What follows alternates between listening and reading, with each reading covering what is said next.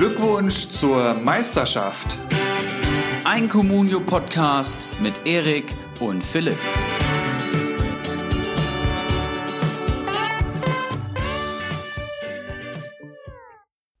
Er ist der Mann, den jeder Manager kennt. Er ist der Mann, der bei Liga Insider regelmäßig für Furore sorgt. Er ist der Mann, der euch Spieler empfehlen kann, deren Namen ihr noch nie gehört habt. Ladies and Gentlemen, bitte erheben Sie sich von Ihren Plätzen. Hier ist er, der oft kopierte, nie erreichte Ibras Eriksson. Ibra, alter Adler, wie geht's dir, mein Guter? Gut geht's mir. Ich dachte gerade schon, was für ein Intro für Konstantin. Wahnsinn. Und jetzt droppst du mich hier. Ähm, ich möchte auch gar nicht äh, lange herhalten und Konstantin gleich, gleich mit reinholen, denn äh, da passt das mindestens genauso gut drauf. Willkommen, Konstantin. Ja, hi ihr beiden. Cool, dass ich dabei sein darf. hi. Ja, und wir freuen uns erst zu einer besonderen Folge 56. Wir haben es, glaube ich, schon vor drei oder vier Wochen mal angekündigt. Jetzt bist du endlich da. Perfekt in der Länderspielpause, um mal das erste Fazit zu ziehen der ersten drei Bundesligaspieltage, um ein paar Player to Watch rauszuhauen. Und äh, wir haben uns nichts anderes vorgenommen für die heutige Folge, als alle 18 Vereine zu besprechen. Es wird eine Mammutaufgabe, wir haben es schon im Vorfeld gesagt, aber wir geben natürlich alles. Das ist ein bisschen was, ja, ja. Das hat man auch so ein bisschen in der, in der Recherche für die Folge schon bemerkt. Das ist ein bisschen, da haben wir uns ein bisschen was vorgenommen für heute Abend. Ähm, aber ich würde sagen, bevor wir da jetzt ähm, groß loslegen, würde ich sagen, äh, klopfen wir erstmal so unseren Gast ein bisschen ab. Konstantin, erzähl doch mal, fangen wir mal so an, wie kam es dazu, dass du dir die Zeit genommen hast, Vorbereitungsspiele anzuschauen und dementsprechend die zu analysieren? Und dann äh, ewig lange Texte niederzuschreiben zu jedem einzelnen Spieler. Beziehungsweise hast du das eigentlich letzte Saison auch schon gemacht? Das, das sind so mal die ersten zwei Fragen, die mich sehr interessieren würden. Mhm. Nee, also letzte Saison habe ich das nicht schon gemacht. Das habe ich jetzt wirklich jetzt erst in dieser Vorbereitung angefangen. Ja. Und ähm, ja, wie bin ich eigentlich darauf gekommen? Also ich habe mir ein Bremen-Testspiel angeschaut. Also Werder Bremen ist halt mein Lieblingsteam und von denen hätte ich so oder so die Testspiele geschaut und habe halt gemerkt, dass es halt schon echt öde ist, sich so Testspiele anzuschauen, so wie das halt jeder wahrscheinlich auch denkt. Also Testspiele sind halt auch wirklich nicht spannend. Äh, wollte mir diese Testspiele aber irgendwie spannend machen und meine Idee war halt dann, ja, mir jeden Spieler ganz genau anzuschauen und irgendwas dazu aufzuschreiben, weil so hatte ich zumindest irgendeine Beschäftigung, während ich die Spiele geschaut habe, dass ich irgendwas zu tun habe, weil sonst wäre die, wär die Zeit halt schon echt lang gewesen. Ja, und was dann war eigentlich der nächste Schritt so, was mache ich damit jetzt? Wer könnte sich darüber freuen? Und bin halt auf Liga Insider gekommen. Ich bin schon Ewigkeiten auf Liga Insider so unterwegs. Jetzt auch schon die im dritten Jahr bei Kickbase sowieso unterwegs und seitdem auch immer Liga Insider ähm, währenddessen halt geschaut, was da so passiert und wer da so kommentiert. Aber selber halt nie irgendwie aktiv geworden. Und ähm, ja, das ist dann hat irgendwie ganz gut zusammengepasst und ich habe diese diese Notizen, die ich da zu dem ersten Bremen-Test gemacht hatte gegen Braunschweig, einfach mal als Kommentar da drunter gehauen, ohne mir da groß irgendwie Gedanken drüber zu machen. Und ja, nachdem das dann so gut angekommen ist und ich auch einfach Spaß daran gefunden habe, mir Testspiele anzuschauen, ähm, dadurch, dass ich halt so genau auf die Spieler gucken konnte, ähm, ja, hat sich das so langsam entwickelt. Das ist eigentlich so die, die Geschichte dahinter. Und die kamen ja echt brutal gut an. Also jeder, der das mal so ein bisschen mitverfolgt hatte, das waren ja wirklich dreistellige äh, Daumen nach oben, sage ich mal. Also die sind ja richtig, richtig gut angekommen, haben auch vielen weitergeholfen, auch in unserer Community. Da warst du schon ja ein bekannter Name. Mm, also Werder Bremen hast du schon gesagt, finde ich sehr interessant. Äh, da, da bin ich mal sehr auf die Analyse nachher gespannt von uns dreien, ob wir da auf einen Nenner kommen. ähm, genau, die Analysen zur Vorbereitung habe ich damit abgehakt. Was habe ich hier noch stehen? Äh, genau, du hast schon angedeutet, du spielst Kickbase. Da sind wir ja äh, ja, da fremdeln wir noch ein wenig mit. Ähm, heute kam in unserer Liga 3 so ein bisschen das Thema auf oder beziehungsweise so der Unterschied zwischen Kickbase und Comunio. Ähm, du, du kennst Comunio äh, noch gar nicht so wirklich. Also du kannst jetzt zu den Unterschieden selbst auch gar nichts groß sagen, glaube ich, ne? Nee, ich habe da mal reingeschaut, aber ähm, ich bin relativ schnell bei Kickbase hängen geblieben und wenn man halt auch in mehreren Ligen spielt, dann ja, ist ja. der Rahmen recht limitiert, dass man sich nicht noch drei, vier andere Managerspiele raussucht, wo man sich auch noch mal reinarbeiten muss. Deswegen ist das für mich äh, eine ganz fremde Welt, muss ich, muss ich ganz ehrlich Kennst sagen. Kennst du die größten Unterschiede zwischen Communio und Kickbase, Erik? Ja, ich habe auch Kickbase mal gezockt mit okay. meinem guten äh, Freund Laser Meeting ähm, und die Unterschiede sind vor allem in der in der Bewertung, ne? Und ähm, man muss sagen, bei Communio bekommst du ja zwischen 0 und 12 Punkte, sage ich mal, so im Schnitt. Na gut, Minuspunkte gehen auch, aber es gibt im Endeffekt eine Schulnote oder irgendeine Note, die stellvertretend für das ganze Spiel steht und durch diese Note bekommst du halt deine Punkte. Und bei Kickbase wird ja jede einzelne Aktion bewertet. Das heißt, alles hat einen Parameter. Und ähm, ja, ich glaube, ein Pass gibt einfach einen Punkt in der gegnerischen Hälfte, Torvorlage gibt dann irgendwie ah, okay. plus weiß ich nicht, 60 Punkte, ich habe absolut keine Ahnung. Und so addiert sich das dann auch. Und was ganz geil ist bei Kickbase ist halt, dass alles funktioniert. Das hat das Kommunio schon mal voraus. Und was man bei Kickbase auch sagen muss, ist, dass die App tipptopp ist, die man am Handy haben kann. Und man kann wirklich, wenn Kimmich den Pass dann spielt auf dem Fernseher, hast du drei Sekunden später ploppt bei dir eine kleine Plus 1 am Handy okay. auf. Ne? Also das ist halt schon sehr, sehr viel wert. Und äh, das Frustrationspotenzial ist bei Comunio deutlich höher, das kann man schon so sagen. Das Transferieren ist, glaube ich, auch noch mal ein bisschen unterschiedlicher, glaube ich. Ne? Da kannst du wirklich einen am Tag kaufen und auch gleich wieder verkaufen, wenn ich das mal so richtig genau. habe. Gut, das Comunio spielst du Comunio spielst du eher auf einer täglichen Basis, das heißt über Nacht passiert alles, ja, das tut ne, bis zum bis zum Tageswechsel machst du alle deine Eingaben, verkaufst, verkaufst ähm, stellst auf den Markt etc. Und bei Kickbase kannst du halt permanent irgendwas machen ne? und kannst halt einfach durch einen täglichen Login in die App schon Kohle absahnen. Ja? Und du kannst einfach viel schneller Geld generieren.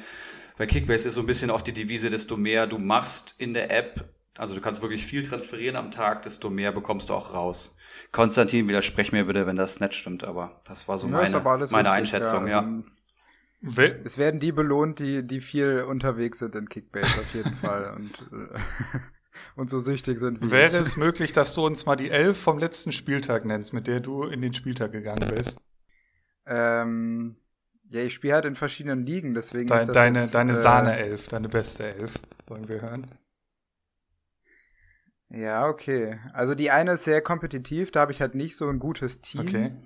Das, äh, und das andere, da, das eher so mit meinen Jungs, wo aber auch ein paar dabei sind, die halt nicht so, ja, nicht so aktiv sind, wo sich das dann immer so auf zwei, drei Leute reduziert, die halt ein richtig krasses Dann, dann nehmen wir aber doch lieber die kompetitive Liga. Ist, glaube ich, auch ein bisschen sinnvoller. Ja, ja, das ist spannend. Da, da ich auch Gerade für unsere also, drei Ligen, da geht's nämlich auch um jeden Spieler, wird sich da geprügelt ja, gefühlt. Ja. ja, also man muss dazu sagen, wir haben halt auch noch andere Regeln, die über Kickbase hinausgehen, beispielsweise, dass wir ähm, pro Mannschaft nur einen äh, Spieler aufgestellt okay. haben dürfen. Ähm, und auch nur während den, ähm, während den Pausen zwischen den Spieltagen dürfen wir auch nur zwei Spieler insgesamt von einem Verein haben, was halt extrem aufwendig ist, dass man genau gucken muss, okay, ja.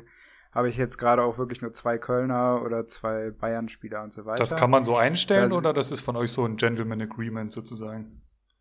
Nee, da kann man nichts ja. einstellen. Da, da achten einfach alle okay. drauf, dass es halt, okay. dass es halt so passt, ja.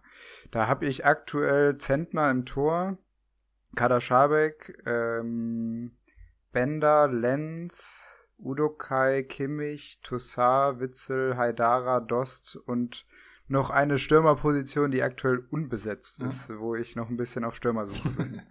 ja, da waren ja schon mal ja. ein paar interessante Namen dabei auf jeden Fall. Ja, und Konstantin, du hast ja auch einen eigenen Podcast. Äh, jetzt vier Folgen lang. Wir haben im Vorfeld schon kurz drüber gesprochen. Ich bin schon ein großer Fan. Ne? Heute ist die vierte Folge rausgekommen. Äh, Game Changer am Donnerstag. Für jeden Manager sehr, sehr zu empfehlen. Und ich habe sie auch schon gehört. Ordentlich abgeliefert. Ich höre es sehr, sehr gerne. Einfach cooler Manager-Talk. Und ähm, heute habt ihr fast jede Mannschaft ähm, beleuchtet. Das hilft schon sehr, sehr weiter. Wie, wie kam da der, der Kontakt zustande? Sind die da auf dich aufmerksam geworden oder kanntest du die Jungs da schon? Nee, das hat sich wirklich alles dann auch über die Analysen entwickelt, ja, dass ich mit äh, Svenno in Gespräch gekommen bin und mit dem dann äh, sehr, sehr lange mal gequatscht habe und dann auch mit Spezi ganz lange Telefonate hatte, wo wir stundenlang über Fußball gequatscht haben, so gefühlt. Und ähm, ja, daraus ist das dann einfach so entstanden, dass wir, dass wir alle heiß sind, äh, über Fußball zu diskutieren. Und uns war halt von Anfang an auch wichtig, ähm, ja, Substanz zu liefern und da auch inhaltlich ja. halt ja, ähm, wirklich was abzuliefern und ähm, ja, ich hoffe, dass das äh, bisher auch ganz gut gelungen ist und äh, ja, wir gucken jetzt einfach, wie es halt weiterhin läuft und läuft und ja, probieren einfach mal ein bisschen aus, wie es wie es jetzt auch so und passt habt, in den Und nächsten habt Wochen. halt mit Liga Insider im Rücken einfach auch eine geile Plattform, ne? Das, das muss man halt schon ganz klar so sagen. Ja, auf jeden Fall, ja. ja. Gut. Ich hatte fast überlegt, ich hatte fast überlegt, Konstantin, deinen Podcast hier nicht anzupreisen, ne, weil alle unsere Konkurrenten natürlich auch zuhören und das ist bei uns immer so ein bisschen schwierig. Die größten heißen Eisen, ne, die, die besten Spieler, die will man im Podcast fast nicht erwähnen und fast nicht droppen, weil man sie sich selber erstmal sichern möchte. Das ist immer so ein Zwiespalt, aber das können wir hier nicht machen. Ja, das, ich kenne aber auch diesen Zwiespalt, weil es ist in der, die, wo ich gerade mein Team vorgelesen habe, das ist die Daddle Dienstag Liga, das ist die ähm, von den Jungs von Kickbase, die haben ja einen, ähm, so einen Livestream bei FIFA 20 immer Ja. jeden Dienstag gemacht und da ist auch eine Kickbase Liga draus entstanden.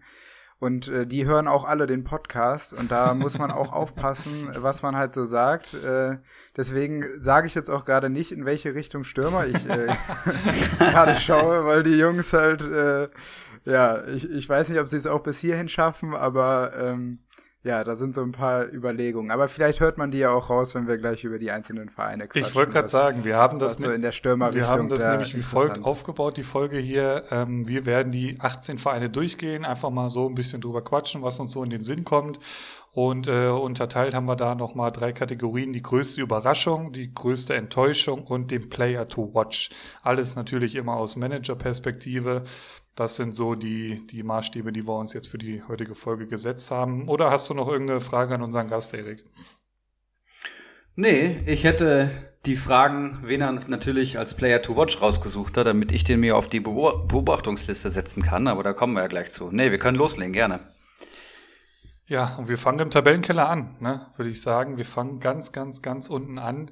Da stehen ja im Prinzip drei Vereine, aber ein Verein sticht da selbst bei den drei nochmal deutlich hier raus, und zwar mit einem Torverhältnis von 1 zu 15. Es ist natürlich die Rede von Schalke 04. Null Punkte, wie gesagt, 1 zu 15 Torverhältnis haben, das muss man fairerweise sagen, natürlich auch jetzt schon gegen Leipzig und Bayern gespielt. Ja, fang doch einfach mal an. Was, was fällt dir als erstes ein, wenn du den Namen FC Schalke 04 aktuell hörst, Konstantin? Ja, äh, nicht viel. Schüttelt aktuell erst mal nicht mit dem Kopf. holen. Ne? ja, also das ist schon hart anzuschauen. Ähm, also wenn, wenn, wenn man davon Überraschung reden möchte, dann ja, im positiven Sinne fällt einem da, glaube ich, nicht ganz so viel Mhm. ein. Also zumindest aus meiner Sicht ist schon echt, echt traurig, was da eigentlich für.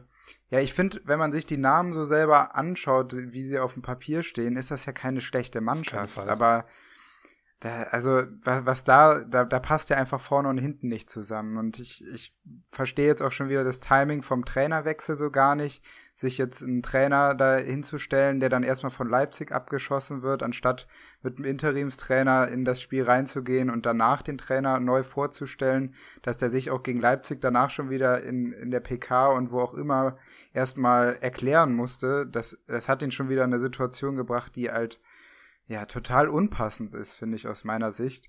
Und ähm, ja, deswegen aus, aus meiner Sicht würde ich da im positiven Sinne eigentlich gar nicht eine große Überraschung draus ziehen können. Oder habt ihr irgendeinen Spieler, den, den ihr da rausnehmen Habe ich tatsächlich so, nicht. Erik, wie sieht's bei dir aus? Hast du Ich habe einen gefunden. Ja, Ich okay. habe lange gesucht und ich habe das Feld von hinten aufgeräumt. Das heißt, ich habe oben angefangen und äh, praktisch antizyklisch gearbeitet und Schalke war das letzte und ich musste wirklich lange, lange suchen.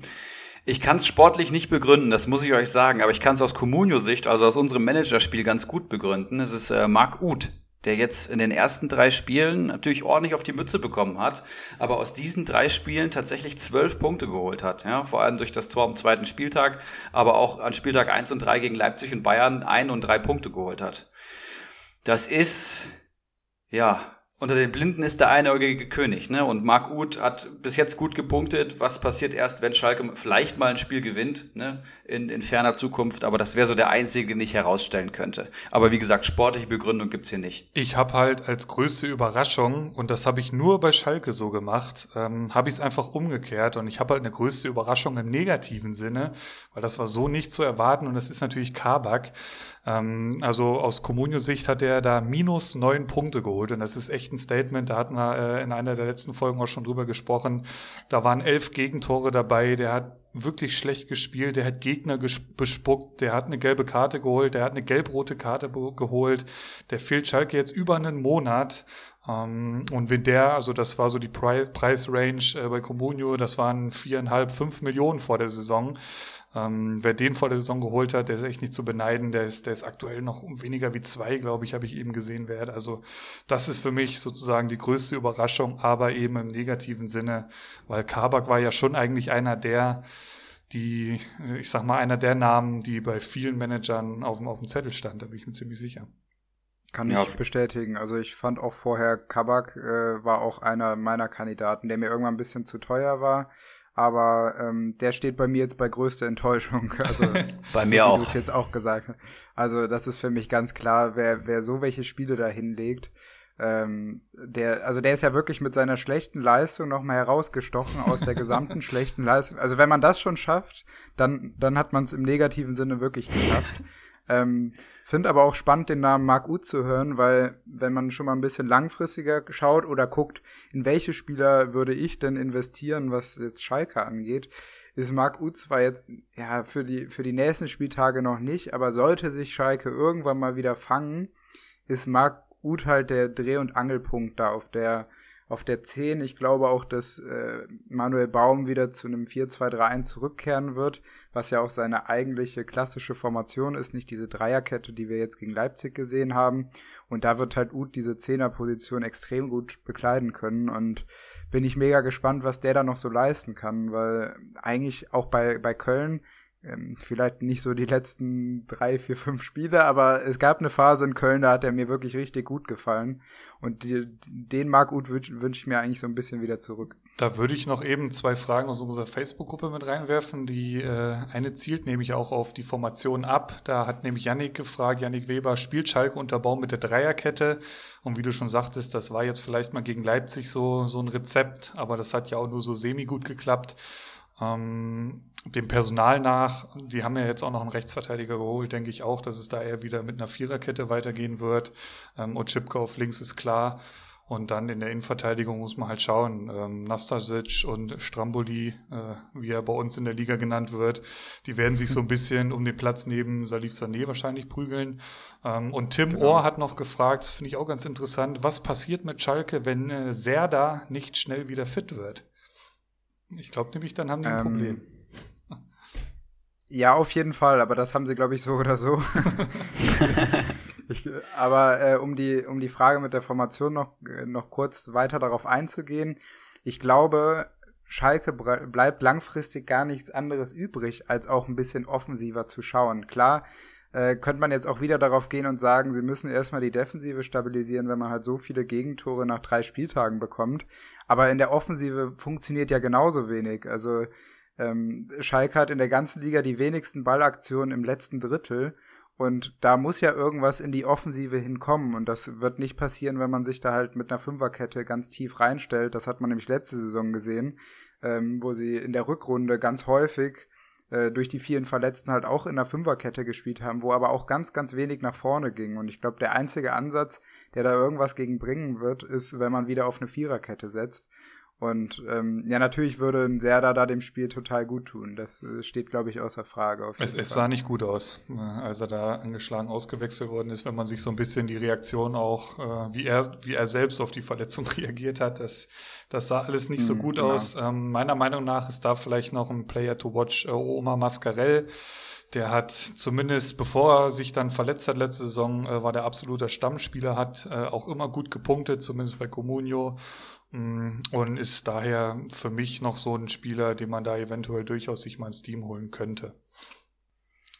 Ich habe lange überlegt, wen ich hier nehme und ich hatte äh, zwei Kandidaten auf dem Zettel, habe mich dann für Renault entschieden, den ich hier empfehlen möchte. Ex-Frankfurter, habe äh, mehrere Spiele von ihm live hier im, im Stadtwald ähm, gesehen. Ist ein richtig guter Torhüter und war ein richtig guter Backup für Trapp vor allem. Fährmann hat sich ja jetzt verletzt und hat auch wirklich miserabel performt, was man so sagen kann. Und deswegen denke ich, dass Renault jetzt direkt der neue Stammkeeper auf Schalke wird wird viel Beschäftigung damit haben, wird sich auszeichnen können, vermutlich aber auch viel Gegentore kassieren. Deswegen ist auch hier eine Empfehlung wirklich schwierig. Aber wenn man sich jemand holen kann, glaube ich, bei Comunio, dann ist es Frederik Renault.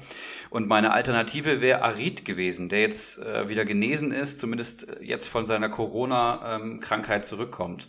Und das ist ganz interessant, weil Konstantin eben das 4-2-3-1 angesprochen hat. Wenn man Ut auf der 10 als Dreh- und Angelpunkt sieht, dann wird es für Arid natürlich auch schwierig. Ne? Kann er natürlich über die Außen kommen, aber ich finde auch, Arid war hinter der Spitze eigentlich immer am effektivsten. Mal abwarten. Konstantin, was meinst du dazu? Ja. Das stimmt, da war Arid auf jeden Fall, in, äh, weil Wagner hat ja letzte Saison in der Hinrunde, als es so gut lief, ganz häufig dieses äh, 4-1-2-2 mit einer engen Raute gespielt und da Harid auch auf der 10 auflaufen lassen. Und da fand ich ihn noch enorm gut, weil Harid und auch Ud, beide sind auf den Außen halt verschenkt. Also da, da braucht man sie halt ja. nicht hinstellen. Ähm, aber muss man halt schauen, was man halt dann äh, eher macht. Ob man dann Ud vielleicht auch einen weiter nach vorne zieht, weil er ja auch eigentlich von, von Grund auf erstmal Stürmer ist und Harit dahinter stellt, das kommt ja dann noch ein bisschen drauf an, wie man so generell das Spiel aufbauen möchte. Aber ich würde da jetzt grundsätzlich erstmal mit Ud gehen, weil Harit auch so ein, ja, für mich schon immer so ein schön Wetterspieler war, der halt gut spielt, wenn das ganze Team gut spielt, aber der halt nicht die, das ganze Team mitreißen kann. Und ich habe bei Ud immer das Gefühl, dass das noch so ein Spieler ist, der das ja auch nicht, auch nicht perfekt kann, aber der sich nicht so davon runterziehen lässt, wenn es auch so gar nicht läuft, wie Harit das halt tut. Und das ist halt, glaube ich, gerade eins der wichtigsten Sachen bei Schalke, dass da so welche Spieler vorausgehen und ähm, Gas geben. Ein Player to watch, den ich noch äh, hätte, äh, den ich aber noch gar nicht einschätzen kann, was eine totale Wundertüte ist, ist ähm, Kilian Ludewig, den sie jetzt geholt haben. Weil es gibt sonst wirklich keinen Rechtsverteidiger in diesem Team, der irgendwie ähm, ja, Becker gibt es ja theoretisch noch, aber ich gehe mal davon aus, der wird sofort reingeschmissen und der hat unter Manuel Baum auch schon in der in den U-Nationalmannschaften gespielt und ähm, ja, kann ich gar nicht einschätzen, weil ich ihn als Spielertyp nicht kenne, aber dadurch, dass er einfach vom Schalker System her gesetzt sein wird, weil es halt keine Alternativen gibt, kann man ihn sich einfach mal mitnehmen und wird halt einen Spieler bekommen, der zumindest Einsatzzeit bekommt. Ich weiß dann nicht, wie sich das auf die Punkte auswirkt wie Comunia da genau äh, aufgestellt ist, aber in manchen Managerspielen ist ja auch so, dass schon die reine Spielzeit schon zu Punkten führt. Ist natürlich auch jetzt die Frage, ob der Ludewig äh, diese großen Fußstapfen, die der Rudi hinterlässt als Rechtsverteidiger, erfüllen kann. Ne? Das ist halt jetzt so ein bisschen die Frage. Ich bin halt auch sehr, sehr gespannt auf Paciencia. Also der hat in Frankfurt schon echt viele, viele gute Spiele meiner Meinung nach gehabt. Das ist ein, ein, ein tolles Gesamtpaket als Stürmer, finde ich einfach. Und da bin ich jetzt so die nächsten Wochen mal gespannt, wie sehr da, sage ich mal, er auch die Mannschaft ein bisschen ja, tragen kann mit seinen Toren. Also der, der muss halt netzen, das hilft halt alles nichts. Das, das war Schalkes großes Problem mit, mit Burgstaller da letzte Saison. Ähm, Kutucu spielt auch scheinbar kaum noch eine Rolle, war auch eine Laie, glaube ich, im Gespräch. Letztendlich ist er doch geblieben, bekommt aber jetzt Ibisevic und Paciencia da vor die Nase gesetzt. Dann gibt's noch einen Rahman, dann gibt's noch einen Skripski. Also das, die, die haben schon Optionen, so ist nicht, wenn man sich den Kader anschaut. Aber was dann letztendlich dabei rumkommt, wird die Zeit zeigen. Nächsten Gegner, auch ganz interessant. Union Berlin, ähm, dann Derby gegen Dortmund und dann starke Stuttgarter. Also das ist alles keine Laufkundschaft, was da jetzt kommt. In der Bundesliga sowieso nicht mehr, ne? Das ja. muss man auch mal so sagen. Ähm, lass uns gerne weitergehen zu Bitte. FSV Mainz 05. Bei denen es ähnlich brenzlig aussieht. Torverhältnis von minus neun, null Punkte auf dem Konto, drei Niederlagen, verloren gegen Hoffenheim, Bielefeld und, ah, vollkommen falsch. Minus neun, verloren gegen Leipzig, Stuttgart und Union Berlin. Während dem Vorlesen habe ich mir gedacht, das passt nicht. Ja, in Mainz sieht's auch zappenduster aus, zappenduster aus. Auch Trainerwechsel am zweiten Spieltag, was ich sehr, sehr ähm, schwierig finde, ne? weil zweiter Spieltag und dann wirfst du schon neun rein. Das, dann hättest du vor der Saison wechseln müssen wahrscheinlich. Und es kann natürlich immer sein, dass man zwei mit zwei Auftaktniederlagen startet, vor allem wenn du gegen Leipzig am ersten Spieltag ran musst. Ja, ich finde es ganz schwierig äh, bei Mainz. Ich bin nach wie vor Fan des Kaders. Ich finde alles hochtalentiert, was da rumläuft, aber seit Jahren kommen da DPS nicht so richtig auf die Straße. Die Wirtschaftlichkeit ist wohl gegeben durch die Verkäufe, auf die sie auch wirklich angewiesen sind. Aber so auf dem Platz fehlt es vorne und hinten. Dazu noch jetzt das äh, zerstrittene Thema mit ähm, Soloy war es gewesen und man hört allgemein viel aus Mainzer Kreisen, dass da kein richtiges Team auf dem Platz steht und das äh, bemängeln auch immer Spieler aus den eigenen Reihen. Was sagt ihr zu Mainz 05? Unser Gast bitte. Äh, ja, äh, ist äh, also ähnlich wie bei wie bei Schalke, ne? Ist eine totale Katastrophe, was was da bisher läuft, weil ich sehe das eigentlich genauso. Also das ist ein ist ein guter Kader. Ich ich finde so Spieler wie Mateta, Quaison und auch Nia KT in der Verteidigung, das sind halt Spieler, die du letztes äh, letztes Jahr noch für 15, 20 Millionen irgendwie nach England verschifft hättest im Normalfall. Und die will halt jetzt natürlich auch irgendwie dann keiner mehr haben. Also Nia KT hätte man ja auch noch gut abgeben können äh, diesen Sommer, aber ist halt wahrscheinlich einfach nicht für den Preis weggegangen, den sie für den dann erhofft hatten. Und ist, ist für mich auch eine Riesenenttäuschung bisher. Also auch mit seiner gelb-roten Karte, wie er sich da gegen Stuttgart angestellt hat, fand ich katastrophal. Also das, das muss eigentlich so ein Spieler sein, der da das Spiel an sich reißt und äh, auch die Verteidigung ordnet. Und bisher ist das halt alles andere als Ordnung, was da Mainz anbietet. Und es ist, ja, wie ihr auch schon gesagt habt, keine wirkliche äh, Einheit da auf dem Platz. Was halt spannend ist, ist, dass äh, ein gewisser Kevin Stöger zurück in die Bundesliga gekommen ist. Und zwar eben zu Mainz 05. Das war so auch nicht zu erwarten, war, glaube ich, so ein bisschen bei Bremen auch im Gespräch oder gefühlt eigentlich mhm. bei, bei 10 der 18 Bundesligisten war der im Gespräch. Letztendlich ist es dann halt Mainz geworden. Der könnte dem Spiel natürlich ganz gut tun. Muss man halt erstmal ein bisschen abwarten, wie das jetzt so mit dem, mit dem Lichte oder wie heißt der Co-Trainer Co-Trainer oder ehemalige Co-Trainer da, wie das so wird. Ich glaube auch, das große Problem ist halt da, dass da einfach kein, wirklich keine Mannschaft auf dem Platz steht. Ähm, inwieweit das ja mehr oder weniger mit den großen Dreien da vorne zu tun hat, Unisivo, Mateta, Quaison, ich glaube, das sind halt schon auch Typen, so die drei, ähm, und die musst du halt auch erstmal in so ein Mannschaftsgebilde irgendwie, ja, oder die musst du dazu bringen, sich für dich den Arsch aufzureißen. Und ich glaube, daran ist halt Bayer Lorzer komplett gescheitert. Äh, nicht nur an den drei wahrscheinlich, der hatte ja weitaus mehr dann irgendwann gegen sich. Hm, ich habe dann mal natürlich in unsere drei Kategorien geschaut. Also Barreiro ist meiner Meinung nach einer, den man sich auf jeden Fall ins Team holen könnte. Hat auch gut gepunktet, ähm, obwohl eben null Punkte da letztendlich am, am, am Tabellenkonto stehen. Ähm, hat er seine Sache gut gemacht. Ist natürlich jetzt auch durch die Stöger-Verpflichtung einer, der da eventuell eher rausrotieren wird. Aber der kostet jetzt auch nicht die Welt und dann ist er zumindest äh, mindestens mal ein Einwechselkandidat. Ähm, meiner Meinung nach eine Enttäuschung ist Unisivo. Der hat die PS noch überhaupt nicht auf die Straße bekommen. 0, 1 und minus drei Punkte. Der Marktwert ist komplett eingebrochen. Und ähm, ja, Player to Watch ist auch ganz interessant. Da habe ich mich mit einem Kollegen, der Mainz-Fan ist, vorher so ein bisschen mal nachgeforscht. Wie sieht das denn? Äh, Gibt es da irgendwen im Kader, wo er denkt, der könnte jetzt so die nächsten Spieltage ähm, ordentlich punkten beziehungsweise auf sich aufmerksam machen? Und das war gar nicht so einfach, da irgendwie aus dem äh, Namen daraus zu kitzeln. Also der sieht da auch echt Alarmstufe rot äh, bei seinem Verein. Letztendlich hat er mir dann äh, Nebel ans Herz gelegt, der ja auch schon jetzt mehrfach eingewechselt worden ist, ähm, hat auch im DFB-Pokal gespielt, da hat er auch schon eine Bude vorbereitet der wäre zumindest mal eine Spekulation wert. So kann ich das, glaube ich, ganz gut weitergeben. Aber generell Mainz, also der Satz, äh, ich kann, ich kann zweite Liga für nächste Saison eigentlich schon mal planen, ist da auch gefallen. Also selbst die Mainz-Fans sehen es da echt sehr, sehr düster aktuell. Also gerade auch im Hinblick auf die nächsten Spiele. Man spielt jetzt erstmal gegen Leverkusen und danach kommt Mönchengladbach. Aber das sind ja jetzt auch keine Selbstläufer. Danach auch noch Augsburg. Also ich weiß nicht, wann es irgendwann nochmal besser werden soll. Also so von den Gegnern her passt das jetzt auch erstmal nicht. Ähm, ganz interessant auch mit dem neuen Trainer. Ich habe dem ein bisschen bei den Interviews und so zugehört. Ich finde das, also das ist jetzt was sehr, sehr Persönliches, aber das ist jetzt auch keiner, der da eine Einheit schaffen kann. Also das ist schon ein sehr spezieller Typ. War der Bayer Lotzer auch schon? Ich weiß nicht, ob ihr die, die FC-Doku bei The Zone geschaut habt. Ähm, ein total unsympathischer Kerl. Ja, finde ich also auch. eigentlich, eigentlich führen so welche Dokus. Ich habe auch die ähm, es gibt von äh, Amazon Prime gibt's dieses All or Nothing, was auch schon vor Jahren mit Football-Teams gemacht ja. wurde. Dann mit äh, jetzt Tottenham war, glaube ich, die letzten. Dortmund, Dortmund gab's ja genau, auch schon. Ja.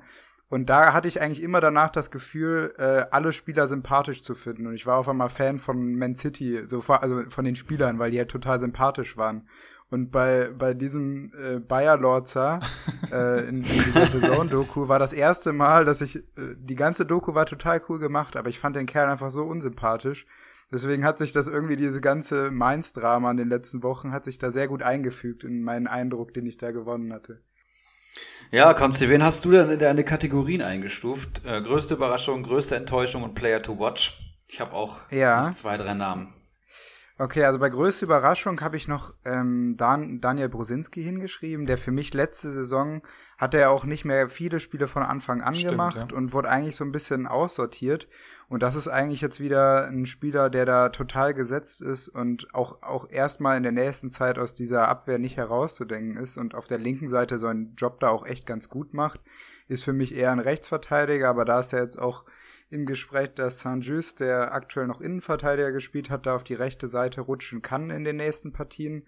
Äh, deswegen hatte ich mir als Player to Watch auch, ähm, weil die Information jetzt relativ frisch ist, hatte ich mir noch Aaron und Vene rausgesucht, die beide auf der linken Seite hätten spielen können und Brosinski auf die rechte Seite zu rutschen, weil diese Abwehr muss sich halt jetzt irgendwie anders zusammensetzen. Ähm, durch den Abgang von Baku, der da auf der rechten Seite schon ganz schön großes Loch gerissen hat.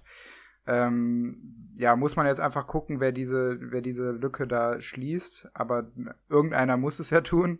Und das sind so die, die Namen, die da gefallen sind. Und größte Enttäuschung hatte ich, hatte ich eben dann schon so ein bisschen angeschnitten mit Nia KT. Ist das für mich so bisher in den ersten drei Spieltagen die ganz große Enttäuschung gewesen, dass der sich als Abwehrchef und zwischenzeitlich auch Kapitän, ich weiß nicht, wie es aktuell jetzt aussieht, ähm, da so präsentiert hat, das fand ich schon sehr fragwürdig.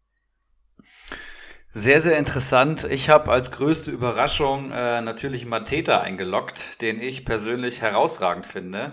Wäre jemand, den ich gerne bei der Eintracht sehen würde. Ähm, zehn Punkte in drei Spielen bei Comunio, bei den drei schlechten ähm, Ergebnissen sehr, sehr in Ordnung, kann man sich durchaus holen, schießt auch die Elfmeter, glaube ich, wenn Brosinski das nicht mehr macht und ist halt so ein Lichtblick in der Offensive, obwohl die Offensive ja wirklich gut besetzt ist. Ne? Wir haben eben gesagt, Mateta, Onisivo, Quaison, dahinter ein Boetius, Kunde ist auch noch da, der ist jetzt zurückgekommen. Das sind eigentlich, das sind gute Bundesligaspieler. Ich gehe nach wie vor davon aus. Aber das war so meine größte Überraschung, wenn man davon überhaupt reden kann, Zumindest hat er die Erwartung erfüllt. Größte Enttäuschung habe ich auch eingeloggt. Ähm, Onisivo, Philipp, ganz interessant, dass du ihn auch genommen hast.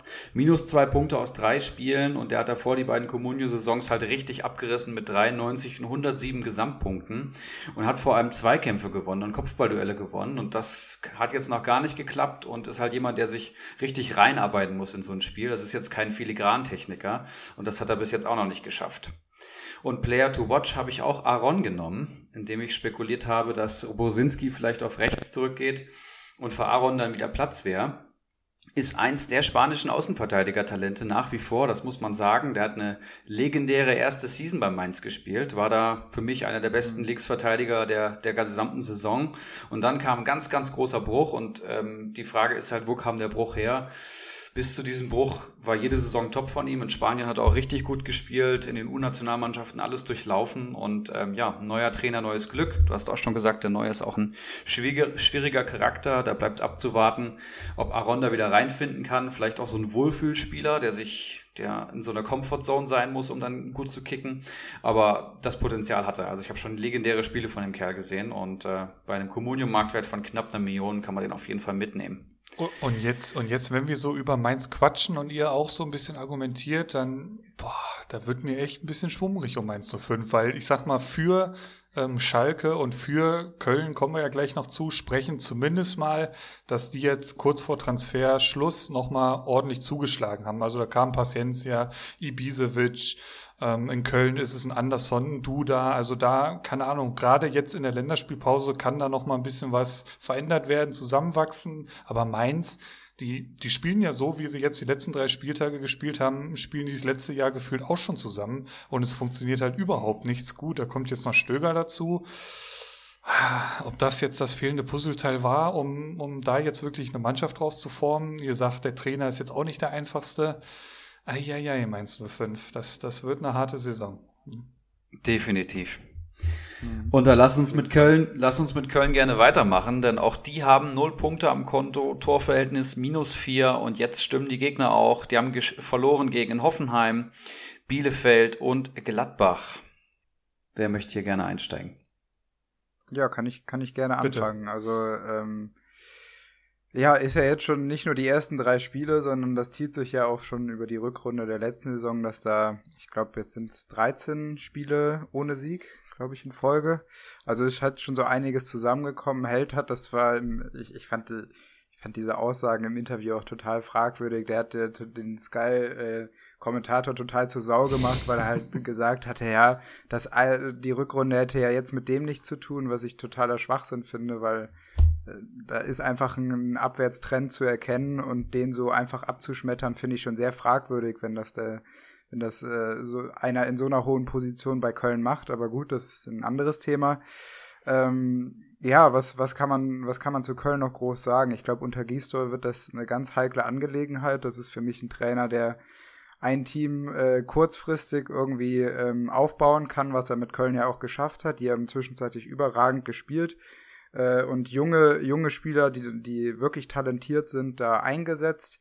Was aber natürlich logisch war, dass gerade bei so Talenten, die auch noch viel äh, Schwankungen im, in ihrer Leistung haben, dass es da auch mal Phasen geben wird, die halt die nicht so ganz Bundesliga tauglich sind und das ist halt jetzt auch schon länger jetzt der Fall. Als größte Überraschung habe ich mir notiert Jannis Horn. Finde ich ganz interessant, dass der auf der linken Seite bisher Katterbach auch verletzt gewesen und kämpft sich jetzt so langsam wieder ran, aber dass Jannis Horn auch noch vergleichsweise gute Leistung da bringt, obwohl der ja eigentlich schon länger aussortiert war und verliehen wurde, um irgendwie ein bisschen Spielpraxis in Hannover da zu sammeln. Aber dass der jetzt so zurückkehrt und die ersten Spiele da auf der linken Seite spielt, als hätte er da die letzten Jahre bei Köln schon gespielt, finde ich schon ähm, echt spannend zu sehen und finde ich eigentlich auch noch einer, der, ja, muss man halt sehen, wie er sich jetzt einbringt, wenn Katterbach wieder zurückkommt, aber einer, der, der wirklich ähm, mich überrascht hat, auch im positiven Sinne, im, im Gesamtkonstrukt der Leistung, wie man das halt positiv nennen kann. Also hm, okay, sagen wir mal so. Positiv wäre vielleicht schon zu viel, aber ja, das äh, erstmal so meine Überraschung. Wen, wen habt ihr euch da so rausgesucht? Einen gewissen Jannis Horn. Also da kann ich ähm, mitgehen, sehe ich auch so. Hatte ich auch schon als heißes Eisen, glaube ich, die Wochen mal angekündigt. Im Derby hat er jetzt, äh, haben sie ja 3-5-2 gespielt. Da hat er so ein bisschen die linke Außenbahn bekleidet. Die werden aber natürlich wieder eher zur Viererkette dann ähm, zurückwechseln. Dementsprechend ist er hinten links ja, gesetzt würde ich jetzt nicht ganz sagen, weil eben Katterbach ist ja schon ein Konkurrent, ein ebenbürtiger Konkurrent, zumindest so aus der Ferne betrachtet, würde ich jetzt sagen. Aber er hat das eben gut gemacht. Also im Prinzip gibt es da wenig ähm, Argumente, ihn da jetzt rauszunehmen. Und wenn er da jetzt äh, anknüpfen kann an die Leistung, dann wird das wohl auch erstmal so bleiben. Erik, du? Ich wünsche, ich könnte was anderes sagen, aber ich habe natürlich auch Jannis Horn rausgesucht. ja. Auf einmal Stammverteidiger, für mich eigentlich so eine Kaderleiche gewesen und äh, ja, macht seinen Job tatsächlich solide. Ich habe ihn auch schon gesehen. Sechs Kommunio-Punkte aus drei Spielen bei drei Niederlagen als Verteidiger ist eine Kaufempfehlung auf jeden Fall. Könnt ihr denn auch mit meiner Enttäuschung der äh, bisherigen Saison, ich wollte schon Saison sagen, äh, Jonas Hector, könnte da auch eins zu eins einstimmen? Ähm, Habe ich nicht notiert, aber würde ich dir zustimmen, dass der auch wirklich nicht gut gespielt ja. hat. Ich würde gerne noch auf einen Punkt eingehen, Bitte. wo du es nämlich gerade so in so einem Nebensatz erwähnt hattest, dass bei Köln ja jetzt vielleicht schon klar wäre, dass die auf eine Viererkette zurückgehen, weil der Meinung bin ich, glaube ich, mhm. nicht. Mhm. Äh, Gerade im Hinblick auf die nächsten Teams, das hatte ich heute Morgen auch schon im, im Game Changer Podcast erwähnt, dass bei den Gegnern Frankfurt und äh, Stuttgart die beide Dreierkette spielen werden ähm, höchstwahrscheinlich Köln auch, um ein bisschen mehr Stabilität in das Spiel zu bekommen, auch weiterhin mit einer Dreierkette spielen wird. Weil Gistor hat jetzt auch schon erwähnt, dass er äh, den Sörensen ganz toll fand gegen Gladbach. Unfassbar. Dass er von seiner Leistung angetan war, was ich auch nicht ganz verstehen kann, aber wo man so ein bisschen vielleicht raushören kann und spekulieren kann, dass es möglicherweise äh, gegen Frankfurt auch nochmal die Dreierkette sein kann. Gerade weil man die Stärken von, ihr habt Janis Horn oder wir haben sie ihn jetzt alle schon angesprochen, äh, ich, ich fand das ganz spannend zu sehen. In der Vorbereitung habe ich ein Testspiel gegen Bochum gesehen von Köln. Und da haben sie die eine Halbzeit ähm, Viererkette gespielt und sind dann zur Dreierkette gewechselt. Und Janis Horn war in der ersten Halbzeit, als sie Viererkette gespielt haben, total unscheinbar. Den hat man gar nicht gesehen auf dem Platz. Und dann ähm, haben, sie auf, haben sie die Formation gewechselt und auf einmal war Jannis Horn der Spieler, der da die Bahn hoch und runter gelaufen ist und so aktiv war, was für mich total spannend zu sehen war, was so ein, so ein, äh, ja, so eine taktische ähm, Umstellung alles bewirken kann. Und sie haben sich jetzt auch mit, äh, mit Wolf, den sie von, ähm, von, von Dortmund haben sie ihn, ne? Marius Wolf ja. haben sie von, von Dortmund ja. ausgeliehen. Ist für mich halt auch der perfekte Gegenpart auf der anderen Seite, der diese Rolle extrem gut einnehmen kann äh, und auch so eine Pferdelunge hat und da eigentlich hoch und runter laufen kann, wie weiß ich nicht wer. Sind das jetzt auch Kandidaten, die auf Außen da extrem gut in dieses System reinpassen würden? Das ist da jetzt ein bisschen konstruiert und auch ein bisschen spekulativ, aber ich kann mir das schon sehr gut vorstellen, dass man so halt ein bisschen mehr Stabilität in das Spiel reinkriegen kann, weil die Gegentore waren bisher halt auch echt ein großes Problem. Was halt alles über den Haufen werfen würde, und ich habe hier gerade mal bei Liga Insider so ein bisschen geschaut, denn da ist so eine kleine Spritze bei Anderson, sprich, der ist angeschlagen und ich habe mir gerade mal den Bericht so ein bisschen überflogen. Der ist wohl sogar schon nach München gereist, lässt sich da jetzt von einem Spezialisten untersuchen. Der hat mit ernsteren Knieproblemen anscheinend zu kämpfen und wenn der halt ausfällt, dann, dann wird's halt richtig düster, weil, ja, keine Ahnung, Modest, ähm, ja, kommt über diesen, äh, kommt über diesen Ruf nicht hinaus, dass er One-Hit-Wonder ist und bleibt. Also dann wird's in Köln, glaube ich, richtig schwierig, weil die sich ja im Prinzip dieses ganze Spiel mehr oder weniger auf Anderson so ein bisschen fokussiert. Hohe Bälle, lange Bälle da vorne rein und dann rücken sie halt nach. Also das, aber das mit den Schienenspieler, äh, Janis Horn und Wolf, macht auf jeden Fall Sinn. Ähm, ja, wird spannend, wie sie dann gegen, gegen Union, nee, Frankfurt sogar, wie sie gegen Frankfurt dann Frankfurt, ins Spiel gehen. Ja. Verlieren, genau. ähm, größte Enttäuschung und One-Hit-Wonder. Das sind schöne, äh, schöne Schlagwörter für meine Überleitung zu meiner größten Enttäuschung. Das ist nämlich André Duda. Und oh. ähm, tue ich mich schwer mit, weil er noch wirklich wenig Zeit hatte, äh, beim neuen Verein was mhm. zu leisten. Aber ich bin absolut davon überzeugt, dass Duda ein One-Hit-Wonder ist. Äh, junger, talentierter Spieler, 2016 zur Hertha gekommen und äh, groß angepriesen gewesen. Ich hatte ihn vorher auch immer schon in der FIFA-Karriere, da hat er hohes Potenzial gehabt. Und äh, da kam lange Zeit nichts, muss man wirklich sagen, auf der C. Dann hat er diese eine Saison gehabt, 2018, 19, wo er explodiert ist, so aus dem Nichts auf einmal irgendwie 14 Saisontore auf dem Konto gehabt. Das konnte sich keiner so richtig erklären. Alle haben gedacht, wow, endlich. Und äh, dann der große Einbruch 2019, 20, nur noch 13 Punkte.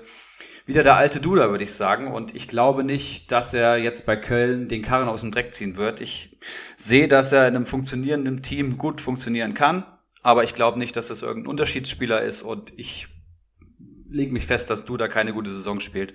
Ziemlich sicher. Habt ihr einen Player to watch? Ähm, ich habe Marius Wolf aufgeschrieben. Mhm. Erik, du? Ich habe äh, Bornau, ja, der ja sowohl für die defensive Stabilität als auch für spielentscheidende Kopfballtore nach Standards ähm, immer entscheidend ist und der so ein richtiger Leader-Typ ist. Und bei dem habe ich das Gefühl, dass der auch nochmal mentalitätstechnisch was reißen kann, gerade bei so einer jungen Truppe.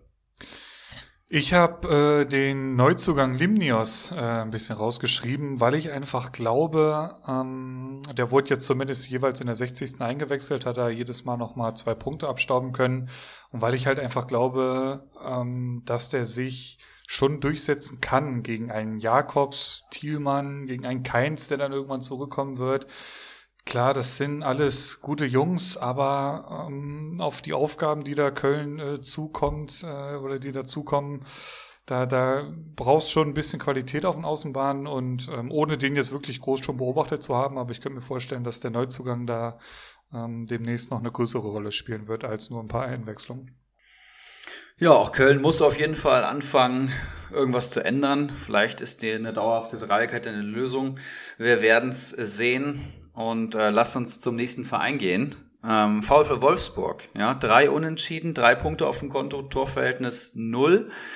Und ähm, nee, Tordifferenz heißt es dann ja. Und die Gegner waren ähm, Leverkusen, Freiburg und Augsburg. Konsti, willst du uns vielleicht wieder einen kleinen Abriss geben?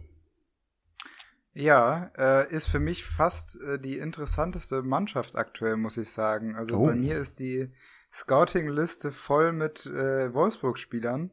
Äh, nämlich aus dem Grund, seit sie jetzt ähm, gegen Athen ja verloren haben ja. und nicht international spielen, ist das für mich, sind das für mich ganz, ganz interessante Spieler, weil wenn die einmal ihre Stammelf gefunden haben, äh, ist das von der Qualität her halt ein enorm gutes Team, äh, wo man sich auch sehr sicher sein kann, dass die Spieler halt auch so spielen werden. Ähm, und nicht wie bei ähm, Gladbach, bei Leverkusen und bei den ganzen Champions League-Vereinen sowieso, ähm, dass da viel rotiert wird, sondern bei Wolfsburg kann man sich halt jetzt vielleicht ein bisschen darauf einstellen, dass sich da so eine Mannschaft findet, die auch gut performen wird. Deswegen bin ich da super gespannt, was passiert. Natürlich, die ersten Spiele waren jetzt okay. Ich fand sie aber auch nicht schlecht. Die standen extrem äh, kompakt und auch sehr gut in der Defensive. Also gerade die Abwehr hat mir da sehr gut gefallen dafür, dass da ja eigentlich extrem viele Spieler ausgefallen sind. Also man hat ja eigentlich äh, zwischenzeitlich gar keinen Rechtsverteidiger mehr gehabt. Und trotzdem war da eine, eine sehr gute Stabilität gegeben im Team.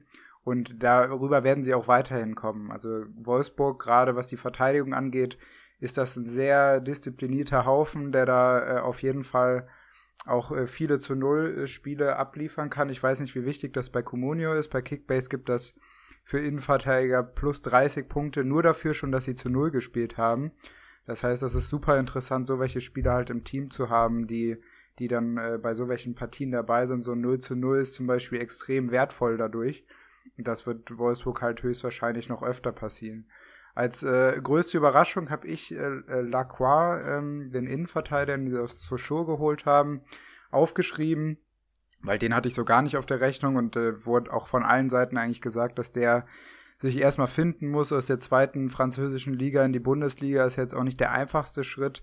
Ähm, hat so von den Anlagen auch gar nicht so, so die besten Voraussetzungen gehabt, hat das aber in den ersten Spielen wirklich extrem gut gemacht, hatte zwar diesen einen Aussetzer gegen Athen, der dann zum Gegentor geführt hat, wo er sich wirklich ähm, ja, sehr schlecht angestellt hat, aber sonst bisher eine wirklich gute Leistung gezeigt und ist für mich eine Riesenüberraschung im ganzen Team bisher. Kann ich mich direkt einreihen. Den jungen Mann habe ich auch auf der Rechnung, genau aus dem Grund, den du auch genannt hast. Ähm, ich habe nur Negatives eigentlich über den gelesen, beziehungsweise äh, dämpfende, dämpfende Kommentare zum zu was wie Innenverteidiger Nummer 4 in Wolfsburg oder am Anfang Notnagel muss sich einfinden etc. und hat halt zwei richtig gute Bundesligaspiele gemacht. Klar ist der noch jung und klar kommt da noch viel, aber Pongracic ist gerade noch äh, krank und dann spielt er eben und er macht's gut, ne? Und ähm, ja, Philipp, wen hast du?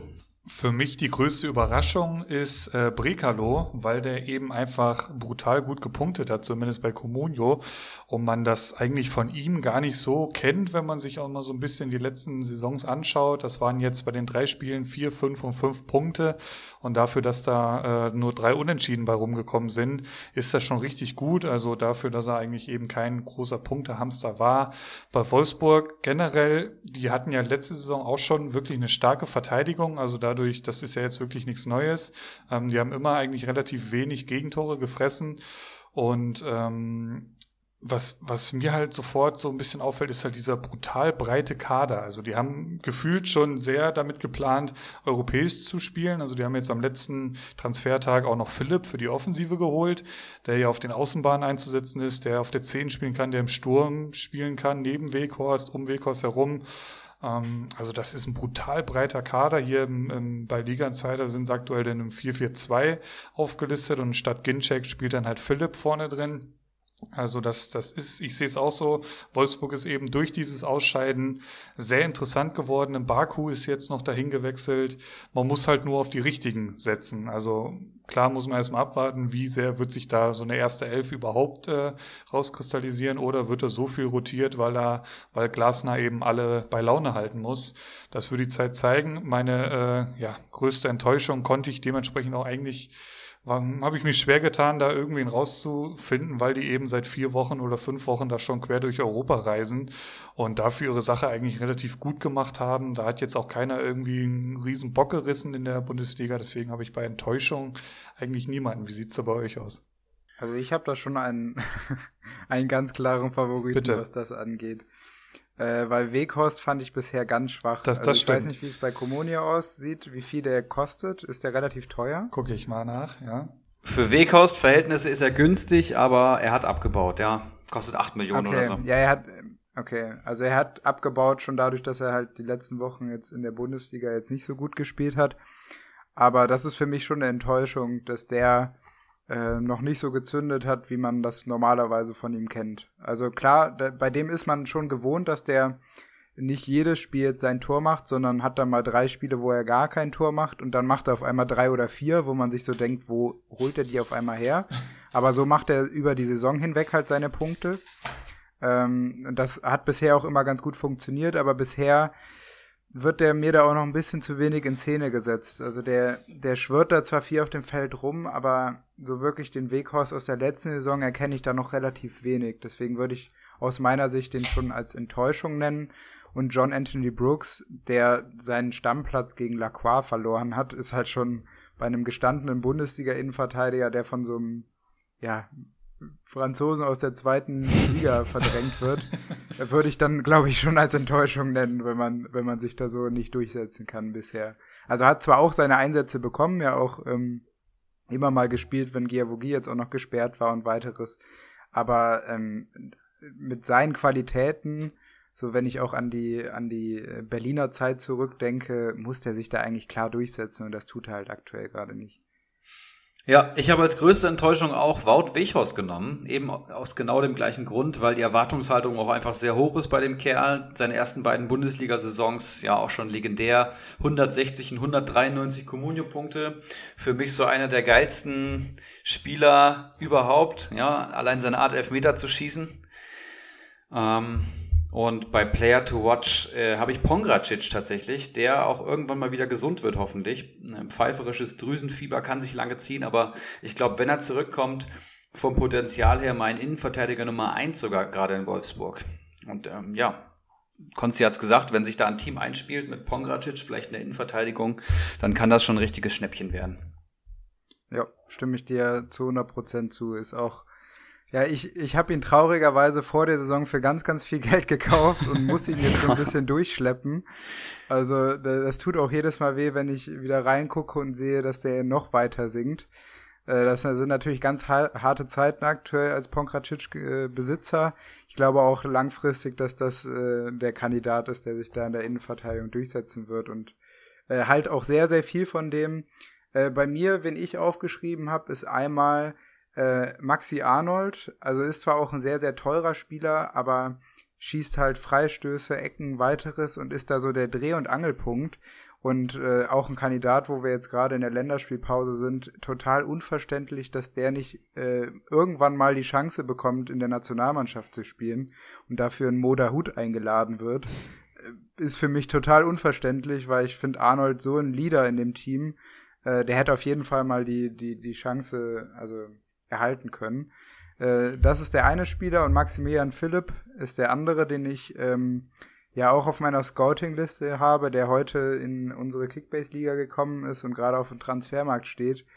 Und wo ich äh, schon ein bisschen äh, zappelig werde, was ich denn jetzt auf dem bieten soll.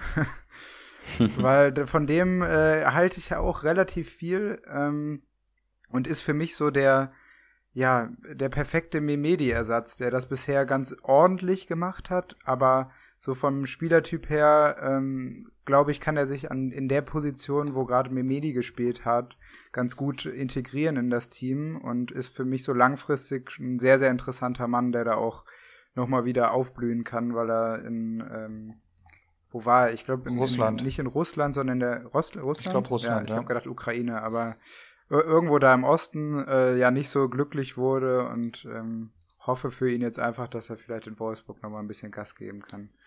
Ja, und ich muss da natürlich äh, ja meinen Comunio Player to Watch nennen, den ich auch schon vor der Saison genannt habe. Es ist die Liga Insider Legende Otavio. Ähm, auch da wurde natürlich jetzt schon in den ersten Spieltagen viel rotiert. Ähm, das hat sich jetzt ähm, äh, der hat sich jetzt am, am dritten Spieltag, müsste es gewesen sein, beim 0-0, da hat er es dann das erste Mal durchgespielt, da hat er dann auch direkt vier Punkte geholt. Ähm, ist so meiner Beobachtung nach und meiner Meinung nach wirklich einer der besseren Außenverteidiger der Liga und außen, gute Außenverteidiger punkten halt wirklich gut. Und wenn man den schon wirklich spielen sehen hat, also da siehst du schon in den Ansätzen, dass das ein richtig feiner Fußballer ist.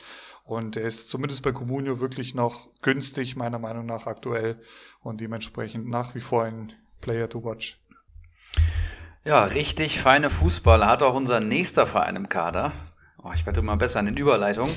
ähm, es ist Bayer Leverkusen. Auch drei Spiele, drei Unentschieden tatsächlich nur. Äh, der Champions League Teilnehmer. Ach nee, Europa League. Ähm, Unentschieden gegen Wolfsburg, Leipzig und Stuttgart. Ja, auf dem Papier auf jeden Fall schwierig zu besiegende Vereine. Und äh, ich finde, bei Leverkusen merkt man vor allem, dass Kai Havertz nicht mehr da ist, der ähm, auf dem Papier zwar kompensiert werden kann durch ganz viele Spieler, aber ähm, dadurch, dass er jetzt nicht mehr da ist, sieht man erst, wie stark der eigentlich war und wie wichtig der auch war. Ne? Sowohl im Spielaufbau als auch in den entscheidenden Aktionen im letzten Drittel, als auch als Torschütze und direkter Vorbereiter. Also eigentlich fehlt er überall. Ja, ich fange direkt mal an und meine Absolut. größte Überraschung, größte Überraschung bei Demir ähm, ist Demir bei. Einfach dadurch, dass er drei Startelf-Einsätze hatte, was bei Peter Bosch ja eigentlich unmöglich ist. Ähm, liegt vielleicht auch daran, dass erstmal sich das Team neu finden muss, dass Harvards nicht mehr da ist und äh, Demirbay kann auf jeden Fall eine Lücke schließen, schießt äh, bärenstarke Standards, das macht ihn vor allem interessant und hat auch gegen Leipzig das entscheidende Tor geschossen, war eine richtig schöne Bude, steht bei 19 Comunio-Punkten und jeder, der Demirbay bei Hoffenheim oder auch wenn er spielt bei Leverkusen kennt, der weiß, dass das Spiel eine absolute Waffe ist für jeden Manager. Und ähm, ja, ich freue mich, dass er jetzt in der Stadtelf steht zumindest. Was ich so ein bisschen bei Leverkusen also ich weiß noch nicht, ob das alles so viel mit dem Harvards-Abgang zu tun hat, weil ich bin mir ziemlich sicher, wir müssen jetzt nicht lang suchen und äh, wir würden letzte Saison auch irgendwie drei Spiele am Stück äh, finden, wo sie mal unentschieden gespielt haben mit Harvards. Also Leverkusen ist und bleibt einfach unter Bosch so eine so eine ähm, Überraschungsmannschaft, ähm, die dann mal wirklich so einen Wahnsinnslauf hat und alles kaputt schießt, aber dann halt eben auch so, wie jetzt gerade gesehen, ganz schlecht zum Beispiel in die Saison startet. Ähm, Volland ist natürlich auch, finde ich, ein Abgang, den man da nennen muss, weil der wurde nicht so ersetzt, wie es jetzt Harvard zum Beispiel mit Demiball oder, oder einem Würz eben ersetzt werden kann, sondern jetzt hast du da halt ein, ein Alario und ein Schick, das sind andere Spielertypen. Dementsprechend muss sich das ganze Spiel auch ein Stück weit äh, anpassen. Und ähm, ja, für mich aber auch so ein bisschen die Überraschung äh, bisher ist Demiball, du hast angesprochen, die drei Startelf-Einsätze sprechen da für sich gut gepunktet. Mm, und Yannick Weber hatte noch in unserer Facebook-Gruppe gefragt, die Frage würde ich dann gleich mal weiterreichen. Wie reagiert denn Bosch jetzt auf diese drei Unentschieden? Woran hat es gelegen bei Leverkusen? Soll ich da mal sofort einhaken? Gerne. ähm, also ich sehe das noch nicht ganz so dramatisch, gerade die ersten zwei Spiele gegen Teams, wo man auch mit einem Unentschieden gut leben kann da, natürlich das Stuttgarter Spiel hätte man schon gewinnen müssen, einfach von der grundsätzlichen Qualität her. Sie hatten auch genügend Möglichkeiten, das Spiel zu gewinnen, aber das ist dann einfach so ein Spiel, was halt, ja, was man dann unglücklich mal so, un, was unglücklich unentschieden ausgeht. Also ich würde da, und ich glaube, Bosch wird das, also auch da jetzt noch nicht so dramatisch äh, irgendwas verändern wollen. Ähm, ich glaube, das muss sich alles noch finden. Ich finde auch, ähm, was, was ihr gerade gesagt habt, neben Harvards halt Volland hätte ich jetzt auch noch erwähnt, wenn ihr es nicht schon getan hättet, ist ein Riesenverlust, der einfach da das Spiel auch total an sich gerissen hat und das, das, das Ganze da aus dem Mittelfeld heraus, der ist ja auch re relativ, das ist ja kein klassischer Stürmer, der wirklich nur die ganze Zeit im, ähm, in der Box gestanden ist, sondern auch mal sich den Ball ganz tief geholt hat. Und ähm, sowas, so ein Spielertyp hat man halt jetzt gar nicht mehr. Schick ist halt so ein klassischer Strafraumstürmer. Da muss sich halt das ganze System auch erstmal drauf ausrichten. Und Alario kriegt jetzt in den nächsten Wochen dann auch die Chance, solange Schick jetzt verletzt ist. Ich glaube, das braucht alles ein bisschen Zeit und ähm, mit der Zeit wird das als auch besser. Und wenn man sich die nächsten Gegner anschaut, da wird man jetzt erstmal äh, Mainz schön abschießen können, weil haben wir ja auch schon drüber geredet, äh, dass es bei Mainz jetzt nicht ganz so äh, rosig aussieht. Dann hat man Augsburg, Freiburg. Ja, sind jetzt, muss man eigentlich mit der Qualität von Leverkusen im Normalfall auch Punkte holen.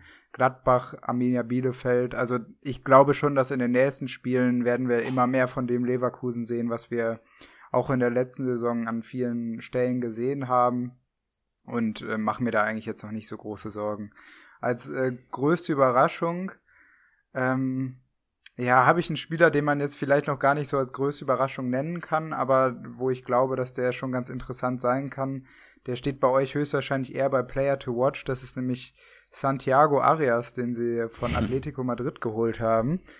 Ähm, der ja sofort reingeschmissen wurde, weil Lars Bender noch nie der geborene Rechtsverteidiger war, zumindest aus meiner Sicht.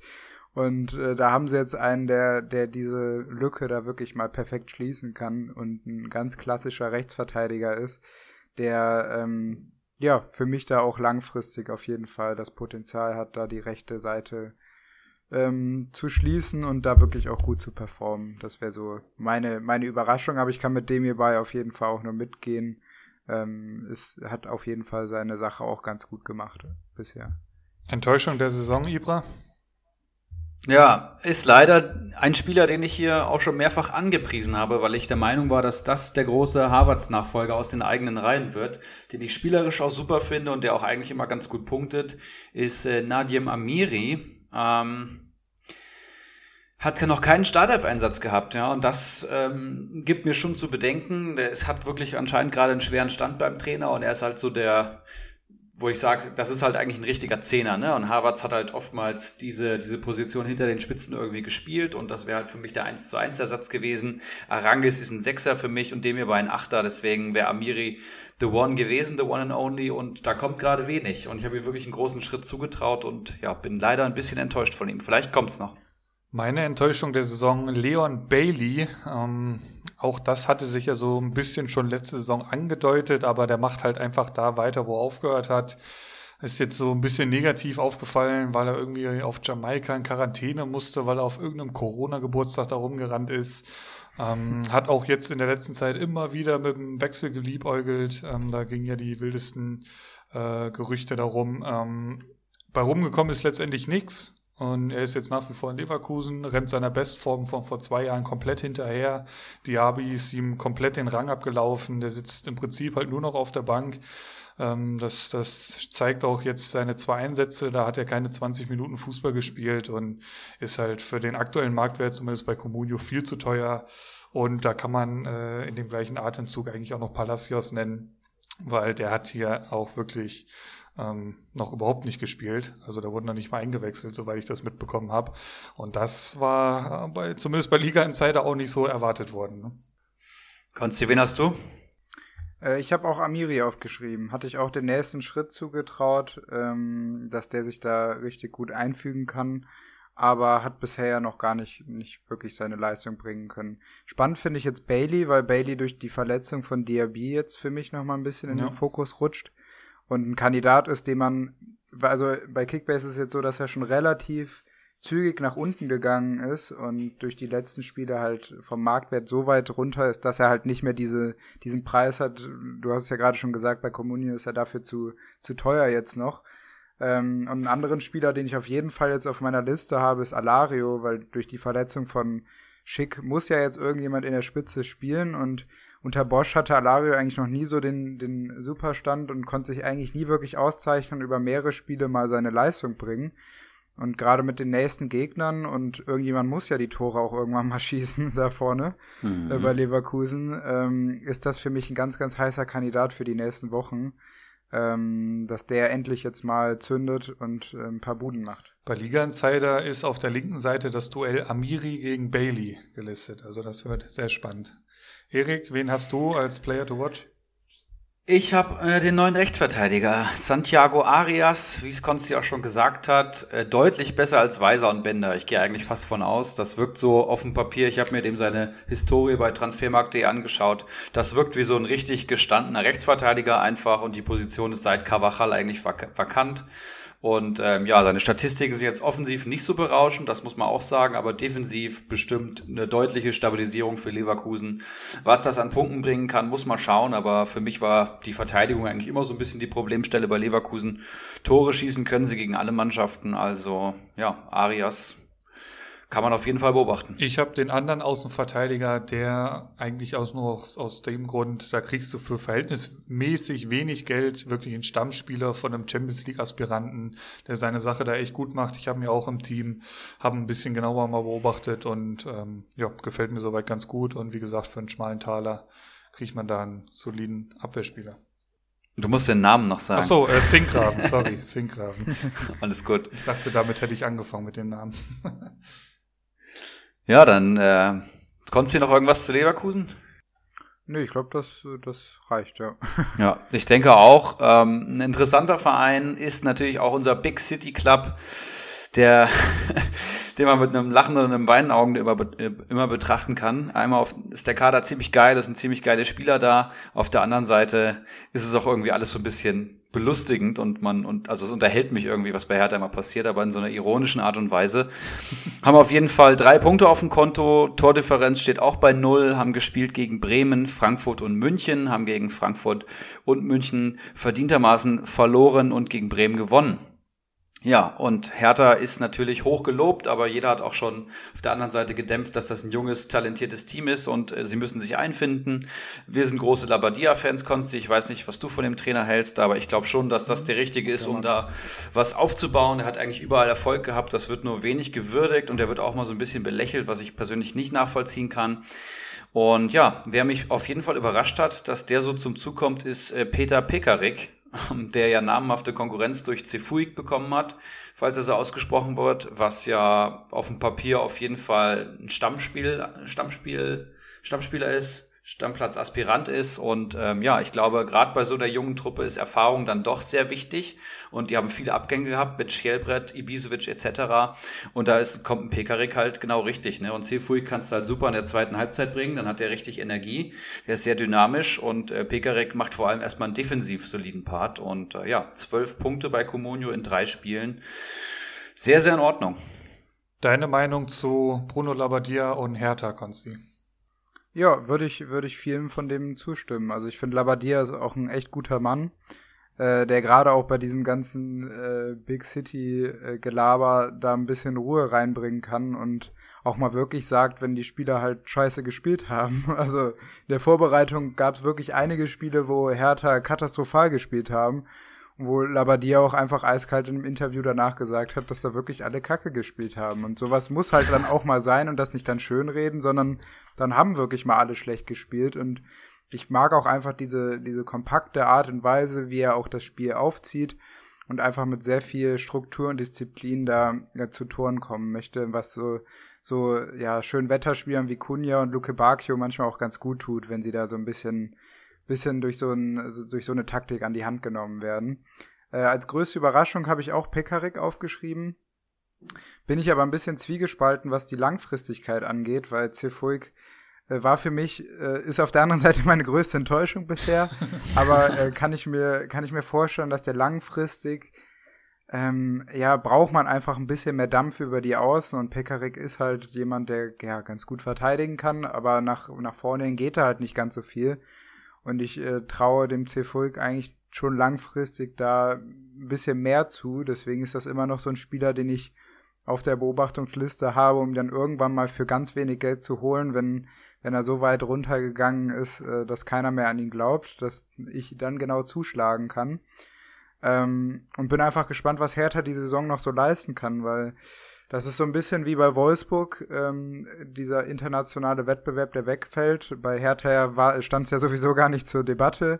Aber ähm, da ist auch eigentlich eine Mannschaft, wenn, wenn die sich mal eingespielt hat, dann kann die auch mal so einen Lauf hinlegen. So einfach von der Qualität her ist das halt schon extrem, wenn man sich auch die Offensive anschaut. Also mit Kunja, Luke Bacchio und Cordoba, finde ich, ist das schon ja. eine echt ganz, ganz schön heiße Mannschaft, die da rumläuft, äh, wo ich auch richtig Bock habe, den zuzuschauen. Natürlich jetzt nicht unbedingt, wenn es dann gegen Bremen geht und sie die 4-1 abschließen. Das können sie gerne gegen andere Teams machen, da jetzt nicht unbedingt. Ähm, aber sonst bin ich wirklich sehr, sehr gespannt, was, was Berlin dann noch so vorhat die ganze Saison. Was habt ihr noch so als Enttäuschung aufgeschrieben? Weil ich, ich hätte auch noch so einen anderen Kandidaten in der Hinterhand, den ich nennen würde.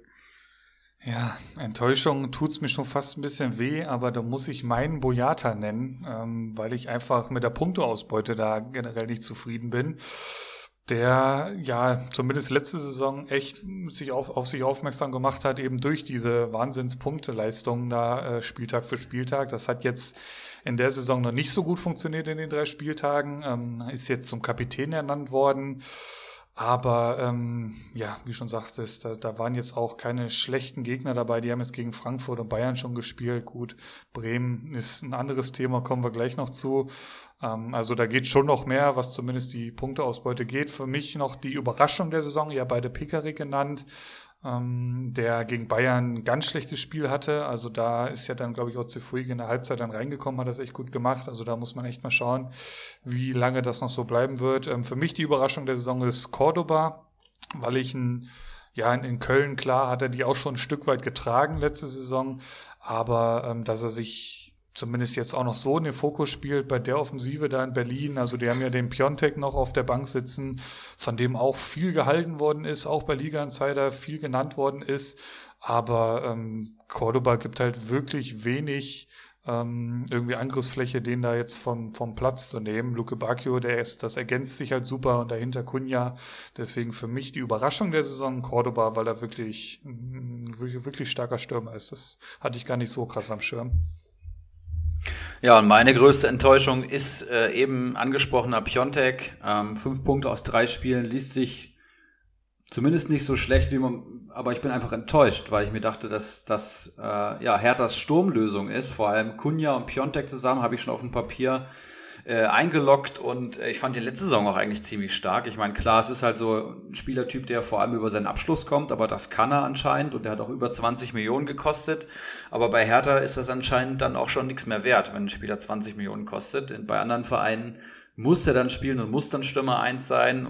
Labadia juckt's anscheinend nicht. Jetzt saß er auch auf der Bank wegen Cordoba und ich glaube, äh, an Cordoba musste er erstmal vorbeikommen und der ist halt deutlich aktiver, deutlich wuchtiger, hat halt auch seinen Abschluss und ja, meine Enttäuschung ist Piontek. Und ich mache auch gleich gerne weiter äh, mit dem Player to Watch. Das ist jemand, der jetzt gegen Bayern ähm, genetzt hat tatsächlich, den ich seit Saisonbeginn im Kader habe. Es ist Jessic Boomkam, wie er von mir nur noch äh, genannt wird. Ähm, wurde gerade überzeugt, bei der Hertha, überzeugt bei der Hertha zu bleiben. Ist ein Berliner Junge, seit der Jugend da aktiv und ähm, ja, wollte sich jetzt irgendwo anders die Spielpraxis holen, hat in der zweiten Mannschaft immer alles zerschossen bei Berlin und äh, ja, die Verantwortlichen haben ihm jetzt Spielzeit zugesagt und jetzt bleibt er in Berlin. Und äh, das bei der Offensive ist sehr, sehr spannend, aber wer halt Tore schießt und Labadia ist ja auch dafür bekannt, dass er junge Spieler in den Fokus rückt. Also ich glaube, den kann man sich in den Kader holen. Deine Enttäuschung und dein Player to watch, Konzi? Ja, ist schön, dass äh, Piontek dann doch noch genannt wurde. da habe ich ein bisschen drauf spekuliert, als ich das eben meinte. Äh, ist, ist für mich sogar persönlich eine Riesenenttäuschung, weil ich den das war, bevor ich in die Saison gegangen bin, äh, notiert man sich ja, ja als ja, ja. Äh, ambitionierter Manager dann auch schon mal so ein paar Spieler, die man unbedingt haben Das stand möchte. da bei mir auch. und da stand er halt ganz, ganz oben und ich habe ihn auch äh, in dieser, ja, man muss dazu sagen, in dieser Dattel-Dienstag-Liga äh, wurde halt extrem overpaid, weil halt alle ja, also da haben halt wirklich alle Ahnung von Fußball und wissen auch, dass die anderen Ahnung haben und deswegen muss man einfach viel ausgeben für Spieler, wo ähm, ja alle wissen, dass die gut sein werden und ich war mir beim Piontek halt ganz sicher, da werden alle ganz viel Geld draufsetzen und ja, hab dann unglaublich viel Geld für den hingelegt und äh, ihn jetzt nach dem Bayern-Spiel dann äh, abgeben müssen und wurde ähm, ja einfach nur ausgelacht für das Geld, was ich dann da verloren habe. Äh, damit muss ich jetzt leben, aber deswegen ist das für mich auch eine ganz große Enttäuschung. Ähm, als, als Überraschung würde ich noch einen Spieler einwerfen oder auch einen Player to watch, ja. der zwar relativ teuer ist, ähm, zumindest bei Kickbase, bei Comunio vielleicht auch, äh, Toussaint, den sie aus Lyon geholt haben, Lucas Toussaint, den hatte ich eigentlich gar nicht so auf der auf dem Schirm, weil ich gedacht hatte, boah, der muss sich erstmal finden, der ähm, ist ja auch, der, zwar der ist relativ früh nach Berlin schon gekommen, hat mittrainiert und hat mit Lyon dann auch nicht mehr Champions League gespielt, aber trotzdem war ich mir sehr, sehr unsicher, was man von dem erwarten kann. Und ich finde, der bringt da so eine extreme Ruhe in das Spiel und ich finde seine Pässe überragend. Also was der auch in, in, der, in der Vorbereitung einfach aus dem Fußgelenk wieder da so Diagonalbälle gespielt hat, da, da ist mein Herz aufgegangen, wenn ich so welche Bälle gesehen habe. Ähm, und das konnte er in den ersten Spielen jetzt auch, der hat das, der hat einfach sein Spiel so durchgezogen, als würde er schon 20 Jahre bei Berlin spielen. Und das finde ich halt, so welche Spieler finde ich immer total geil anzuschauen, die mit so einer totalen Ruhe das Spiel einfach das spielen und sich gar nicht ähm, groß beeinflussen lassen von irgendwas. Und finde ich wirklich ein sehr interessanter Spieler, den ich mir ähm, ja jetzt auch gerade halt dann noch frisch geholt habe, weil ich einfach glaube, dass der jetzt von der Leistung her auch nicht unbedingt ähm, ja irgendwie, weil er ist ja jetzt auch kein kein ganz junger Spieler, der jetzt gar keine Erfahrung hat, sondern ähm, der wird schon konstant seine Leistung bringen, da bin ich mir relativ sicher. Äh, ein Namen, der jetzt vielleicht ganz überraschend kommt, ähm, wen, den ich aber einfach mal einwerfen würde, wo, was, wo ich auch nicht ganz weiß, welche Rolle der jetzt genau spielen wird, ist aber Eduard Löwen, den sie aus Augsburg zurückgeholt haben. Hm. Wo ja äh, gesagt wurde, dass, dass Labadia da ein totaler Fan von dem ist. Ich weiß noch nicht ganz, wo, wo er, wo er spielen soll und ob er eigentlich Spielzeit bekommt.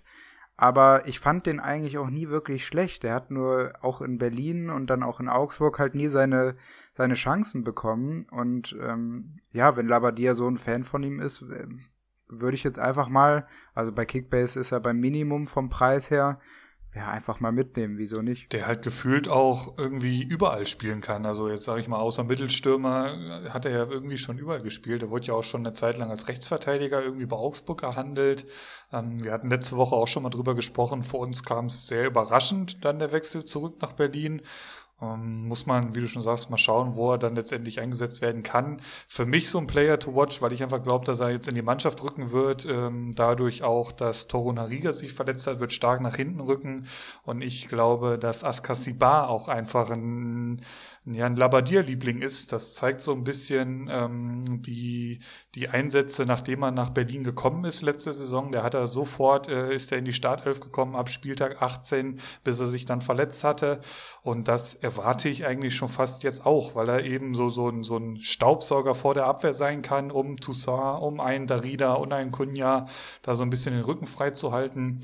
Und äh, dementsprechend, der kommt halt gerade aus einer Verletzung wieder, hat jetzt nochmal die Länderspielpause, um sich da voll in die Mannschaft zu arbeiten. Und das ist meiner Meinung nach wirklich ein, ein Player to watch.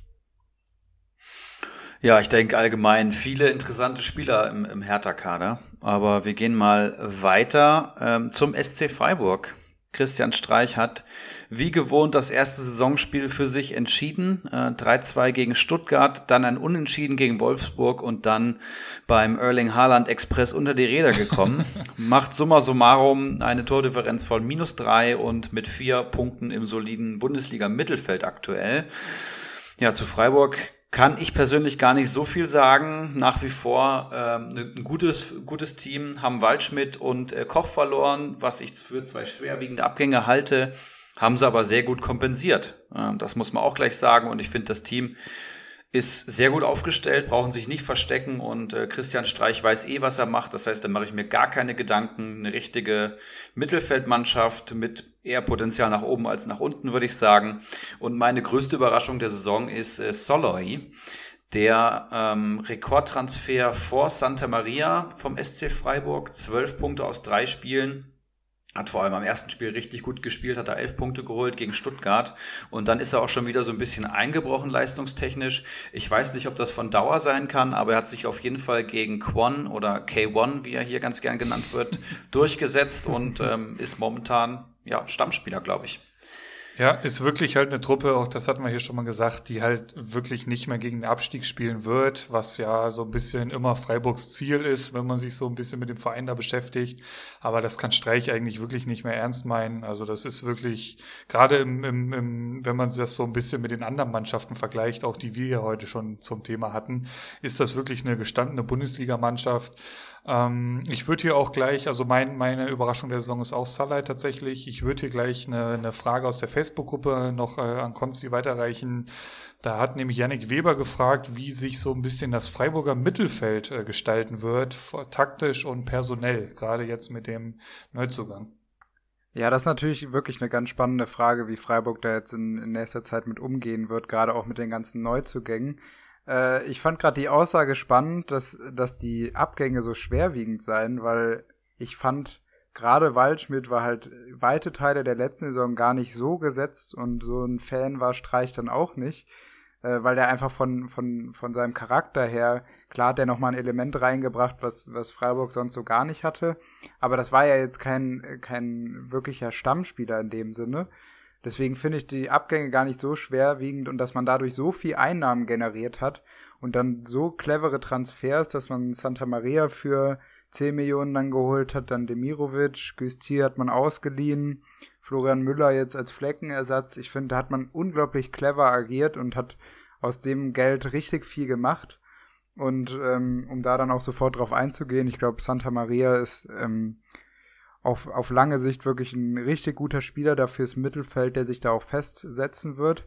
Ich bin mir relativ sicher, dass ähm, ja dieser taktische Fehltritt, den Streich da gegen, das war gegen Dortmund hingelegt hat, äh, mit der Dreierkette, ja, kann, kann man halt wirklich so sagen. Ich, ich fand das auch sehr fragwürdig, dass er, weil das finde ich immer relativ schade, dass, dass so kleinere Mannschaften ihrer Linie nicht treu bleiben, wenn es auch mal funktioniert hat und sich eher an dem Gegner orientieren.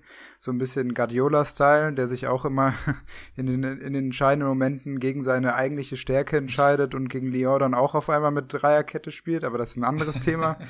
Äh, fand ich es auch extrem schade, dass Freiburg nicht einfach in dem 4-4-2 geblieben ist, was die ersten zwei Spieltage so gut funktioniert hat und das glaube ich, das ist auch langfristig das System, was wir von Freiburg erwarten können.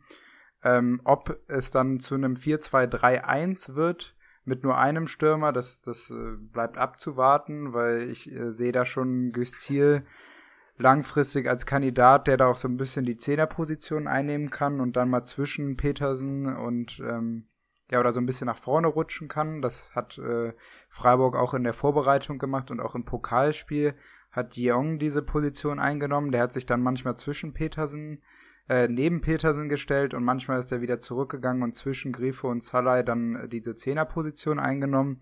Das könnte ich mir vorstellen, dass wir das in, der nächsten Zeit auch öfter mal wieder sehen. Ähm, Gerade wenn Tier dann auch mal so weit fit ist. Aber ich glaube, Santa Maria und Höfler ist erstmal sind die beiden Spieler, die da im Mittelfeld erstmal für Ordnung sorgen werden und ähm, in der Zentrale da erstmal gesetzt sein werden. Das ist so mein Gefühl. Ähm, Überraschung bisher. Ähm, stimme ich euch zu, dass äh, Solar jetzt äh, auch mal so weit äh, durchgestartet ist, was ja viele auch schon letzte Saison erwartet hatten von ihm, finde ich auch, ähm, ist eine echt ganz coole Sache. Äh, bei mir ist sonst noch Petersen, ist zwar keine große Überraschung, aber dass der ähm, ja sonst ja eher als Joker bekannt jetzt äh, eigentlich jedes Spiel fast netzt und von Anfang an spielt, fand ich dann schon überraschend. Ähm, und Jeong habe ich gerade auch schon genannt, äh, der jetzt nicht von Anfang an gespielt hat, ähm, aber auch immer mal wieder reingeschmissen wird und ja vor der Saison eigentlich für mich fast abgeschrieben war, als er auch noch mal letzte Saison äh, in die zweite Mannschaft von Bayern ausgeliehen wurde. Ähm, da habe ich eigentlich nicht mehr damit wirklich gerechnet, dass der noch mal in der Bundesliga ähm, irgendwie ja, Fuß fassen wird und dass er jetzt nochmal die Möglichkeit bekommt, finde ich schön und hat bisher auch eigentlich ganz vielversprechende Leistung zeigen können. Ähm, ja, und von Enttäuschungen her würde ich Demirovic nennen, der bisher noch gar nicht in Freiburg angekommen ist und äh, von dem, äh, ja, der auch in der Liga bei uns gut für gut Geld weggegangen ist und äh, jetzt auch bitter natürlich verkauft werden musste, aber ähm, ja, das ist für mich so meine Enttäuschung. Wie sieht das bei euch also aus? Also kann man so ein bisschen schauen, ähm, aktuell bei Liga Insider sind Petersen und Höhler halt ähm, vorne gesetzt. Quasi, da wird eventuell einer rausrotieren, gerade wenn Thiel dann ähm, in die Mannschaft rückt. Ähm, ein Demirovic ist noch klar in der Verlosung mit drin. Also die sind wirklich richtig, richtig gut aufgestellt. Interessanterweise ist Bremen der nächste Gegner. Böse Zungen würden jetzt behaupten, da kann man ja mal was ausprobieren gegen die. Ähm, also wird eine spannende Aufstellung dann zu sehen sein bei Freiburg. Für mich die Enttäuschung der Saison, aber auch gleichzeitig ein Player to watch ist Gulde ähm, der auch ähnlich wie Demirovic noch gar nicht so die Rolle bisher gespielt hat, der eben den ja, Zweikampf gegen Lienhardt ähm, verloren hat, der, der Zweikampf, der, der auch schon in großen Teilen der letzten Saison geführt worden ist. Ähm, da haben sie sich auch fast ähm, mit Hin- und Rückrunde so ein bisschen abgewechselt. Ähm, aber eben gewisser Lienhardt, genannter Lienhardt, ist angeschlagen aktuell und das könnte halt Guldes Chance sein. Deswegen für mich ein Player to watch, um da eben wieder in die Startelf zu rücken und solide zu punkten. Erik, wie sieht's bei dir aus? Ich schließe mich an. Ich habe auch Demirovic genommen. Ähm, ich dachte, er wäre deutlich weiter. Anlaufschwierigkeiten sind zwar normal, aber in Freiburg musst du halt schon so spielen, wie Streich das möchte. Das ist ein sehr disziplinäres System. Ähm, und ja, er braucht anscheinend noch Zeit und ähm, da kam bis jetzt wenig. Ich glaube halt, dass er talentiert ist, er hat wirklich eine gute Saison gespielt, aber Petersen und Höhler da momentan klar vorne. Ne? Und ähm, ja, mein Player to Watch, da kann ich gerne gleich weitermachen, der wurde eben auch schon genannt, ist Santa Maria. Für mich der Neuzugang beim SC Freiburg in den letzten drei Saisons, würde ich fast sagen, zumindest auf dem Papier. Ich habe ihn jetzt auch schon spielen sehen. Ein richtig fairer, aber trotzdem irgendwie harter, starker Abräumer und Sechser super Zweikampfquote, aber auch mit Akzenten in die Offensive, wird eigentlich meiner Meinung nach immer, immer spielen, ist der gesetzte Mittelfeldspieler jetzt beim SCF. Und ja, wenn man es mal so ins Verhältnis setzen würde, 10 Millionen beim SC Freiburg für einen Spieler, der jetzt irgendwie nicht innerhalb von einem Jahr dann mit Geld verkauft werden soll, sondern das ist, glaube ich, ein Transfer, der ähm, auf Jahre einfach da das, das Mittelfeld kontrollieren soll. Und das finde ich schon richtig stark, dass Freiburg sich auch mittlerweile sowas traut und das auch stemmen können. Was ganz interessant ist, ähm, wir sprechen darüber, dass Freiburg nichts mehr mit dem Abstieg zu tun hat. Freiburg hat auch eine extrem hohe Eigenkapitalquote, falls ihr euch wirtschaftlich für die Bundesliga-Vereine interessiert. Das heißt, die arbeiten einfach sehr solide wenig auf Pump und äh, ja, bauen über Jahre ihr Eigenkapital auf. Deswegen geht auch so ein Transfer jetzt mittlerweile mal ganz locker über die Bühne. Ziehen auch, ziehen auch der nächste neue Stadion, glaube ich. Das müsste jetzt auch irgendwann mal fertig sein, glaube ich. Müsste bald ja. fertig sein, mhm. ja. ja. Sollte ja schon zum Anfang genau, der Saison ja. äh, so sein, aber durch Corona natürlich dann alles ein bisschen äh, nach hinten geschoben. Aber es ist ein richtig schickes Teil. Ich habe da ein paar Bilder von gesehen, das sieht ordentlich aus. Äh, wenn dann auch mal Zuschauer rein können, dann wird das schon ganz schön. Wollen wir es hoffen, ne? Machen wir weiter, Erik, oder was? Wer, wer kommt als nächstes? Sehr gerne. Wir haben ein äh, Team, das, glaube ich, sehr streitbar ist momentan. Es ist Borussia Mönchengladbach, die ähm, ja drei Spiele hatten, Tordifferenz minus eins und stehen mit vier Punkten da. Gegen Dortmund verloren, gegen Union Berlin 1-1. Wir haben 1-1, genau. Und gegen Köln dann gewonnen. Ähm, ja, Gladbach letzte Saison extrem durchgestartet, wie ich finde, mit einem neuen Trainer gleich vorne weg und haben extrem überzeugend und schnell und überzeugend das System von Rose angenommen und äh, das hat richtig gut funktioniert. Momentan ist so ein bisschen der Wurm drin, habe ich das Gefühl, also nicht so stark, wie ich es aus der letzten Saison in, in Erinnerung hatte.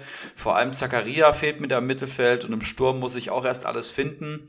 Und ja, meine größte Überraschung war gar nicht so leicht zu finden, ähm, weil ich finde, dass viele da gerade noch unterperformen, aber ich habe mich für Lars Stindl entschieden. Einfach weil er in dieser hochkarätig besetzten Offensive der Dreh- und Angelpunkt ist und auch der verlängerte Arm vom Trainer, wenn ich das so richtig mitbekommen habe. Das Gehirn der Mannschaft, würde ich ihn mal nennen. Und äh, auch bei Comunio ordentlich gebombt. 18 Punkte aus drei Spielen. Finde ich sehr, sehr ordentlich. Und ich glaube auch, dass Stindl trotz Tyram und Player immer seinen Stammplatz behalten wird. Stindel auf jeden Fall ein richtig geiler Spieler. Ähm, absolut gesetzt. Für mich so die Überraschungen bisher sind äh, Hofmann und Kramer. Also da habe ich gleich zwei Stück. Ähm, haben beide wirklich jedes Mal angefangen, beide auch gut gepunktet. Hofmann, der sich so ein bisschen auf die Außenbahn da jetzt gezogen hat, ähm, im Gegensatz zu Hermann, den er da verdrängt hat. Kramer war so auch nicht zu erwarten. Das, das war jetzt, wenn man sich so ein bisschen die letzte Saison anschaut, auch nicht zu erwarten. Muss man natürlich jetzt abwarten, wenn es da den einen oder anderen Rückkehrer gibt. Mein äh, Player to watch ist nämlich ein gewisser Zakaria, der ähm, nach einer langen Verletzung wohl wieder Mannschaftstraining ist, der nach der Länderspielpause zumindest mal wieder ein Kaderkandidat ist. Also langfristig wird er den da wohl wieder verdrängen, aber bisher absolut positiv. Kramer, Hofmann, Enttäuschung, Hermann, Player to Watch, Zakaria. Wie sieht's bei dir aus, Konsti? Ja, auf Player to Watch würde ich dir auf jeden Fall zustimmen. Da ist Zakaria ein ganz heißer Kandidat. Ähm, und ich glaube, das ist auch gerade das größte Problem, was, was ähm, Gladbach aktuell hat, dass einfach die ganzen Verletzten, also auch Player und Tyram, äh, haben ja lange Verletzungen hinter sich und müssen jetzt mhm. auch erstmal wieder reinkommen das ist, glaube ich, ich glaube, es geht gar nicht so generell darum, dass, dass Gladbach schlechte Partien abliefert, sondern dass einfach so viele Spieler verletzt waren, die jetzt einfach erstmal Zeit brauchen, wieder komplett fit zu werden. Also, dass das einfach, einfach daran liegt, dass aktuell da die Leistung noch nicht ganz stimmt. Und man sieht ja jetzt auch mit dem Trend äh, erst Niederlage, Unentschieden und jetzt Sieg, dass es so langsam auch bergauf geht. Und ich bin mir auch relativ sicher, wenn da, wenn da so weit wieder alle fit sind, und sich die alle wieder eingespielt haben, dann ist das halt ja eine der besten Mannschaften in der Bundesliga, das muss man ja fast so sagen. Ich hätte das Spiel also, gegen Dortmund so gerne zu einem späteren Zeitpunkt gesehen. Also da sind sie ja wirklich 0-3 ja. mehr oder weniger untergegangen. Das kam halt viel zu früh, da haben Player und Tyram überhaupt nicht angefangen. Das war, das war echt schade, ja. Bei dem Spiel muss man auch noch dazu sagen, dass das 3-0 sehr schmeichelhaft war. Das war kein Spiel, was hätte 3-0 ausgehen müssen. Ich fand Gladbach gar nicht so schlecht in dem Spiel. Ähm, das hätte auch 1-0 ausgehen können und dann wäre es okay gewesen. So war zumindest mein Eindruck. Also ich fand Gladbach gar nicht so viel schlechter. Die waren besser in, der, so in den ersten besser. 30 Minuten. Ja, genau. Also hatten so, hatten schon Phasen, wo sie schon echt gut dabei waren. Aber es hat am Ende dann halt trotzdem nicht gereicht. Ich finde ganz interessant, dass äh, der, der Spieler Kramer gefallen ist. Ähm, Weil ist es, also um nochmal wieder ein bisschen die Unterschiede zwischen Kickbase und äh, Comunio aufzugreifen. Bei Kickbase ist nämlich der Fall, dass die defensive Mittelfeldspieler, man bekommt halt keine Punkte dafür, wenn Pässe im eigenen Drittel gespielt werden. Und Kramer ist ja so ein defensiver Mittelfeldspieler, der sehr, sehr viele Pässe im eigenen Drittel spielt und wenig Offensivaktionen hat. Dadurch ist Kramer ein total uninteressanter Spieler für Kickbase, weil der macht halt, ähm, ja, vielleicht 50, 60 Punkte, was wirklich wenig ist für, für so eine gute Mannschaft wie Gladbach und hat ganz, ganz wenige Ausreißer, weil der halt so unauffällig ist. Aber wenn ich das richtig verstanden habe, es wäre bei Comunio so, dass man mit dem da schon gut punkten kann, oder? Er ist jetzt kein Punktehamster, wenn man sich so ein bisschen die letzten Saisons anschaut, aber eben für dieses Verhältnis hat er jetzt in den ersten drei Spieltagen richtig gut gepunktet. Also drei, fünf und vier ist für Kramer-Verhältnisse schon wirklich gut. Also der hat in der kompletten letzten Saison 47 Punkte geholt. Ähm, ich weiß nicht, wie viele Einsätze das jetzt waren. Jetzt steht er schon bei zwölf nach drei Spieltagen. Also für Kramer-Verhältnisse ähm, ist das schon ganz gut. Aber wie, wie war dann so ein Thiago zum Beispiel würde, würde mich jetzt mal so interessieren, weil der gefühlt lässt sich auch immer gerne tief fallen oder fällt das dann nicht so ins Gewicht, weil der dann auch vorne genauso viel wirbelt? Ja, die Sache ist, dass Bayern ja extrem hoch steht ja. mit der ganzen Mannschaft. Okay. Da, da ist ja der Unterschied, dass man dann im, in der gegnerischen Hälfte okay, ist. Also okay. Bayern hat ja extrem viel Ballbesitz im gegnerischen, in der gegnerischen Hälfte. Und da sind die Punkte halt extrem wertvoll. Das heißt, Thiago war zum Beispiel jetzt, wo du es ansprichst, ein Kandidat, der hat unglaublich viele Punkte gemacht, weil er den Ball verteilt hat im offensiven Bereich, weil er halt so hoch stand und ist halt so ein Spieler, mit dem man dann extrem gut punkten konnte ähm, wenn Bayern halt so dominant äh, Ballbesitz hatte und im Gegner, in der gegnerischen Hälfte die ganze Zeit war. Ja, der Punkt ist, ähm, Comunio wird über den Sofascore-Algorithmus bewertet. Ich weiß nicht, ob du Sofascore kennst. Ähm, da mhm. gibt's eine Note von ähm, ich glaube, eins bis zehn durchschnittlich äh, mit zwei Nachkommastellen und ähm, ja, das sind, da fließen halt 100 Faktoren ein, wohl in diesen Algorithmus, der sich je nach Position und Spiel auch unterscheidet. Das heißt, der ist sehr, sehr undurchsichtig und man kann halt einfach nur so ein paar Statistiken sehen und man weiß jetzt nicht, ob äh, Pässe in der gegnerischen Hälfte höher gewichtet werden als in der eigenen. Es ist schon naheliegend, aber man weiß es einfach nicht. Ja, was bei Kramer jetzt vor allem äh, wichtig war, war die gewonnene, die gewonnenen Zweikämpfe. Ne? Also ich glaube 72 Prozent sehe ich hier. Zweikämpfe am Boden gewonnen, das ist schon ganz ordentlich. Ja, aber um nicht so sehr von, von Gladbach abzuschweifen, äh, meine größte Enttäuschung ist äh, Tyram. Ja, wobei man jetzt sagen muss, aus, aus der Verletzung heraus kann man es relativieren, aber ich dachte einfach, dass mehr kommt und ich finde, er hat auch immer so Phasen, wo er dann komplett abtaucht. Also wenn er nicht das Tor gegen Union geschossen hätte, dann weiß ich nicht, was ich dann gesagt hätte, aber sieben Punkte. Ich glaube, Tyram-Besitzer sind bei dem Preis noch nicht zufrieden. Hier geht auf jeden Fall mehr und mein Player to watch ist Valentino Lazaro der ja unter Rose einfach schon gespielt hat, kennt den Trainer, spielt viele Positionen und ich bin mir ganz, ganz sicher, dass ähm, der bei der Dreifachbelastung positiv bei Gladbach in Erscheinung treten wird. Auf welcher Position muss man abwarten? Ich weiß nicht, ob ein Liner ähm, 40, 50 Spiele machen kann die Saison. Ähm, und Lazaro ist halt, ist halt da, ne? Und auch für Rechtsaußen halte ich den für sehr, sehr kompetent und auch bei Hertha mit einer Dreierkette hat er mir auch schon sehr, sehr gut gefallen. Wird aber noch so zwei, drei Wochen dauern.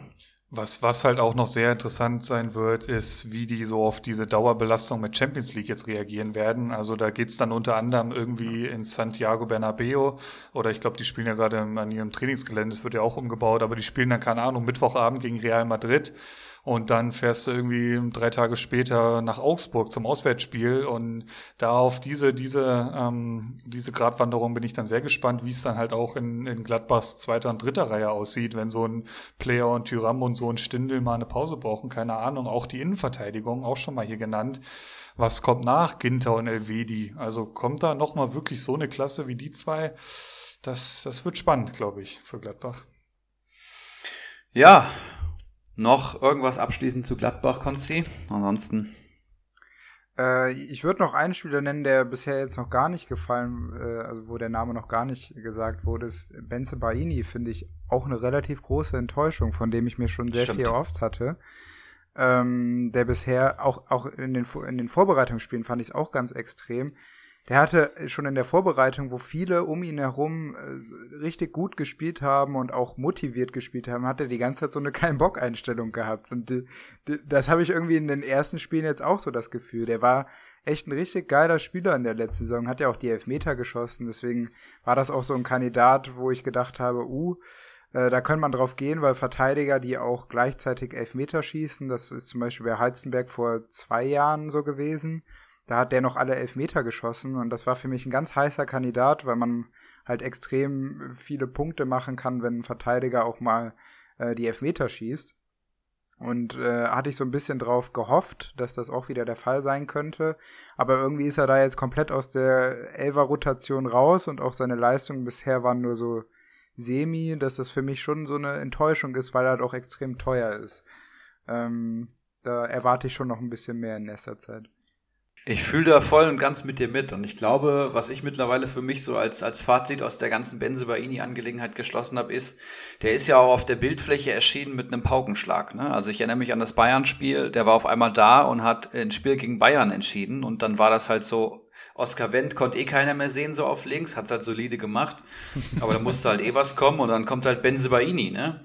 Ohne jetzt Wendt so stark abzuwerten, aber dann kommt halt Benzebaini, der halt irgendwie auf einmal Elfmeter schießt, der jung ist, der talentiert ist und äh, dann ist die Erwartungshaltung natürlich hoch. Dann macht er offensiv auch noch viel und dann denkt man halt gleich, okay, das ist der nächste, das ist der nächste Cavajalo, das ist der nächste Alfonso Davies und ich glaube, das ist er einfach nicht. Ich glaube, weil du sagst null Bock Einstellung, kann auch ein Mentalitätsding sein. Ich ich sehe den noch nicht so als einen konstant guten Bundesligaspieler. Ne, da Potenzial auf jeden Fall da, aber mal abwarten. Ist noch nicht der nächste Otavio, möchtest du sagen? Hm? der nicht, nicht der nächste Gieselmann. ja, da kommen wir noch hin. Da kommen wir noch hin. Ja, ja wir machen erstmal weiter mit äh, Arminia Bielefeld die jetzt auf dem zehnten Platz stehen tatsächlich. Ähm, drei Spiele gehabt, vier Punkte auf dem Konto, Tordifferenz liegt bei null. Gegen Frankfurt einen Punkt errungen, gegen Köln dann gewonnen, 1 zu 0 und gegen Bremen 1-0 verloren. Ja, Mina Bielefeld, ein Team, wo sich vor allem Philipp schwer, äh, schwer tut, da in den Kader sich auszukennen. Ja, Philipp hat immer ein Problem mit allen Vereinen, die unter Bayern München stehen in der Bundesliga. Ich, ich lerne diese Mannschaft erst gerade kennen. Na gut. Nee, die Spitze musste sein. ähm, Arminia Bielefeld macht's gut, ist eine stabile Mannschaft und ähm, allgemein auch in der zweiten Liga sehr, sehr stabil gewesen und ja, die spielen halt ihren Stiefel auch in Liga 1. Ist äh, ja sehr simpler Fußball, aber was willst du auch machen mit dem Kader? Und es hat ja funktioniert. Es hat gegen die Eintracht schon gut funktioniert, obwohl wir da die Chancen haben liegen lassen. Da ist der Matchplan voll aufgegangen. Gegen Köln haben sie es ähm, besser gemacht auf jeden Fall und gegen Bremen wäre vielleicht auch ein Punkt drin gewesen, auch wenn mir Konsti vielleicht widersprechen wird. Ich finde das Team ganz spannend, vor allem weil die Preise niedrig sind bei den Spielern. Und meine größte Überraschung ist äh, Van der Horn, der sich gegen Nilsson durchgesetzt hat. Ja, alle haben gesagt, Nilsson absolut gesetzt und was drumherum passiert, muss man abwarten. Und jetzt ist Pieper auf jeden Fall gesetzt, den ich mir natürlich vor der Saison sichern konnte. Und Van der Horn spielt daneben und die spielen beide richtig, richtig gut. Die Punkte in allen Manager spielen ordentlich und sind einfach günstig gewesen. Finde ich immer noch günstig dafür, was sie so abreißen. Und äh, ja, wird weiter Startelf spielen, denke ich, wenn er sich nicht gröbere Patzer leistet. Wie sieht's mit Bielefeld bei Kickbase aus? Ähm, gut, bisher. ähm, ja, also ich, ich, ich muss aber auch sagen, vor der Saison, ich habe zwar die letzten Spiele der zweiten Liga geschaut, aber sonst war für mich auch der ganze Kader, ähm, kannte ich eigentlich so gut wie keinen Spieler.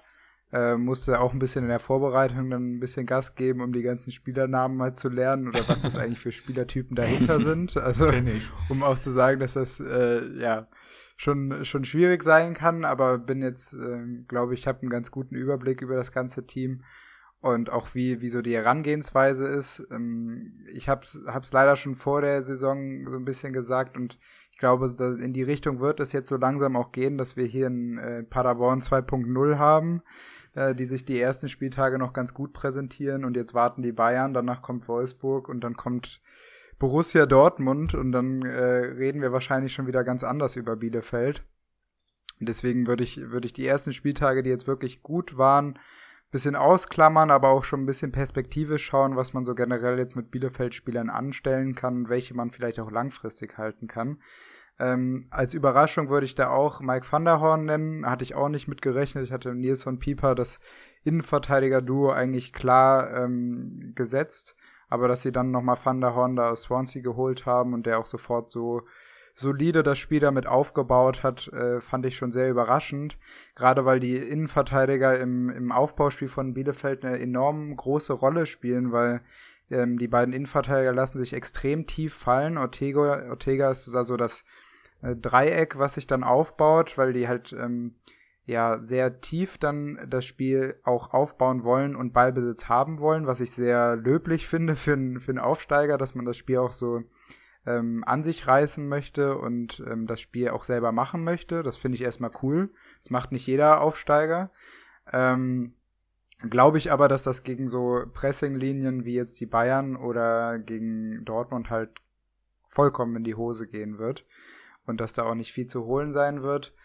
Ähm, und einfach mal, ja, jetzt abwarten, wie die nächsten Wochen werden. Aber wenn ich, wenn ich ähm, dann doch noch ähm, ganz positiv fand bisher, ähm, war auch noch Hartl im Mittelfeld. Fand ich, hat das ganz solide gemacht, hat jetzt noch kein, kein Tor geschossen oder weiteres, aber ist auch immer für die Standards zuständig und ähm, was ja auch im Laufe der Saison nochmal sehr interessant werden kann, weil immer diese Standardschützen, ähm, die dann mal so eine Vorlage einfach abgreifen, äh, weil sie halt die Flanke gerade gut reingeschlagen haben, das ist halt immer was Spannendes. Aber sonst, ähm, ja, tue ich mich ein bisschen schwer, äh, da jetzt für die nächsten Spieltage irgendwelche Bielefelder zu empfehlen. Player to watch und Enttäuschung der Saison habe ich mir jetzt auch sehr schwer getan, da irgendwen rauszusuchen. Ähm, klar, positiv hervorzuheben sind äh, auf jeden Fall Hartl, finde ich auch, und, und Pieper. Ohne, dass ich da jetzt schon irgendwie ein Spiel mal 90 Minuten schauen konnte. Das wird dann gegen Bayern München halt der Fall sein. Die spielen äh, an dem Samstag um 18.30 Uhr. Also da wird man sie sich mal genauer anschauen können, aber das wird halt so ein Spiel, da stellen sie sich halt mit zehn Mann an einen 16er und dann schauen wir mal, was bei rumkommt. Ähm, da brauchen wir uns nichts vormachen. Also ich sehe es halt auch so ein bisschen, du hast gesagt Paderborn 2.0, entweder so oder halt so ein Jahr, wie, wie es Darmstadt mal hatte und du, du mogelst dich und mauerst dich so ein bisschen durch die Saison und hoffst halt, dass andere schlechter sind. Ähm, aber ja, es ist, wenn man sich so ein bisschen jetzt die letzten Spiele anschaut, also Frankfurt hätte da auf jeden Fall gewinnen müssen. Ähm, gut, gegen Bremen haben sie es dann in der zweiten Halbzeit gut gemacht. Wir hätten da vielleicht sogar noch einen Punkt verdient gehabt ähm, gegen Köln. Ja, gegen Köln ist im Moment halt einiges möglich. Klar, musste dann auch erstmal drei Punkte holen, das haben sie dann auch getan. Deswegen stehen sie jetzt nach drei Spieltagen eigentlich ganz gut da. Aber du hast halt die nächsten Gegner auch schon angesprochen. Bayern, Wolfsburg, Dortmund. Also danach, also das ist dann mal ein Willkommenskomitee in der Bundesliga, wenn du dann nach dem sechsten Spieltag immer noch irgendwie auf was sind sie, Platz 10 oder was stehen sie jetzt? Ähm, Platz 10, wenn, du, wenn sie da nach den nächsten drei Spielen immer noch stehen, dann können wir das Ganze nochmal neu bewerten. Ansonsten, glaube ich, wird's eine sehr, sehr schwierige Saison, ja. Alles andere wäre ja auch Wäre ja auch komisch, das jetzt zu sagen. Muss man einfach sagen. Klare Underdog, sowohl wirtschaftlich als auch vom Kader her. Meine größte Enttäuschung ist äh, Klos, von dem man einfach sagen kann, dass er ja der zweiten Liga bis jetzt mehr gegeben hat als der ersten Liga, aber das ist natürlich auch schwierig. Ähm, aber es ist einfach nur meine persönliche Einschätzung und Player to Watch konnte ich jetzt tatsächlich keinen identifizieren, einfach aufgrund der nächsten Gegner. Ich könnte euch keinen Bielefeld-Spieler aktuell gewissenlos empfehlen, nicht mehr Ortega oder Nilsson. Äh, Pieper meine ich natürlich. Ja, schwierige Saison auf jeden Fall. Damit Dann hätte ich vielleicht doch noch ja. einen, den ich, äh, den ich als Player to Watch aufgeschrieben habe. Ja. Äh, der jetzt, der jetzt Gott sei Dank die nächsten Spiele dann noch nicht mitspielen wird, weil er glaube ich noch angeschlagen oder verletzt ist, ist jetzt äh, ah. Arne Meyer, der noch äh, dazugekommen ist, den, was ich auch einen echt guten äh, guten Deal äh, fand. Der hat jetzt gerade noch Innenbandprobleme, äh, aber sollte ja irgendwann dann auch wieder fit sein und äh, schließt so ein bisschen die Lücke. Man hat bisher in diesem 4-3-3 gespielt mit Pritel auf der 6 und Hartl und Spieler X halt daneben, der bis jetzt, ja, Doan hat den gespielt, der für mich aber auch eher ein Außenbahnspieler ist, den sie aus Holland geholt haben. Ähm, da war für mich die Position immer noch so unbesetzt und da könnte halt Arne Meyer schon der Spieler sein, den wir nach diesen drei äh, Spielen, wo sie halt komplett auf die Mütze kriegen, dann ähm, ja vielleicht ein Spieler sein könnte, der das Spiel auch so aufbauen kann, dass da auch ein paar Punkte bei rumkommen. Und da muss er halt auch langsam mal liefern, finde ich so Meier. Also da, klar, hört man immer viel und liest man Fall, viel, ja. äh, großes deutsches Talent, aber so wirklich geliefert hat er noch nicht.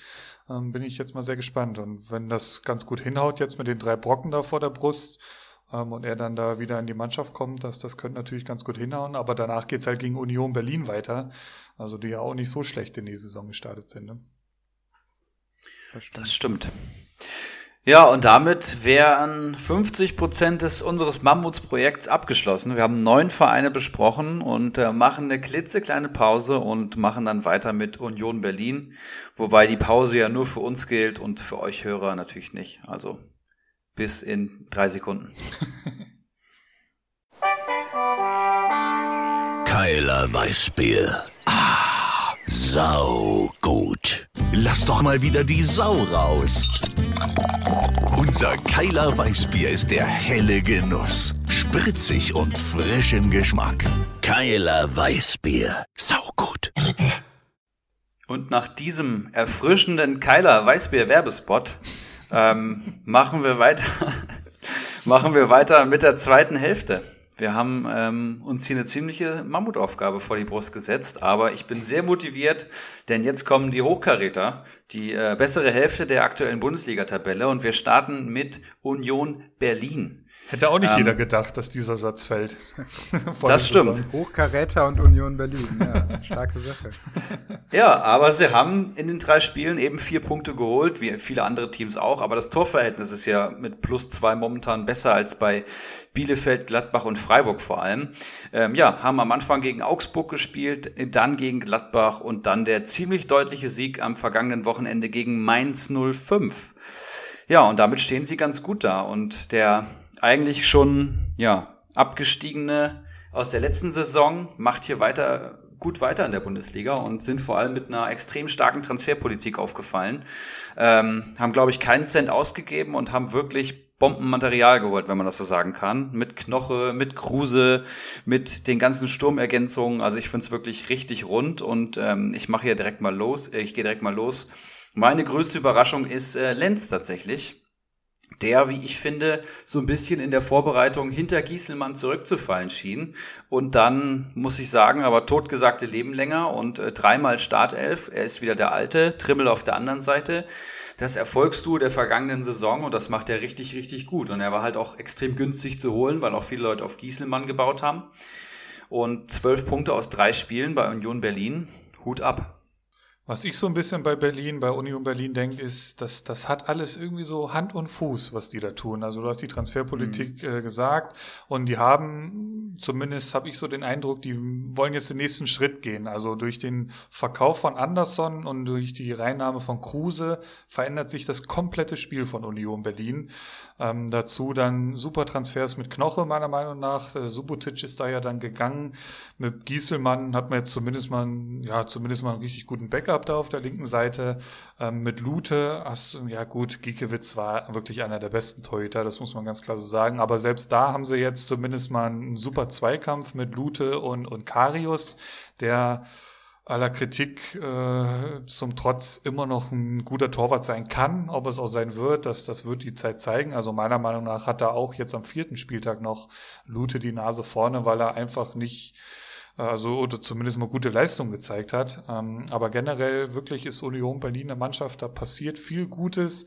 Da sind gute Jungs mit dabei im Team, die, die reißen sich den Arsch auf Spieltag für Spieltag. Ähm, das, das hätte jetzt gegen Mainz noch viel, viel höher ausgehen können. Äh, da hat der Trainer ja quasi irgendwie in der 50., 60. Minute schon angefangen, die Spieler zu schonen oder irgendwelchen anderen Spielern mal äh, ein bisschen Zeit zu geben. Ähm, dann 1-1 gegen Gladbach, gegen den Champions League-Teilnehmer kannst du nicht sagen. Gut, im, im ersten Spiel haben sie 1-3 gegen Augsburg verloren, da habe ich gerade nicht mehr so genau die Bilder im Kopf. Aber generell, wie gesagt, passiert da wirklich viel Gutes. Ne, deswegen für mich eine Überraschung der Saison konnte ich da jetzt gar keinen einzelnen Spieler hervorheben, sondern wirklich, ja, muss man einfach sagen, die, die ganze Mannschaft gefällt mir, der ganze Verein gefällt mir. Ähm, Enttäuschung der Saison muss man ein bisschen Gieselmann, ähm, unser Gieselmann, den, den kulten wir hier in diesem Podcast so ein bisschen ab. Ähm, völlig berechtigterweise. Das hat damit begonnen, dass Erik und ich den vor zwei Jahren im Team hatten. Ähm, da wir ja in Liga 1 und 2 äh, spielen, äh, konnten wir den beide im Team haben und da ja, hat er uns durch die Saison getragen, möchte ich fast sagen. Und Legende. Äh, des, deswegen ist, also hat, hat er hier den, den völlig berechtigten Legendenstatus erreicht, das muss man ganz klar so sagen. Ähm, aber ja, diese Saison etwas schwieriger. Ähm, Lenz ist da doch deutlich vorne.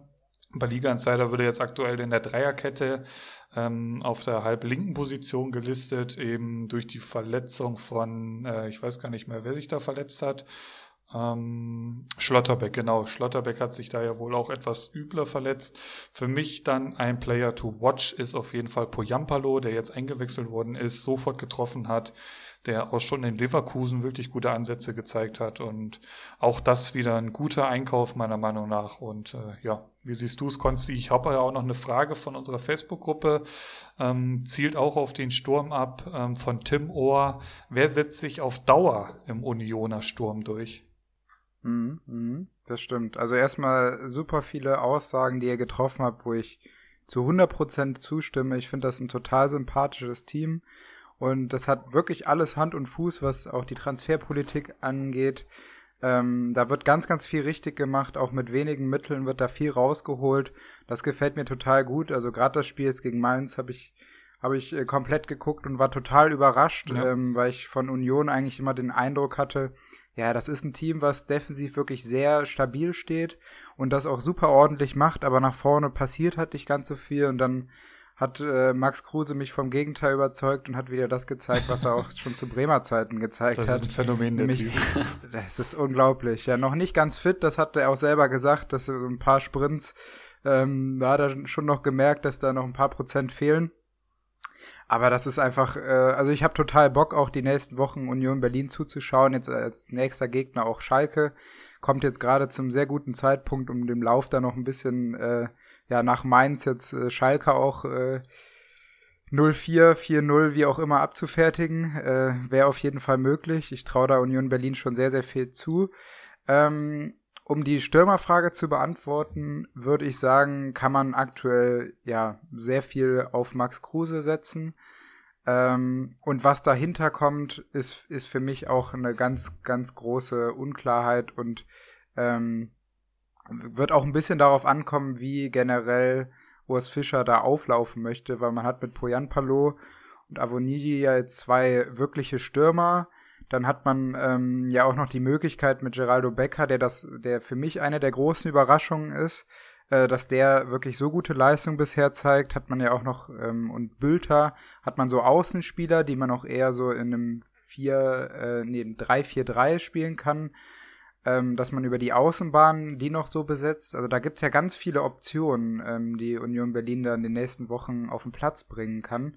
Und neben Kruse würde ich da auf fast gar keinen Spieler gehen, weil ähm, mir das einfach viel zu unsicher wäre, weil da kann sich jeder jetzt kurzfristig noch durchsetzen.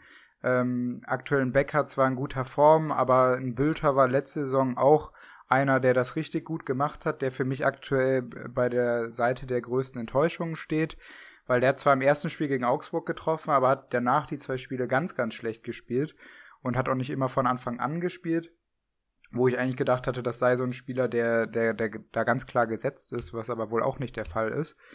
Ähm, ja, wodurch ich wirklich nur auf Max Kruse jetzt, ähm, wenn man auf Konstanz setzen möchte, sonst kann man auch natürlich ein bisschen gamblen und schauen, dass man bisschen Risiko geht, dann ist auch so ein Poyan Palo auf, für mich auf jeden Fall ein Kandidat, weil der auch mal von der Bank kommen kann und mal so ein, einfach so eine Bude machen kann, ja. wie er es jetzt gegen Mainz auch gemacht hat ähm, ist der immer für eine Bude gut, aber sonst äh, würde ich da eher die, ja, ist das, ist das mir alles ein bisschen zu heiß, muss ich sagen. Und sonst würde ich auch eher Richtung äh, Verteidigung gehen, was Union Berlin angeht, weil da weiß man, was man bekommt. Trimmel immer mal wieder schön mit seinen Flanken aus dem Halbfeld oder die Standards, Lenz auf der anderen Seite, der sich jetzt durchgesetzt hat. Ähm, und Knoche ähm, als, als wirklich solider Spieler, der da das Spiel von hinten aufbaut und alles ähm, abräumt, was ihm da in den Weg kommt. Also wirklich, wenn würde ich dann eher was aus der Defensive nehmen und ähm, ja, vielleicht um noch kurz zu der zu der Torwartfrage zu kommen, was da mein Eindruck ist, mein Gefühl ist. Ähm, ich sehe es so, dass Karius zwar den, den größeren Namen hat, aber Lute äh, ein bisschen konstanter ist und das ist das, was Union Berlin jetzt auch erstmal für die nächste Zeit braucht, wodurch ich auch der Meinung bin, dass Lute in den nächsten Spielen erstmal im Tor stehen wird, weil die Abwehr ist so gefestigt und es gibt eigentlich so viele, so wenig Möglichkeiten, die der Chance, äh, die der Gegner bekommt, aufs Tor von Union Berlin zu schießen, dass man da auch äh, einen Lute reinstellen kann und der einfach solide seinen Job macht. Und Karius dann schon mal dafür bekannt ist, auch mal ein paar Aussetzer zu haben und sowas braucht man halt äh, bei Union Berlin nicht, weil ähm, der Torwart kriegt halt nicht so viele Aktionen aufs Tor und äh, dadurch muss er dann die auch festhalten, die aufs Tor kommen und nicht da mal ein paar Fehler drin haben. Deswegen ist so äh, mein Gefühl, dass Lute jetzt erstmal äh, weiterhin im Tor stehen wird. Aber was, was würdet ihr so bei dem Zweikampf sagen, was da so auf uns zukommt? Ich gehe auch mit Lute, also muss ich ganz klar sagen. Ähm, eben, weil, ja, wie du schon sagst, es gibt halt wenig Grund dafür. Wie siehst du es, Erik? Und hau auch bitte gleich deine, deine Kategorien raus. Wie siehst du Union Berlin? Ja, ich ähm, vielleicht erstmal eine Kategorien. Größte Enttäuschung gehe ich auch mit Gieselmann. Ja, einfach äh, der Hype-Train war da, war da schon auf dem, auf dem Gleis und äh, die Realität ist halt doch eine andere. Und Player to Watch habe ich Avonie der äh, für, für mich ein richtig guter Wandspieler ist und ähm, in Mainz, ja, weiß ich nicht, so ein bisschen graues Mittelfeld war und jetzt tatsächlich eine Rolle zu bekommen scheint, eine wichtige Rolle. Und äh, da sind noch viel mehr Stürmer, die Konkurrenz machen. Uja kommt auch noch zurück, habe ich gesehen. Cedric Teuchert, Ingwarzen, das äh, ist wirklich Krass. heftig, was sich da im Sturm abspielt. Ne? Also es ist wirklich ein krasser, offener Kampf momentan und jeder kann sich da durchsetzen und Kruse ist, denke ich mal, gesetzt. Und zum Tor muss ich sagen, ja, ich verstehe Lute, aber ich fand ihn bis jetzt noch nie so richtig stark. Ich würde sagen, so knapp unter Bundesliga-Durchschnitt, ehrlich gesagt. Und es hat auch einen Grund, dass er vorher jetzt noch nicht der Stammkeeper war in der Bundesliga. Vielleicht kommt jetzt so ein großer Name daher und dann setzt er sich durch. Das wäre halt ein krasses Zeichen für Lute auch. Aber ich kann mir auch vorstellen, dass nach zwei, drei Unsicherheiten Karius auf einmal da drin steht. Ob der dann da wieder bleibt, ist halt eine andere Frage. Ne? Also ich weiß nicht, ob sich der Trainer jetzt am Anfang der Saison auf eine Nummer eins festlegen muss. Dann ist das, ist das entschieden. Ne? Das gibt's ja oft, dass man zwei gleichwertige Torhüter hat, die sich dann wirklich duellieren. Geht zwar oftmals nicht so gut, siehe Schalke oder so, aber ja, ich denke, beide sind gute Optionen. Ja. Ja, okay. Union Berlin, interessanter Verein, ne? Ich glaube, mit denen werden wir auch in der Bundesliga noch länger zu tun haben und ich finde es nicht unangenehm. Die sind, die sind gekommen, um zu bleiben, scheinbar tatsächlich. Und das war wie Augsburg, ja. gegen der Meinung ja. vieler. Ne? Ja, wie Augsburg so ein bisschen, muss ich sagen, ja. wo ich auch gedacht habe, was wollen die jetzt hier und warum haben die eine Eichel auf dem Wappen? Und äh, ja, jetzt ist Augsburg immer noch hier, ne? Die sind Tabellenzweiter. Aber kommen wir noch zu. Ja, jetzt sind wir erstmal beim VfB Stuttgart. Drei Spiele gespielt, ganz, ganz interessante Truppe, Torverhältnis plus zwei und auch vier Punkte auf dem Konto. Ähm, die Gegner waren bis jetzt Freiburg, wo sie knapp verloren haben, Mainz und Leverkusen. Gegen Mainz haben sie gewonnen, gegen Leverkusen ein Unentschieden errungen, obwohl hier Leverkusen, das haben wir schon gehört, ja, auf jeden Fall deutlich besser war, zumindest was die Torchancen betrifft. Und ich muss sagen, bei Stuttgart passiert extrem viel Interessantes vor allem. Ich habe sie nicht so stark eingeschätzt finde den Kader durch die Ergebnisse jetzt auch sehr attraktiv, was Preis-Leistung so angeht. Da sind viele Spieler dabei, ähm, die ich mir jetzt ins äh, Team holen könnte. Es gibt viele Überraschungen und äh, viele Sachen, die ich falsch eingeschätzt habe. Aber um in den Kategorien zu bleiben, größte Überraschung ist für mich ganz klar Kalajdzic, der ähm, vom Ersatzspieler eigentlich vom Gonzales Backup zum ja, 10er PPS-Stürmer habe ich mir aufgeschrieben. Also 10 Punkte pro Spieler da bis jetzt geholt und drei Tore geschossen in drei Spielen. Und ja, der Mann ist noch jung, ja, der Mann ist riesengroß und der Mann trifft in der Bundesliga. Das sind alles Top-Voraussetzungen, um ein guter Comunio-Spieler zu sein. Und ich bin sehr begeistert vor dem. Ich habe ihn leider zu früh verkauft. Ich dachte nicht, ich dachte nicht, dass das von Dauer ist und habe mir einige Millionen damit entgehen lassen. Aber generell bin ich ziemlich begeistert vor dem guten Mann. Was sagt ihr zu Stuttgart? Für mich die Überraschung der Saison ist, habe ich hier stehen, die komplette Mannschaft. Ähm, oh. Das war so nach der vergangenen Zweitligasaison wirklich nicht zu erwarten. Also da hatte man ja so ein bisschen den Eindruck, da will keiner aufsteigen. Ähm, das war ja wie so ein Schneckenrennen zwischen Hamburg und Stuttgart. Ähm, und selbst Heidenheim ist ja dann noch irgendwie Dritter geworden.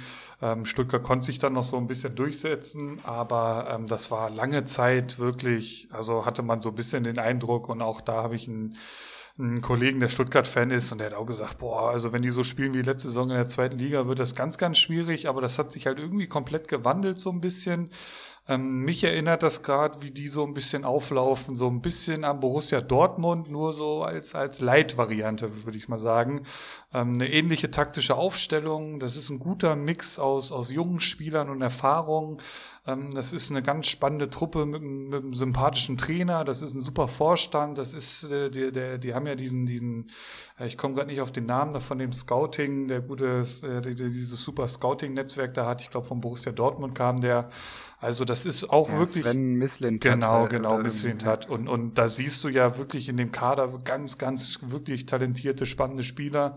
Und ähm, ja, wie gesagt, das ist ein wirklich spannender Mix und ich glaube, da geht einiges. Ich bin echt gespannt auf Stuttgart. Also für mich wirklich eine der, der Mannschaften to watch, würde ich schon fast sagen. Wie siehst du? Ich habe nämlich auch noch eine Frage von Yannick Weber. Ist Stuttgart so gut, wie es scheint? Ja, auf jeden Fall ein ganz, ganz spannendes Thema, ja. Also ich bin von Stuttgart auch mega angetan, weil da, da wird auf allen Ebenen sehr konzentriert und sehr mit einer genauen Idee gearbeitet, da so junge Spieler ähm, aufzubauen. Deswegen finde ich das auch extrem spannend.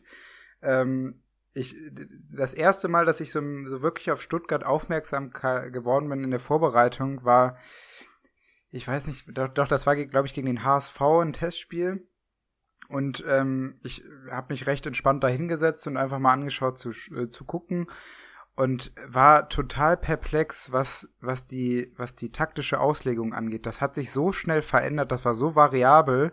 Äh, ich, ich musste mich wirklich, das ist wie beim FIFA-Zocken, wenn man sich ein bisschen konzentrierter nach vorne setzt und näher an den Bildschirm ranrutscht, weil, weil, man, weil man sich konzentrieren muss. So ging es mir bei dem Testspiel auf einmal, weil, weil ich gar nicht damit gerechnet hatte, so eine Vielfältigkeit und so, so eine taktische Auslegung zu sehen, dass sich da so viel in dem Spiel verändert, ähm, dass ich total überrascht war, was, was sie da wirklich auf den Platz bringen können. Also ob das dann mal eine Viererkette war äh, oder eine Dreierkette ähm, und auch wie sich die Spieler auf dem Platz bewegen, so ein Didavi oder ein Castro finde ich unglaublich interessante Spieler in diesem System und deswegen schaue ich bisher auch die Stuttgart-Spieler so, so gerne, weil da einfach so viel auf dem Platz passiert und das mit so einer Unbekümmertheit, dass das ich finde das total geil anzuschauen. Also ich bin da so ein, so ein kleiner Fan geworden, zumindest aus taktischer ja. Sicht, was, was Stuttgart da aktuell abliefert. Wo du gerade das mit Light-Variante angesprochen hast, für mich ist das äh, nicht unbedingt eine Dortmund-Light-Variante, sondern eher eine äh, Bayer-Leverkusen-Light-Variante. Mhm. Nämlich hinten katastrophal und vorne kann man sich das immer ganz schön anschauen. Weil ähm, ich finde, äh, ja, wenn man von Enttäuschung sprechen kann, ist das eher Richtung Verteidigung der Fall. Ich finde, da sind sie noch extrem lückenhaft und dieses verspielte Junge, was sie haben, äh, geht ein bisschen darauf, dass sie halt, die, ihnen fehlt einfach ein bisschen diese defensive Stabilität. Und auch wenn man mit einem Silas auf dem rechten, äh, auf der rechten Außenbahn spielt in dieser Dreierkette und gar keine richtige Absicherung nach hinten hin hat, ist das halt schon sehr risikoreich und ähm, äh, deswegen, um dann ein bisschen langfristig auch zu sagen, was ich von Stuttgart erwarte, werden wir noch extrem äh, verschiedene Leistungen und auch sehr schwankende Leistungen sehen. Also das wird äh, immer mal wieder schöner Fußball sein, den wir uns da angucken können. Aber manchmal wird es auch so sein, dass man sich denkt, was, was haben die da gerade auf dem Platz fabriziert, weil es einfach vorne und hinten nicht passt, dass das sehr, sehr schwankend sein wird. Gerade mit so einem jungen Team ist das auch vollkommen normal, ähm, dass das dann mal der Fall ist dass auch so ein Kalajdzic mal ein paar Spiele halt ähm, höchstwahrscheinlich auch mal nicht äh, treffen wer, äh, wird und ähm, auch ein Silas seine, seine Momente haben wird, wo er vielleicht nicht äh, unbedingt die Leistung bringen wird, die er bisher gebracht hat. Das wäre nämlich für mich so die, die große Überraschung bisher, der Silas auf Außen, was der auch für einen Abschluss hat ja. äh, und die Dinger da reingeballert hat, das sah schon echt, echt ganz, ganz stark aus. Ähm, als groß, größte Enttäuschung würde ich bisher Pascal Stenzel sehen. Da hatte ich eigentlich gedacht, dass der sich als rechter Innenverteidiger und auch, äh, weil er auch diese Position als rechter Verteidiger einnehmen kann, durchsetzen wird. Ähm, dass Stuttgart halt auch auf diese Viererkette setzen kann, dass Sosa dann zurückfällt und sie auch mal Viererkette spielen können. Da hatte ich mich eigentlich drauf gefreut, dass Stenzel da diese Position einnehmen wird. Jetzt sieht es aber fast so aus, als wird Mafropanos auf Dauer diese Position in der rechten Innenverteidigung einnehmen. Dass ich da schon ein bisschen enttäuscht war, was Stenzel auch mit der gelb-roten Karte sich da geliefert hat. Und ähm, Player to Watch wäre für mich jetzt ganz klar Nicolas Gonzalez, der jetzt von der Verletzung zurückkommt und äh, ein überragender Spieler ist und ich ganz, ganz heiß darauf bin, wie der sich jetzt auch noch in das Spiel integriert, weil Silas, Kalajdzic und Gonzales, das könnte schon was ganz Schickes sein, was uns da äh, in der nächsten Zeit erwartet. Gonzales habe ich ja auch als Player to Watch natürlich stehen, der jetzt auch nach der Länderspielpause zumindest mal wieder eine Option für den Kader sein kann. Mm, wenn man sich so ein bisschen die Com-Duo-Daten, die hatten wir uns von äh, letztem Jahr mal angeschaut, also sprich, wie hat der in der zweiten Liga gepunktet? Und da war der irgendwie bei 161 Punkten, meine ich, also was wirklich eine absurde äh, Punktzahl ist, also das ist richtig, richtig stark, bin ich auch sehr gespannt drauf. Da kann man, finde ich, dann auch im gleichen Atemzug äh, Erik Tommy nennen, der auch aus einer Verletzung wiederkommt, mhm. also da kommt auch nochmal richtig Qualität nach, also wirklich, das war ja einer der Spieler letzte Saison bei Düsseldorf, die da noch irgendwas gerissen haben. Also da kommen noch zwei ganz, ganz spannende Spieler wieder. Was mir noch äh, ein bisschen so bei Stuttgart einfällt, ist, dass das erste Spiel gegen Freiburg, da lagen die irgendwie nach 45 Minuten oder ich glaube sogar schon nach einer halben Stunde 3-0 hinten. Und in der zweiten Halbzeit ähm, schnupperst du dann wirklich fast noch am Unentschieden und hättest es sogar noch verdient gehabt. Also das, das spricht ja auch für die Mentalität in der Mannschaft. Also wirklich, ja, Du hast die schwankende Leistung angesprochen, das, das kann man wahrscheinlich schon erwarten, aber ich könnte mir durchaus vorstellen, dass die ähm, eher nichts mit dem Abstieg zu tun haben werden. Wie siehst du es, Erik? Das glaube ich auch nicht. Dafür gibt es ganz andere Kandidaten, ne? vor allem Köln, Schalke und Mainz. Die müssen sich erstmal finden und äh, Stuttgart hat ja auch schon Pünktchen auf dem Konto. Endo muss man auf jeden Fall noch nennen, der das Gehirn der Mannschaft ist im Mittelfeld. Ein richtig, richtig starker Spieler, den ich auch in meinem Kader mittlerweile habe. Und äh, meine größte Enttäuschung ist auch Pascal Stenzel. Ähm, minus zwei Punkte aus drei Spielen, dann die gelb-rote gegen Mainz. Und das war für mich so, ich habe mir den Stuttgart-Kader erstmal angeschaut und habe gesagt, okay, Stenzel haben die. Ja, und dann habe ich mir die Comdo-Punkte angeguckt und ja gut, der wird, der wird auf jeden Fall gesetzt sein. Also das ist so ein Safe-Call. Wenn du den Stuttgarter holst, dann wahrscheinlich Stenzel. Und jetzt ist es halt genauso nicht gekommen. Und äh, ja, da bin ich ein bisschen enttäuscht. Player to watch habe ich mich schwer getan zwischen äh, Mavropanos, der ja jetzt auch seinen ersten Startelf-Einsatz hatte und äh, eine richtig gute Zweitligasaison gespielt hat, und äh, Clement, der zweimal reinkam von der Bank und äh, richtig das Spiel belebt hat und wichtig war, hat zweimal fünf Punkte geholt bei Comunio, das war sehr, sehr ordentlich. Und der wurde für Castro eingewechselt und einmal wurde eingewechselt, um auf Viererkette umzustellen. Das heißt einmal taktisch und ähm, bei ihm ist jetzt halt schwierig, wird er weiter so ein Top-Joker sein, weil für einen Trainer ist ja auch immer ein gutes Zeichen, wenn der Joker funktioniert, siehe Petersen, dann kommt er auch weiterhin von der Bank. Aber Clement kann auch, auch jemand sein, der in die erste Elf reinrutscht und ich glaube, hier wäre am ehesten der Kandidat tatsächlich Castro. Ja. Ergänzung. Nö. Ja, Endo kann ich ja. nur unterstreichen. Also Endo ist äh, wirklich das, das Gehirn und äh, was der da auch abspult. Ähm, ich fand gerade dieses Spiel gegen Freiburg da total interessant, weil der zur Halbzeit dann noch ähm, ja in diese Dreierkette dazwischen also sich immer mehr zwischen die die Verteidiger fallen lassen hat, als ähm, wer wurde da zur Halbzeit ausgewechselt? Wie heißt der Pole noch von äh, Kaminski. Kaminski, Kaminski wurde ausgewechselt. Ja. Da haben sie auf Viererkette umgestellt und Endo hat sich immer wieder zwischen die Verteidiger fallen lassen und hat da das Spiel, das Spiel wirklich komplett an sich gerissen und Freiburg wusste auch gar nicht, was sie gegen den machen sollen, weil er hat sich, hat einfach das komplette Spiel übernommen und es, es war total geil anzuschauen. Ähm, wo, wo wir eben dabei waren, dass äh, Thiago so ein Spieler ist, der ähm, dann ganz viel Punkte dadurch macht, dass er im, im, äh, in, der, in der gegnerischen Hälfte ganz viele Pässe spielt. Das ist bei, bei Stuttgart nämlich halt auch der Fall. Die sind bisher, was, was, den, was die Spielanteile im gegnerischen Drittel angeht, sind die auf Platz drei. Äh, also wirklich, da, da ist nur Bayern noch, logischerweise, Bayern ist da immer auf Platz eins. Aber dass, dass Stuttgart da so hoch äh, steht und so viel Ballaktionen im, im gegnerischen Drittel hat, finde ich schon total überraschend und spricht auch sehr für die Leistung von Stuttgart. Und ähm, da ist halt Endo so ein Kandidat, der ähm, da so viele Pässe spielt und so viele intelligente Laufwege auch macht und diese, diese Pässe in die Tiefe auch spielen kann. Das ist, das ist wirklich ein Riesenspieler, den man auch meiner Meinung nach, ich habe ihn jetzt auch in, einem, in der einen Kickbase-Liga, den man auch so eine ganze Saison mitziehen kann und wo man sich eigentlich auch keine Gedanken machen muss, dass äh, da groß was mit, seinem, mit seinen Leistungen passieren wird. Der wird da auch weiterhin spielen und auch gesetzt sein und das ist ein Spieler, wo, wo man sich einfach keine Gedanken machen muss, stelle ich den jetzt auf oder nicht, weil der wird so oder so spielen und auch seine Punkte irgendwie machen. Die nächsten Gegner Hertha, Köln und Schalke. Also das auch da in den nächsten Spielen geht einiges für Stuttgart. Also, und wir haben ja schon gelernt jetzt gerade, die kann man sich echt gut anschauen und das werden wir wahrscheinlich auch mal zu gegebener Zeit tun. Wie geht's weiter, Erik? Ähm, ich muss gerade erstmal mein Ladekabel holen für einen Laptop. Kann ja Oh keiner ahnen, dass wir hier schon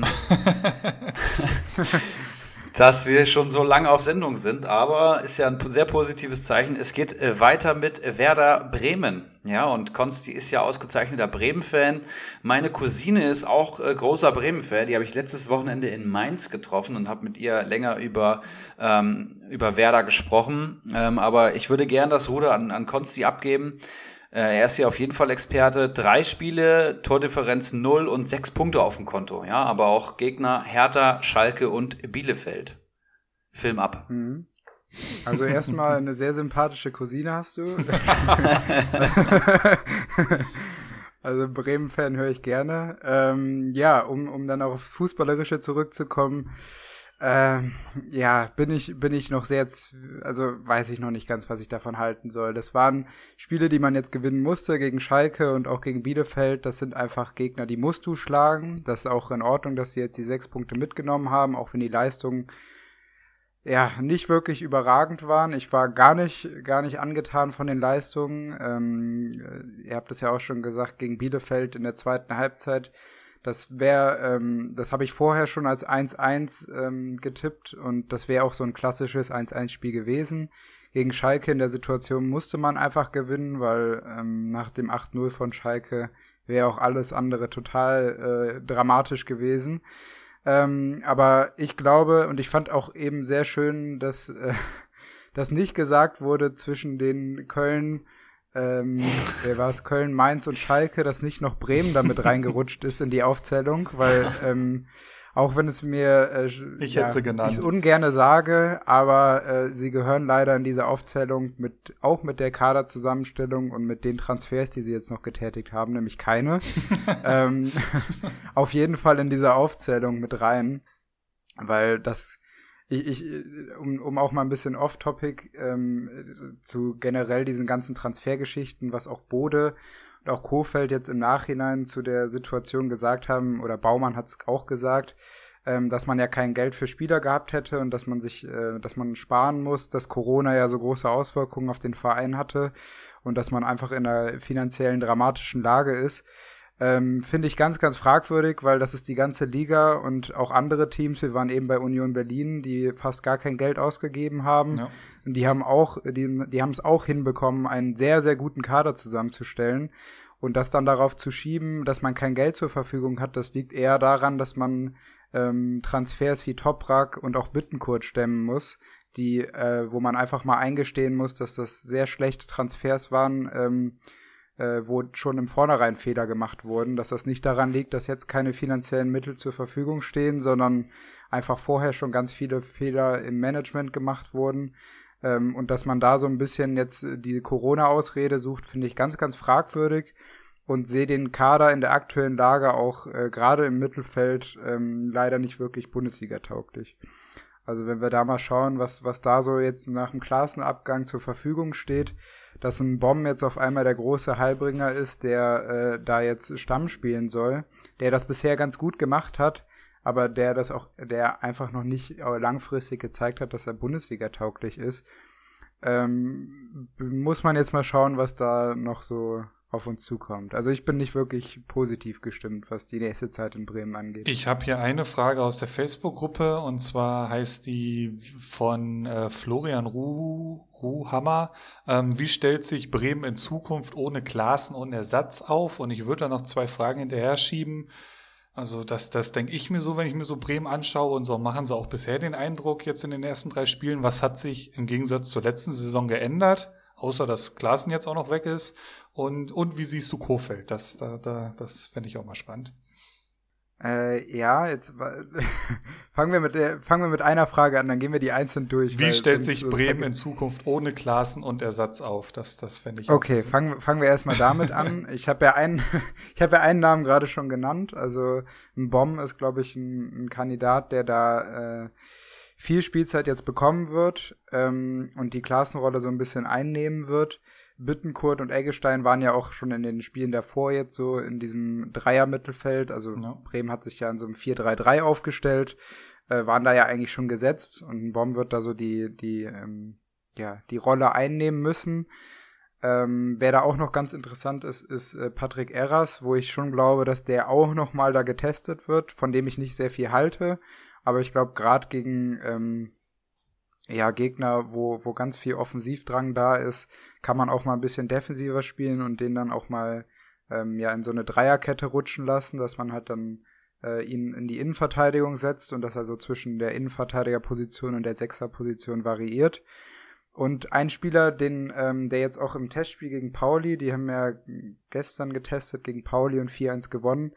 Ähm, wer mir da auch sehr, sehr positiv aufgefallen ist, ist Kevin Möwald, der ja lange verletzt war. Ähm, und neben Bomb für mich der Kandidat ist, der auf jeden Fall Klaassen am ehesten ersetzen kann. Möwald auch eine, eine Führungspersönlichkeit, der hat so einen ähnlichen Charakter wie Klaassen, auch ein recht hohes Standing in der Mannschaft, was man ja sonst eigentlich nicht so mitbekommt, weil durch die vielen Verletzungen hat man ja einfach ja generell äh, gar nicht so viel von ihm mitbekommen, aber der ist ähm, extrem angesehen in der Mannschaft und ähm, könnte auf jeden Fall ein Kandidat sein, wenn er fit bleibt, der da ähm, die Rolle übernehmen kann und dem ich auch sehr, sehr viel zutraue. Also der hat wirklich auch die Bundesliga-Tauglichkeit, die ich beim Bomben halt noch nicht ganz, ähm, ja, noch nicht ganz sagen kann, ob die wirklich da ist. Vor allem auch 90 Minuten gestern gespielt. Also ich habe mit meinem Team, habe mir das natürlich auch ganz genau beobachtet und das war schon überraschend, dass er direkt 90 Minuten durchpowert. Ähm, hm.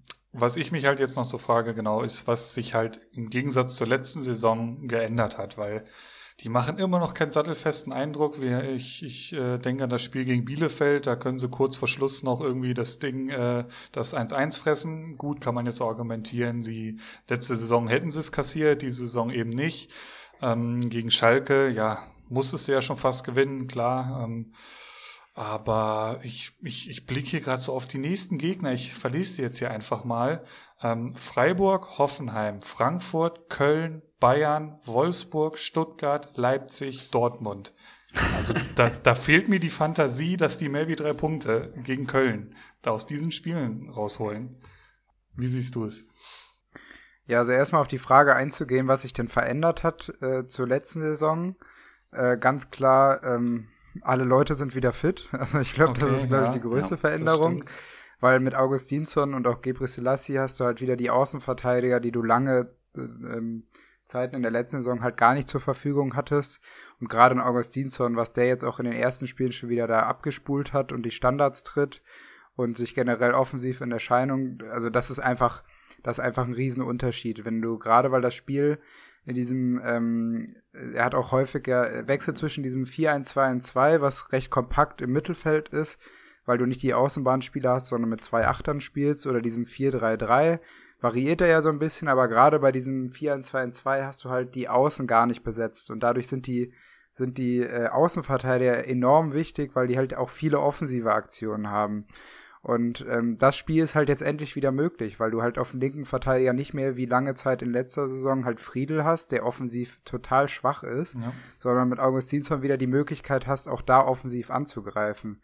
Und halt dieses, ähm, ja, mit viel Ballbesitz äh, das Spiel aufzubauen und das, das Spiel an sich zu reißen. Die Möglichkeit ist jetzt wieder viel mehr gegeben, weil man ähm, halt auch ja, mit Eggestein jetzt auf der 6 finde ich da auch eigentlich ganz gut, weil er viel Ruhe in das Spiel reinbringen kann. Und ich finde auch äh, Friedel und Velkovic als Aufbauspieler gar nicht so schlecht. Weil Moisander tat da immer ein bisschen weh, ihm zuzuschauen. Und Toprak fand ich auch nicht immer die beste Besetzung. Aber ich muss sagen, mit Friedel als Innenverteidiger bin ich eigentlich relativ zufrieden. Und ähm, ja, muss man einfach schauen, wie, wie sich das halt, ob sie diese, wie du es auch schon angesprochen hattest, diese Spiele, die sie jetzt glücklich gewonnen haben und letzte Saison halt nicht, ob sie das auch über einen längeren Zeitraum halt ziehen können. Also ich sehe das vielleicht gar nicht so, vielleicht auch wegen der Bremen-Brille, aber gerade Freiburg ähm, und auch Frankfurt, gegen Frankfurt hat sich, also Frankfurt hat sich gegen Bremen immer extrem schwer getan und da konnte ähm, Bremen eigentlich immer ganz gut punkten. Ähm, und auch gegen Wolfsburg, äh, die nach den Bayern ja kommen, äh, hat sich Bremen eigentlich auch nie so schlecht präsentiert. dass ähm, das schon so Gegner sind, die Bremen liegen, wo vielleicht mal so ein Punkt rausspringen kann. Aber natürlich im, im schlechtesten Fall kann es auch alles äh, so laufen, wie ihr es schon gerade gesagt habt, und am Ende stehen dann nur drei Punkte gegen Köln da. Ich habe halt so ein bisschen, ich habe so ein bisschen Eindruck, die, die sind so instabil, also wirklich, das, das kann wirklich, da kann es während den 90 Minuten noch so einen Bruch in dem Spiel geben, ob das halt der letzten Saison geschuldet ist oder wie auch immer das da zustande kam. Also das, das finde ich schon echt krass und das, das sehe ich bei kaum einer anderen Mannschaft so, vielleicht noch bei Schalke.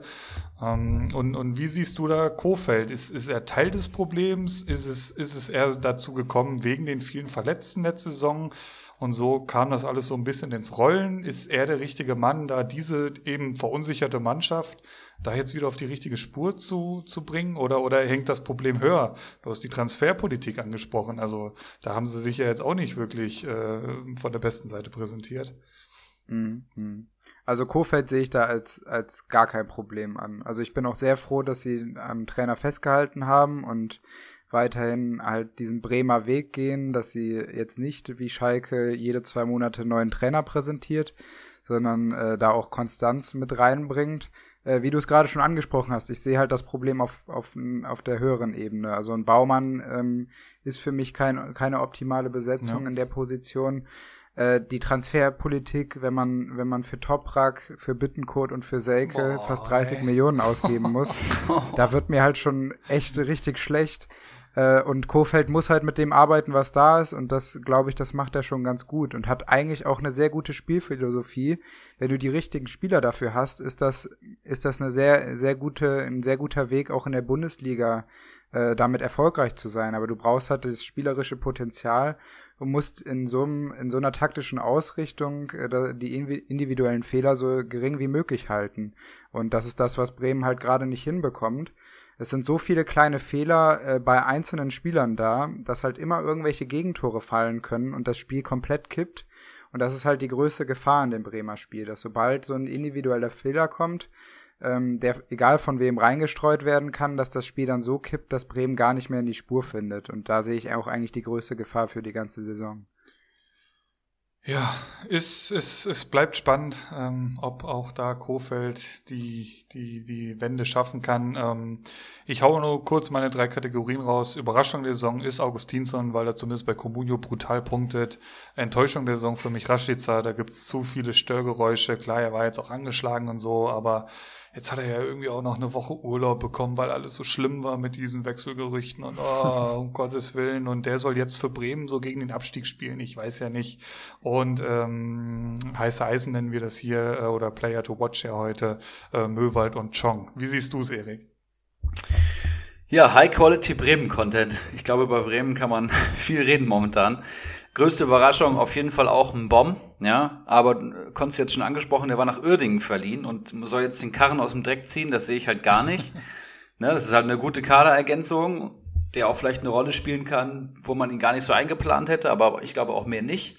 Größte Enttäuschung ist bei mir Chong, weil die Erwartungen da auch einfach sehr hoch waren, weil man halt Man United liest, und dann habe ich den einmal im Testspiel gesehen da war das halt eine Rakete, aber halt auch gegen schwachen Gegner und da kommt bis jetzt halt irgendwie wenig, muss man auch so sagen. Zwei Einwechslungen zuletzt.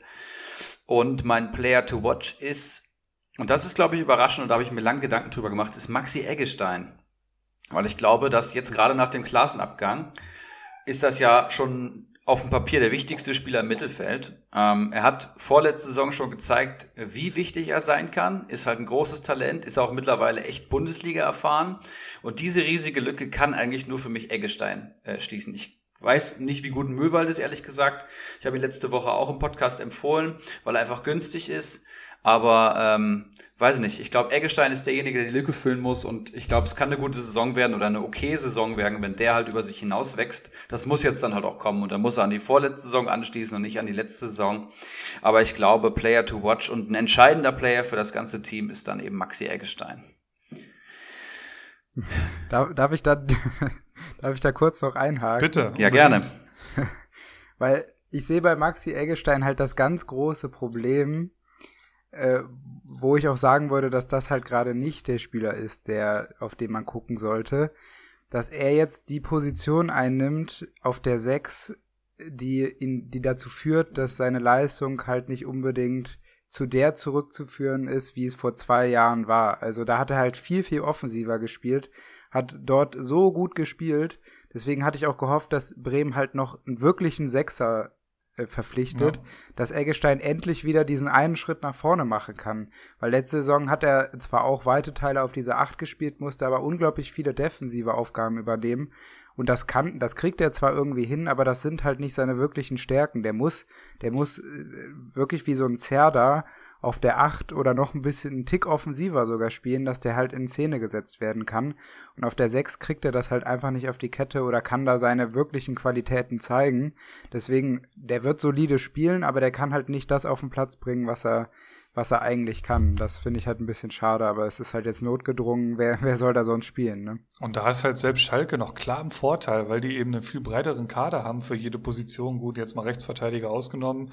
Ähm, aber die Sechs ist halt so eine enorm wichtige Position und auch gerade für eben so ein, so ein Selbstverständnis da im Mittelfeld, so ein Selbstvertrauen. Also da hätten sie wirklich noch äh, zuschlagen müssen, wie genau oder wer genau da jetzt noch Thema war, weiß ich nicht. Aber hast du denn noch irgendwelche Spieler, Spieler, äh, die du äh, als Player to Watch oder auch als Überraschung, als positive Überraschung irgendwie vorgeben kannst? Ähm, ja, ich habe Marco Friedl halt noch aufgeschrieben, mhm. weil ich eigentlich nicht davon ausgegangen war, dass er so schnell sich schon so auch in der Innenverteidigung etablieren kann. Ähm, ist aber auch kein Spieler, den ich langfristig empfehlen würde, weil aus der Abwehrreihe, gerade in der Innenverteidigung, äh, ist bei, bei Bremen halt wirklich schwierig, wenn man punkten möchte. Ähm, und noch, noch so ein Geheimtipp, wo ich aber nicht weiß, wie weit der schon ist, ähm, der mir nur immer sehr, sehr positiv aufgefallen ist, wenn er in den Testspielen gespielt hat und auch äh, bei seiner Laie schon äh, wirklich vielversprechend war und auch Euroleague schon gespielt hat, ist Romano Schmid, der bisher auch noch gar nicht im Kader stand, was mich sehr überrascht hat, der jetzt auch gestern gegen Pauli wieder gespielt hat und das da auch wieder richtig gut gemacht hat. Das ist halt ein, ja, noch ein bisschen offensiverer, das ist schon eher so ein Zehner, ähm, der aber, ich glaube, nur 1,65, 1,68 groß ist. Ähm, so ein bisschen Yunus, äh, also Yunus kommen wir vielleicht gleich auch noch zu, wenn wir bei Frankfurt sind, ähm, so ein ähnlicher Spielertyp ist und den ich super interessant fand und der auch sehr, sehr stark gespielt hat in der Vorbereitung und dann bisher noch so gar nicht äh, zum Einsatz kam. Ähm, ist wirklich ein, ein Risikoinvestment, aber wird auch nicht teuer sein und den vielleicht einfach mal ein bisschen in der Hinterhand halten. Das ist so ein bisschen mein, mein Bremen-Liebling, so der bisher leider noch nicht wirklich spielen durfte, aber ähm, den ich sehr interessant finde. Ja, sehr gut. Direkt mal Eggestein von der Beobachtungsliste genommen. Und Romano Schmid, sehe ich, ist an Konkurrenten vergeben. Sehr, sehr schade. Aber schauen wir mal, wer, wer sich da noch finden lässt. Ja, da bist du bei Bremen auf jeden Fall näher dran. Aber sehr, sehr geile Insights auf jeden Fall. Philipp, du noch was zu Bremen? Och, wir könnten jetzt noch anfangen, über Davy Selke zu quatschen oder sonst wen, aber ähm, ich würde sagen, äh, wir, wir, wir belassen es dabei erstmal. Ne? aber das ist interessant, weil ich mir genau das Gleiche gedacht habe. Ich dachte mir eben so, Toprak, Bittenkurt und Selke ist für mich der Begriff von einem überbewerteten Bundesligaspieler. Alle drei. Aber Bittenkurt würde ich da schon fast ein bisschen rausnehmen. Er hat ja auch wenigstens schon Leistung gezeigt. Gut, Toprak ja, ist halt... jedes der 18. Halt, Spiel. Der hat der Glasknochen und, und, und Selke, da, da, da brauchen wir eine, eine extra Folge. Na gut, dann lass uns weitermachen mit der TSG Hoffenheim ähm, die drei Spiele auch gespielt haben, logischerweise eine Tordifferenz von plus drei aufweisen, die vor allem durch André Kramaric äh, kommen. Punkte sechs am Konto. Ich glaube, sie können sehr zufrieden sein. Haben gegen Köln, Bayern und Frankfurt gespielt und dann gegen die stärkste der drei Mannschaften auch verdient verloren. Ähm, Ich fand's, ähm, ja, ich find's, find's Hoffen, Hoffenheim ziemlich beeindruckend. Letzte Saison sind sie bei mir schon so ein bisschen unterm Radar gewesen und haben dann trotzdem irgendwie ähm, eine richtig gute Saison gespielt, obwohl man Abgänge hatte. Und ähm, was halt bei Hoffenheim im Kader abgeht, das muss einem jedem bewusst sein. Das ist ein richtig, richtig starker Bundesliga-Kader im oberen Drittel auf jeden Fall nach wie vor viele extrem starke Spieler auf wichtigen Positionen und der Kader wird halt nicht schlechter in keiner Transferphase, sondern entweder bleibt er gleich und man kompensiert was oder er wird sogar noch einen Tick stärker. Dazu hat man auch so richtige Top-Spieler, äh, gerade in der Offensive oder auch Talente wie Baumgartner. Also ich finde, das hat alles Hand und Fuß. Nach drei Spieltagen kann man noch kein Trainerfazit äh, ziehen, aber ich glaube, auch das funktioniert ganz gut. Wer Bayern so hoch schlägt, das kann man schon mal machen. Und ähm, ja, Hoffenheim starte ich direkt rein. Meine persönliche Überraschung, meine größte Überraschung ist Kevin Akpoguma, der ähm, für mich so Innenverteidiger Nummer 6 war, gefühlt, falls die so viele Innenverteidiger haben. Ähm, und der hat jetzt dreimal in der Startelf gestanden. Das war so jemand, der seinem Ruf auch nie gerecht werden konnte. Immer großes Talent, dann viel verliehen. Hat aber nie Klick gemacht. Bei Hannover fand ich den nicht gut. Ich fand ihn bei Düsseldorf nicht gut. War der überhaupt bei Düsseldorf? Ich will jetzt nichts Falsches sagen. Und jetzt dreimal Startelf bei starker Konkurrenz, natürlich auch durch Verletzungen bedingt, aber immerhin. Und das hat mich sehr überrascht. Elf Punkte bei Comunio, den kann man sich durchaus holen. Ich habe so ein bisschen bei Hoffenheim den Eindruck, und ja, das, das ist so ein ähnliches Szenario, wie ich es auch bei Bayern dann letztendlich hatte. Da hatte Kovac damals wie so eine Handbremse eingebaut, die hat Flick gelöst und äh, dann ging's ab. Und so ein ähnliches Gefühl habe ich jetzt auch in Hoffenheim. Also sobald dieser Schreuder da raus war, was man sich wirklich meiner Meinung nach nicht anschauen konnte da letzte Saison teilweise. Also die haben komplett den Glanz aus alten Nagelsmann-Tagen äh, verloren. Und sobald der weg war und auch wenn man sich so ein bisschen die Punkte der Spieler anschaut, ähm, nachdem der weg war, und auch die, die, die haben ja, glaube ich, fast jedes Spiel gewonnen, nachdem der weg war, keine Ahnung ähm, zumindest in der Rückrunde, in der nach Corona dann da. Also da wurde im Prinzip die eingebaute Handbremse gelöst und, und diesen frischen Eindruck machen die da jetzt im Moment. Das ist eine Wahnsinnstruppe, eine brutale Qualität im Kader, ganz, ganz viele Talente, einen guten Torhüter, eine Wahnsinnsoffensive. Ein, einen der spannendsten Stürmer mit Kramaric da vorne drin. Wenn der jetzt mal wirklich irgendwie 30 plus Spieltage fit bleibt, bin ich echt mal gespannt, wo das endet. Ähm, ja, Hoffenheim für mich eine, eine ganz, ganz spannende Mannschaft diese Saison. Also ist mir unbegreiflich, wie die ähm, noch ins internationale Geschäft kommen konnten letzte Saison. Ähm, für mich, ja, Überraschung der Saison Kramaric, weil ich ihn so krass halt wirklich nicht erwartet habe und der macht einfach Spaß zuzuschauen. Ähm, für mich Enttäuschung ist Brün Larsen. Ähm, auch das hat sich ja schon so ein bisschen angedeutet letzte Saison, aber dann wirst du irgendwie von Dortmund geholt, willst dich da so ein bisschen in einer spannenden Hoffenheimer Mannschaft durchsetzen und dann kriegst du da irgendwie noch zwei, drei andere Spieler vor die Nase gesetzt und spielst selbst kaum noch eine Rolle. Ich glaube, der hat noch keine Sekunde gespielt diese Saison. Und ja, Player to Watch ist schwierig ähm, finde ich. Ähm, eigentlich nach der letzten Saison ist es jetzt Rudi, den sie ja zurückgeholt haben, ähm, der ja absurderweise auch noch irgendwie von Schalke bezahlt wird. Das ist auch nochmal ein Thema für sich. Mhm. Ähm, aber da frage ich mich so ein bisschen, für wen soll der spielen? So, das ähm, da zielt auch eine Frage aus unserer Facebook-Gruppe ab. Äh, Florian Ruhammer nochmal, wer wird sich in der Hoffenheimer Zentrale durchsetzen? Und jetzt äh, unser Experte bitte. Oh ja, da haust du aber auch immer Fragen raus.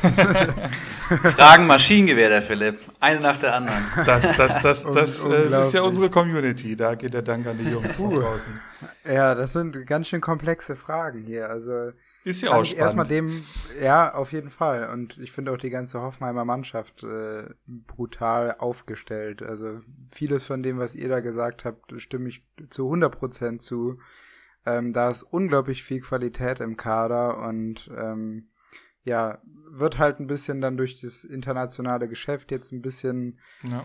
interessant werden, wie auch die Rotation da stattfindet und wie viel wirklich äh, dann wer Einsatzzeit bekommt. Deswegen glaube ich auch in der Zentrale werden wir da wenig ähm, Konstanz sehen, weil viel durchrotiert wird. Jetzt hat man mit Ryan Sessegnon ja auch noch einen Spieler geholt, der das äh, Scope auf Außen äh, auch ein bisschen Konkurrenz machen kann und so ein guter Backup ist, wo höchstwahrscheinlich auch mal ab und zu durchrotiert wird. Ähm, auch wenn ich glaube, dass Scope immer noch eine Riesensaison spielen wird. Ähm, und äh, ja, bin einfach gespannt, was bei dieser Rotation noch bei rauskommt. Ähm, für mich immer ein ganz spannender Spieler im Kader, der ein bisschen untergeht in der Zentrale, wenn wir dabei bleiben, ist auf jeden Fall Florian Grillitsch, ja. der ja auch im, im Sommer schon in Gesprächen bei Leipzig war, was ja dann schon für seine Qualität spricht. Und der nimmt da halt so ein bisschen das Spiel auch in die Hand und baut das auf, wie er das auch schon zu Bremer Zeiten gemacht hat. Ist ein sehr intelligenter Spieler, äh, der genau weiß, was er mit dem Ball anfangen muss und wo er den Ball hinspielen muss. Das ist immer total äh, schön anzugucken. Was bei ihm halt das große Problem ist, was jetzt auch schon wieder der Fall war, sind, ist die Verletzungsanfälligkeit. Mit dem kannst du einfach nicht in der ganze, über eine ganze Saison rechnen, weil er immer mal wieder seine kleinen Probleme haben wird. Und das wird die, hat er diese Saison ja auch schon wieder bestätigt. Genau das gleiche mit äh, Florian Hübner den ich jetzt so ein bisschen als äh, Player to watch habe, dass der jetzt in den nächsten Wochen wieder fit wird und dann den Platz von Akpoguma einnehmen wird, der als Überraschung ja gerade schon genannt wurde. Ich glaube, wenn Hübner wieder fit ist, dann hat man mit Posch, mit Vogt und mit Hübner da wirklich eine richtig geile Innenverteidigung, ähm, die richtig, richtig stark ist, wo Akpoguma dann halt rausrutschen wird. Und ähm, was habe ich mir noch notiert? Äh, ja, als Enttäuschung habe ich noch äh, Samaseku, weil ich von dem irgendwie äh, jetzt noch mal so ein bisschen, so ein bisschen wie bei Haidara und äh, Adams bei Leipzig, so den nächsten Schritt erwartet habe, so nachdem der letzte Saison für ganz viel Geld gekommen ist ähm, aus aus Salzburg, dass der jetzt noch mal richtig Gas geben wird, was bisher nicht der Fall war. Und ähm, Gacinovic habe ich noch aufgeschrieben. War von Hoeneß ein Wunschkandidat, den zu holen. Da hat man immer wieder gehört, dass Hoeneß den gerne geholt hätte, was ich auch nicht ganz verstehen kann, aber gut, das ist ein anderes Thema. Äh, ist für mich bisher auch eine große Enttäuschung, dass der noch so fast gar nicht zum Zug gekommen ist. Ja, ähm, vielleicht kurz zu Gacinovic. Ich würde ihn sogar als Überraschung einordnen. Und dass er jetzt schon so viel Spielzeit hat, aka spielt 30 Minuten in diesem starken Kader, finde ich schon ziemlich krass. Meine größte Enttäuschung ist aber auch Brünn Larsen. Ähm, Habe ich auch genommen. Das ist halt, wie du gesagt hast, ne, kommst von Dortmund, wurdest aber eigentlich auch nur eingewechselt, weil alle verletzt waren. Es ist ja nicht so, dass du dich da qualitativ durchgesetzt hättest. Und in Hoffenheim gehst dann auch einfach unter, ne? Da wirst du gefressen und so gut ist Brünn Larsen nicht. Der kann halt irgendwie vieles gut, aber nicht so richtig. Es gibt keine Idealposition für den, finde ich. Weil er auch so einen komischen Körperbau hat, aber bestimmt eine gute Ergänzung für andere Teams. Und äh, Player to Watch habe ich Munas Dabur von dem ich das Gefühl habe, dass wir noch lang nicht das Ende der Fahnenstange erreicht haben. Ich glaube, das ist ein richtiger Top-Stürmer nach wie vor ähm, und wird für mich langfristig der Sturmpartner sein neben Kramaric. Im 3-4-3 kann ich mir auch sehr gut in der Zentrale vorstellen, je nachdem, was sie halt spielen. Aber der hat in allen anderen Stationen, wo er war, und das kann man bei transfermarkt.de ja wirklich dann immer sehr gut nachlesen, hat er einfach gebombt und äh, der ist auch so als als, mit, als Start, äh, Stammspieler gekommen mit der Ambition, dann durch die Verletzung. Aber ich glaube, dass jetzt im Laufe der Hinrunde da das Klick machen wird und mit Kramaric und dem starken Mittelfeld ist er da bestens bedient. Also ich glaube, da kann auf jeden Fall was kommen und äh, den werde ich mir auch sichern, wenn ich die Chance habe. Ich habe Kramaric schon im Kader, Konzi, das muss man sagen. Habe mich kurz vor der Saison entscheiden müssen zwischen Sabitzer und Kramaric und habe Gott sei Dank alles richtig gemacht. Ja. Na, Glückwunsch. Das, Ge das Geheule hätten gemacht, wir uns ja. hier anhören können, wenn der sich für Sabitzer hätte entschieden. Ja, ist ja nicht so gekommen. Das wäre schon bitter gewesen, ja. Ich habe hier noch eine Frage aus der Facebook-Gruppe und zwar von einem Bekannten aus Liga 3, Henrik Wilhoff, der fragt, wie wird äh, Sessegnon, ich hoffe, ich habe richtig ausgesprochen, das System von Hoffenheim beeinflussen? Geht Sko dann nach, vor, nach rechts vorne und grammarisch halb links. Also der geht ja quasi im Prinzip schon davon aus, dass der direkt mehr oder weniger in die Startelf kommt. Seht ihr das auch so? Hm, nee. Ich nicht. ich auch nicht. Nee, glaube ich nicht. Nee, nee. Also dafür wird er auch nicht das komplette System irgendwie umstellen und da die Stärken, die er bisher auch äh, mit Skuf und Kader Schabek da auf den Außen äh, da wird da nicht viel. Also der ist für mich ein Rotationsspieler. Ist so, wird ein bisschen wie Reese Nelson vom vor genau. zwei Jahren, glaube ich, sein. Der wird, wird coole Momente haben in der Bundesliga, äh, wo man sich denkt, geiler Typ, aber das wird kein Spieler sein, auf den jetzt das ganze Spiel ausgelegt ist ähm, und der auch die ganze Zeit spielen wird. Das glaube ich auf gar keinen Fall. Ja, das glaube also ich stimme eins ja. zu eins zu. Ja. Ich sehe ich sehe hier halt auch einen breiteren Kader. Also wir haben uns ja auch schon Gladbach angeschaut. Da fand ich jetzt die zweite Reihe dann nicht mehr ganz so stark. Aber wenn ich mir so Hoffenheim anschaue und wer ja. da alles noch gar nicht so auf dem Platz steht und wen die, wen die alles noch auf der Bank haben und in, wenn man sich überlegen, wie Cakcic hat sich jetzt noch das Kreuzband gerissen. Also das ist schon echt eine spannende Truppe und ja, hast ja auch schon gesagt, Trainer kann man noch nicht so wirklich beurteilen, aber ja, die waren zumindest gegen Bayern, das Spiel habe ich natürlich 90 Minuten geschaut, da waren die top eingestellt, haben vieles richtig gemacht und das, das, das war auch schon ein Trainersieg, da so ist nicht. Wenn ich jetzt hier schon wieder die Kommentare auf Liga Insider lese und ich sehe dieses Cessignon-Gehype, die spielen alle zu viel FIFA-Karrieremodus. Ne? Da ist das wirklich für die linke Seite die Allround-Waffe, die man sich immer holen kann. Auch mit der Eintracht habe ich mir oft geholt. Aber ich glaube, die Realität wird dann doch eine andere sein, aber anderes Thema. Das nächstes, Spiel, nächstes Spiel gegen Dortmund. Am Samstag 15.30 dann, übernächste Woche. Ja, Lieblingsgegner Woche. von Hoffenheim. Ne? Ja, da waren ja. schon ein paar, paar gute Spieler dabei, ja. Da hat der Kramaric, glaube ich, letztes Mal vier Tore sogar geschossen. Mal schauen. Danach übrigens gegen Bremen. Oh ja. Gut, dann lass uns gleich weitermachen mit Dortmund, denn die sind nächster in der Tabelle. Ähm, Tordifferenz von plus fünf, sechs Punkte geholt. Äh, Sieg gegen Gladbach, die haben sie mehr oder weniger weggeputzt. Dann überraschende Niederlage gegen Augsburg, wo vor allem Daniel Caligiuri geglänzt hat. Und dann der SC Freiburg, den sie dann wieder ziemlich eindeutig platt gemacht haben. Ja, Dortmund überraschend gegen Augsburg verloren. Ansonsten, die anderen beiden Spiele waren souverän. Das muss man einfach so sagen. Und das, obwohl sich die erste Elf noch gar nicht so gefunden hat. Ähm, viele Spieler da, mit denen man gar nicht so gerechnet hat, finde ich. Mit Bellingham, der super spielt und vor allem Gigi Reyna auch. Und dann sitzt ein Reus auf der Bank. Ein Brand hat nicht mehr die Form. Und ein Brand ist für mich so Bundesliga Gold. Ich liebe den Typen. Fand ihn bei Leverkusen schon richtig geil auf der Acht. Hatte den damals auch im Kader und war so mein Lieblingsspieler in der Saison außerhalb der Eintracht natürlich. Ähm, und ja, ich glaube, Dortmund geht einen guten Weg. Ein wahnsinnig talentierter Kader, würde ich so auf einem Level sehen mit Leipzig, obwohl da noch mehr Topstars drin sind mit Haaland und Sancho, obwohl Sancho ja auch gerade wieder ein paar Probleme macht, der alte Musterprofi. und ja, also ich wüsste nicht, was bei Dortmund passieren sollte. Gegen Augsburg war wieder das, das bekannte Problem gegen tiefstehende Gegner, was aber auch irgendwie gefühlt seit drei Jahren haben. Und dann kommen halt die Konter und dann weiß so eine junge Truppe vielleicht sich auch nicht zu helfen, auch wenn dann viel probiert wird und viel Qualität da ist. Ähm, und ja, alle anderen sehe ich Dortmund fast überlegen, außer jetzt vielleicht Leipzig und ja, Leverkusen ist auch so eine Mannschaft, die öfters mal kitzeln kann, aber ansonsten top aufgestellt. Größte Überraschung für mich ist Felix Passlack, der nach den Verletzungen von Guerrero und Schulz von der Kaderleiche tatsächlich und von dem Status komplett abgemeldet. Auf einmal da war, der wurde eingewechselt gegen Gladbach. Da habe ich ihn tatsächlich Konsti, muss ich, muss ich dir erzählen. Ich habe ihn im Kader gehabt als Füllspieler. Und wenn du bei Comunio nicht elf Mann aufstellst, dann kriegst du halt Minuspunkte für den Spieltag. Mhm. Und ich musste halt irgendeinen Spieler kaufen und habe halt Passlack gekauft, weil er gerade am Markt war. Und da wurde er auf einmal eingewechselt.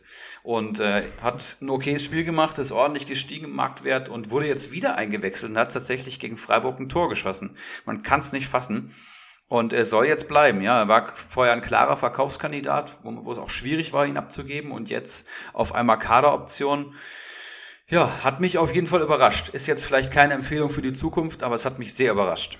Was und sagt ich, ihr zu Dortmund? Und ich wurde hier die letzten Tage noch dafür kritisiert, dass ich hier meine Spieler immer so hypen würde und pushen würde. Und da kommt er mir hier mit Felix Passlack um die Ecke. Habe ich doch gar nicht mehr im Kader. Also ähm, Dortmund, du hast gesagt, souverän gewonnen. Das zeigen ja zumindest die zwei Spiele auch so zumindest dem Ergebnis nach. Ich würde es ein bisschen in Klammern setzen, weil die haben bei beiden Siegen, beim 3-0 gegen Gladbach und beim 4-0 gegen Freiburg, sind die nicht gut ins Spiel gekommen.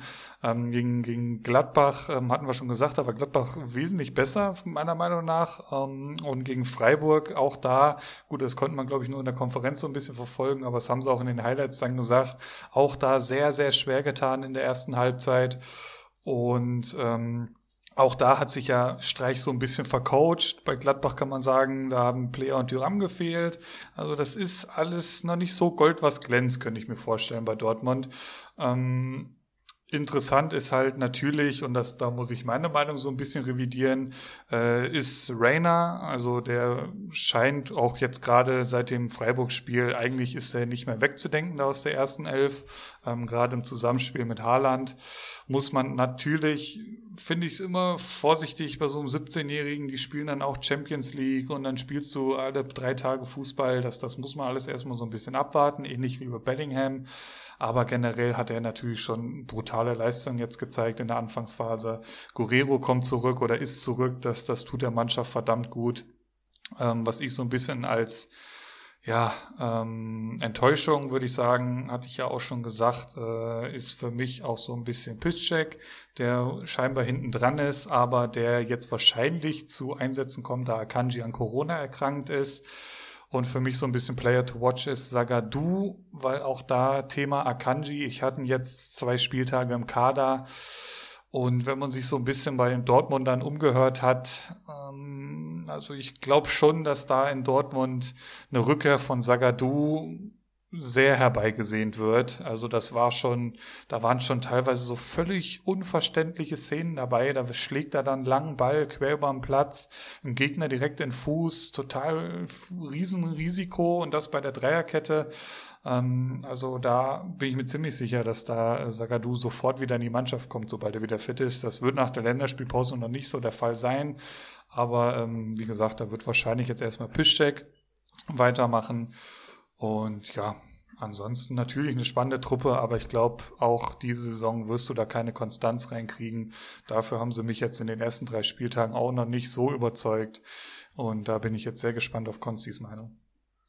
Äh, ja, kann ich mich aber auch an vielen Teilen auch auf jeden Fall anschließen. Also ich glaube auch, dass es diese Saison nicht wieder dafür äh, dazu führen wird, dass sie einen Titel gewinnen ähm, was ich aber auch ganz klar am Trainer festmache. Das ist für mich kein Trainer, mit dem du Titel gewinnen kannst.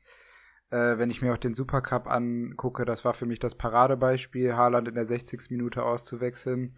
Wenn man gerade um einen äh, Pokal spielt, jetzt zwar, ich weiß, Supercup ist jetzt nicht der, der Bombenpokal, den man unbedingt haben möchte, aber wo man einfach ein Zeichen setzen kann und zeigen kann, hey, mit dieser Mannschaft kann man auch was gewinnen und dann wechselt man einfach Haaland aus was für mich total unverständlich war. Klar, man wollte ihn vielleicht für, fürs Freiburg-Spiel dann ein bisschen fitter haben, aber ähm, für mich total unverständlich, wenn man da um, um den Supercup äh, spielt. Deswegen glaube ich, wird es genau wie gegen Augsburg diese Spiele immer häufiger auch in der Saison geben, dass sie, wie, wie sie es letzte Saison auch häufig getan haben, dann noch Führung aus der Hand geben und dann irgendwie so ein merkwürdiges 2-2 hinlegen, wie sie es häufig, ähm, ja, als sie gegen Paderborn gespielt haben, als sie gegen Bremen gespielt haben, als sie gegen Freiburg gespielt haben. Da gibt es ja einige Beispiele aus der letzten Saison und die wird es auch in, in dieser Saison wieder geben, da bin ich mir relativ sicher. Gerade wenn man mit so Jungs wie Bellingham und Rayner spielt, äh, die für mich auf der Seite der größten Überraschung zwar stehen, aber jetzt auch erstmal zeigen müssen, dass sie die Leistung auch konstant abrufen können, gerade wenn jetzt ähm, die Champions League losgeht und die wie ihr ja auch schon gesagt habt, alle drei Tage spielen, dann wird ein Rainer äh, auch nicht immer drei Torvorlagen gegen Freiburg danach machen. Ähm, und ist auch ja ein bisschen darauf ausgelegt, äh, wenn die ganze Mannschaft gut spielt, dann spielt er auch gut. Ähm, gegen Augsburg hat er sich, das fand ich total spannend auf dem Platz, äh, auch oft, oft mal einfach ja, total genervt gezeigt und hatte gar keinen Bock mehr weiterzuspielen, weil Augsburg dem halt die ganze Zeit auf den, Fü auf den Füßen stand. Äh, und sowas musste halt einfach noch lernen. Der ist 17, da, da mache ich ihm auch gar keinen Vorwurf. Aber ähm, um dann wirklich so welche Spiele zu gewinnen, brauchst du halt gestandene Spieler, die das, das Spiel dann auch mal an sich reißen. Und da bin ich einfach gespannt, wie das Dortmund äh, die ganze Saison über machen wird und wie sie sich da noch weiter präsentieren werden. Ähm, größte Enttäuschung für mich auch persönlich, weil ich ihn äh, im Kader habe in einer Liga, ist Jaden Sancho. Ähm, der, da gibt man natürlich sehr, sehr viel Geld für aus und erwartet auch jeden Spieltag Top-Leistung. Äh, und das war bisher halt leider noch nicht zu 100% der Fall. Hat zwar jetzt auch nicht super schlecht gespielt, aber für, für das Geld ähm, kann man da wirklich noch ein bisschen mehr erwarten. Und ähm, ja, bin jetzt, aber ja, witzigerweise habe ich gleichzeitig dann als Player to Watch auch neben der Enttäuschung Jaden Sancho wieder aufgeschrieben. Weil ich halt trotzdem glaube, dass äh, der auch in den nächsten Spielen ähm, dann endlich mal wieder das zeigen wird, was wir auch letzte Saison von ihm ähm, gesehen haben. Es geht nach Hoffenheim gegen äh, Schalke und gegen Bielefeld. Äh, da können sie alle nochmal richtig schön zaubern in Dortmund und bin gespannt, äh, wie viele Tore da äh, dann fallen werden, weil ich glaube, das werden ganz schöne ja, wird, werden ganz schön viele Tore fallen, auf jeden Fall. Muss man sich halt leisten können, den Jaden, ne? Und, und habe ich das, ja, habe ich das Fall, mitbekommen, ja. habe ich das richtig mitbekommen? Der hat gegen Freiburg nicht gespielt, weil er Atemwegsprobleme hatte und war dann paar Tage später auf irgendeiner Party in, in London. Oder wie war das jetzt? Mhm, richtig, ja. Unfassbar. Und jetzt überlegt, was wurde da ein Fass damals aufgemacht, als der Ribery sich so ein goldenes Steak da reingepfiffen hat? Unfassbar. Ohne Worte, ey. Der gute Ohne alte Bundesliga-Gossip. Sehr, sehr gut. Oh, ja, ich habe äh, als größte Enttäuschung Marco Reus genommen, weil ich finde, dass ein Marco Reus vom eigenen Anspruch und von der Qualität eigentlich immer Startelf-Spieler sein sollte und auch jemanden der, wenn er fit ist wie Sancho, da erwarte ich eigentlich jedes Spiel Topleistung. Ich finde Marco Reus über Jahre hinweg einer der geilsten Bundesligaspieler und ich bin nach wie vor großer Fan. Und jetzt scheint so, dass er nicht mal so richtig äh, unumstritten ist da im Sturm, aber ich glaube, er muss einfach nur wieder fit werden.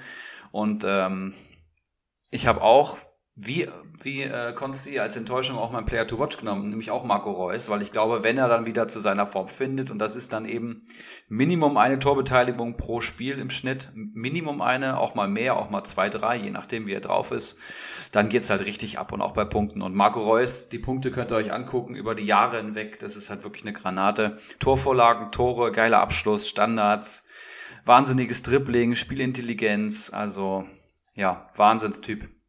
Und jetzt haben wir echt noch kaum über Brand gesprochen, ne? Also das ist so ein geiler Fußballer, oh, aber der hat halt wirklich einen echt schweren Stand im Moment. Total unverständlich. Ich bin auch ein totaler Brand-Fan und ja. hatte, es war so meine, mein, meine Hoffnung beim Deadline Day, zwar äh, total unrealistisch, aber ähm, Leverkusen hätte ja theoretisch das Geld gehabt ja. nach, dem, nach den ganzen Abgängen. Das wäre für mich so ein Kandidat gewesen, den ich unglaublich gerne in Leverkusen wieder gesehen hätte weil er da, glaube ich, das auf den Platz gebracht hätte, was, was er jetzt bei Dortmund halt nicht machen kann, weil Favre gibt ihm einfach nicht die Chance. Ich glaube, ja. das ist, also meiner Meinung nach ist das ein überragender Kicker, wenn du dem auch mal das Vertrauen über mehrere Spiele gibst, der dir das auch wirklich zurückzahlt. Weil ich, ich habe gerade noch mal auf die Aufstellung geguckt. Wenn, wenn ich da mal durchgehe und Bellingham und Rayner durch Reus und Brandt ersetze, es wird ja so häufig davon geredet, dass das so eine junge Truppe ist, äh, die so unerfahren sei und äh, nicht um die Meisterschaft spielen kann, weil man so viele Talente hat, die man aufbauen muss.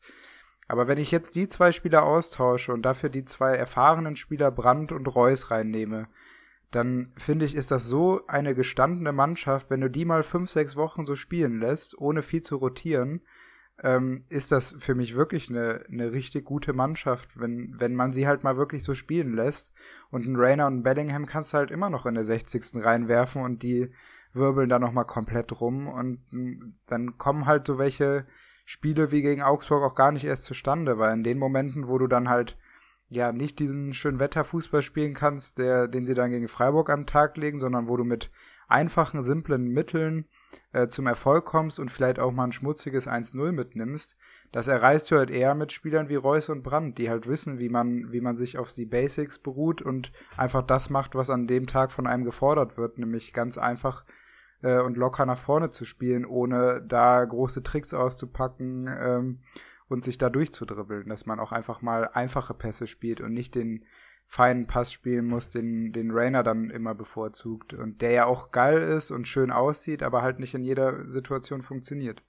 Und Favre hat vor allem auch schon ordentlich Rotation nach der Länderspielpause angekündigt. Also da können wir uns irgendwie von der ersten Elf, die sich einspielt, erstmal verabschieden, denke ich. Ähm, da ist Favre auch Leider, nicht ja. so der Typ für, aber und ich weiß gar nicht, ich glaube, Brandt hat das in irgendeinem Interview oder irgendwo habe ich diesen Satz gelesen. Er, er er, er sucht nicht eher diesen, diesen, diesen Pass nach hinten, sondern er ist eher der Typ, der das Risiko sucht und sich eher lieber aufdreht und nach vorne und seine Mitspieler vorne sucht und in Szene setzt. Und, und das kann der halt in einer Art und Weise, ah, dem, dem guckt man so gern zu, dem Typen. Und, und hoffentlich, oh, ja. sehen wir, ho hoffentlich sehen wir ihn demnächst wieder öfters. Ähm, Gibt jetzt noch irgendwas zu Borussia Dortmund von eurer Seite? Tausend Sachen. Ich hätte gern noch das, äh, Tra das Trainerfass aufgemacht. Ich glaube Was ist die Alternative? Das ist, das ist halt so ein bisschen die Frage, glaube ich. Was ich glaube nämlich nicht, dass es am Trainer liegt. Nach wie vor nicht. Ich glaube, okay. äh, seit, seit Klopp wird's immer auf den Trainer geschoben. Aber ich glaube, die Herren Watzke und Zorg müssen da langsam auch mal sich bewusst machen, dass sie einfach nur ein Ausbildungsverein auf einer höheren Stufe sind. Aber und, das war ähm, unter Klopp damals auch. Da waren die auch nur ein Ausbildungsverein. Da waren die ja, gefühlt, gefühlt 20 im Schnitt. So mit Götze und Piszczek und wie sie da alle hießen damals, die jungen Wilden. Also, aber schwierig zu vergleichen, ne? Weil da war ja wirklich eine. Du siehst ja, ja, was ein Trainerwechsel bewirken kann, so bei Bayern und sonst wo. Also. Aber was wird, was wird da gesucht in Dortmund? Jürgen Klopp ist vergeben, der äh, das äh, halt schießt mit Liverpool Europa. Und was wird gesucht? Also das ich meine, halt, ich kann mir fast halt nur Florian, Florian Kofeld vorstellen. Ansonsten gibt's diesen Spielertyp, diesen Trainertyp nicht. Ah, aber dafür halt Kofeld äh, zu großer Image-Schaden letzte Saison, würde ich da mal in den Raum werfen. Naja, ist ja schon sehr eloquent. Aber gut, wir haken Dortmund ab. Wir haben noch vier Vereine und jetzt kommt die Creme de la Creme. ähm, denn Frankfurt ist natürlich dabei und Augsburg. Aber wir machen erstmal weiter mit dem FC Bayern, ähm, die ja auch schon geschludert haben. Ähm, fast ein kleines Formtief, würde ich sagen. Oh, jetzt ist aber hart. Tore plus sechs. Schalke abgeschossen, gegen Hoffenheim verdient verloren, muss man sagen. Und Berlin, Last Minute Lewandowski 4 zu 3 geschlagen in einem phänomenalen Bundesligaspiel. Und ähm, ich glaube, über Bayern wird regelmäßig und ausführlich geredet und ich finde es fast immer schöner aus meiner Managerperspektive, dem nicht so viel Raum zu geben und äh, den Bayern nicht mehr Platz einzuräumen als anderen Vereinen, die auch interessant sind, ohne jetzt Bayern abwerten zu wollen. Aber für mich sind Bayern-Spieler immer weniger interessant, weil die sich natürlich jeder holt und das sind natürlich einfach sehr, sehr teure Spieler und die hole ich mir dann im, im Saisonverlauf, aber nicht am Anfang. Deswegen kann ich auch noch nicht so viel dazu sagen. Meine größte Überraschung ist auf jeden Fall auch der Kaderbreite geschuldet. Musiala, der 17 Jahre alt ist. Ich habe nochmal nachgeschaut. 17, unfassbar. Und gegen Schalke darf aber trotzdem treffen, das ist in Ordnung. Ähm, kommt vom TSV Lenatz, ähm, einer Ja. unserer Vereine in der Heimat, ja, der ähm, auch, wo auch guter Fußball gespielt wird, zumindest in unseren Gefilden. Und äh, ja, jetzt spielt er beim großen FC Bayern. Hat mich sehr überrascht. Ich kannte den Namen gar nicht, muss ich sagen. Dreimal Joker aus dem Nichts getroffen und ja. Ich glaube jetzt, dass mit den neuen Transfers das weniger sein wird und der ist jetzt irgendwie Außenbahnspieler Nummer 5, aber mit 17 gibt's auch Schlimmeres, ne? als beim FC Bayern Nummer 5 zu sein auf der Außenbahn. Da, da du gesagt hast, ähm, dass äh, du dem FC Bayern München nicht so viel Zeit einräumen möchtest wie anderen, würde ich noch mal kurz bitten, wir drücken mal kurz auf Stopp und stoppen mal die Zeit, wie lange wir über Bremen gesprochen haben, dass ich dann genau weiß, wie weit ich jetzt ausholen kann hier. Ähm, aber, aber nein, ist natürlich klar. Es ist halt Bayern, ist auch tatsächlich zumindest bei Comunio gar nicht so attraktiv für, für viele Manager, weil die halt einfach so brutal teuer sind, die Spieler. Also da, da holst du dir vielleicht mal einen in, ins Team, aber wenn ich allein an Kimmich und Lewandowski denke, da hast du die Hälfte der Kohle schon weg. Also das ist natürlich jetzt für Communio-Manager schwierig. Ich weiß nicht, wie es bei Kickbase ist, kann, kann Konzi ja gleich nochmal was zu sagen. Die drei Spiele, ähm, ja, muss man alles für sich so ein bisschen betrachten. Ähm, also die, die Pleite gegen Hoffenheim, da, da kamen wir halt von, von 120 Minuten äh, Supercup-Finale. Also das war heftig ähm, die Woche schon, aber es ist ja auch ein kleiner Ausblick auf das, was da jetzt in den nächsten Wochen kommt. Also das ist wirklich ein Horrorprogramm.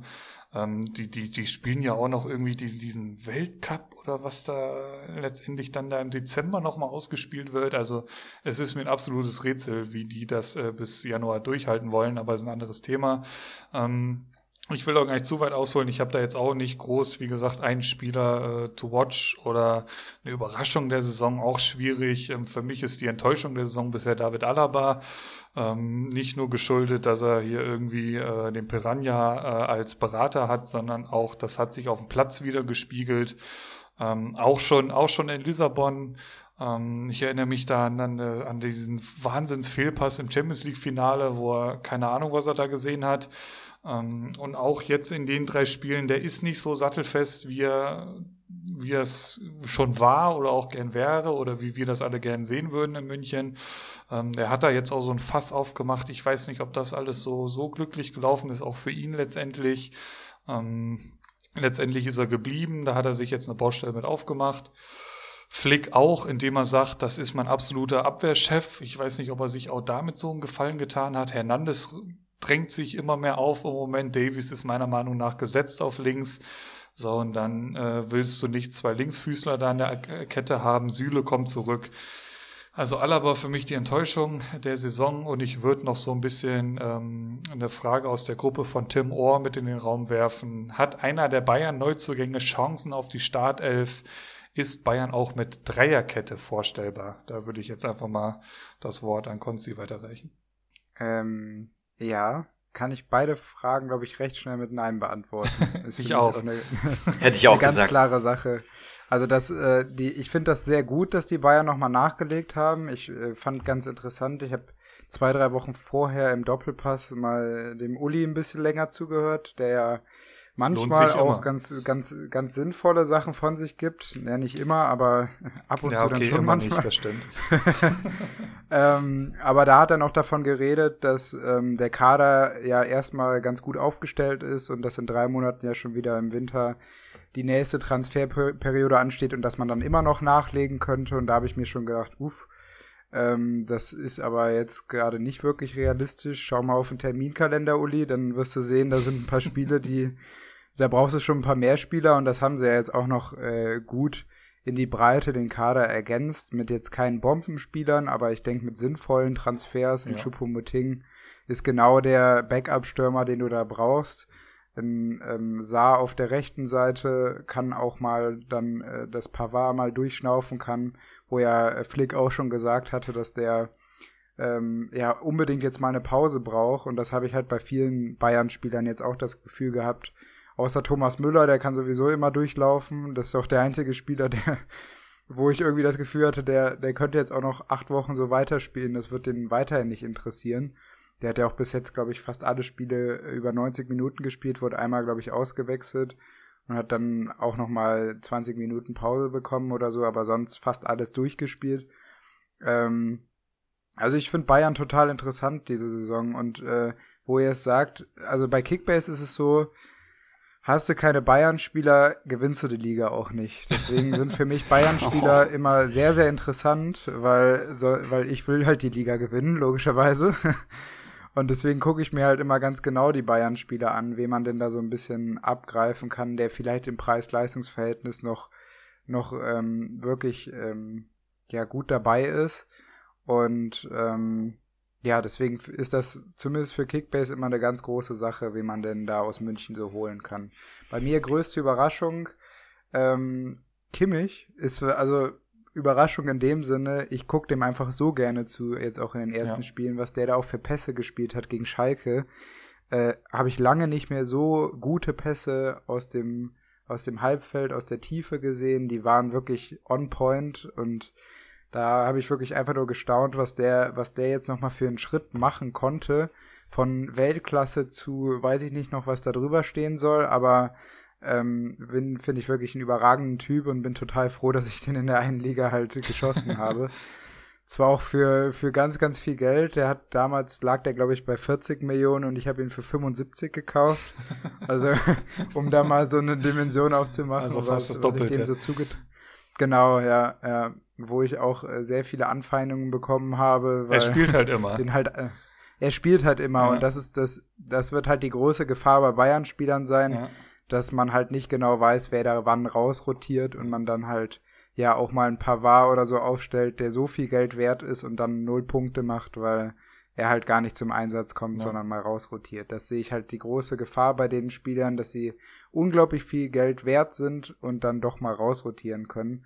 Und stimme euch da nur zu, dass Alaba die größte Enttäuschung aktuell ist. Davis für mich aber auch äh, aktuell dahinter, weil ich gedacht hatte, der wird weiterhin jedes Spiel durchlaufen und äh, da Gas geben.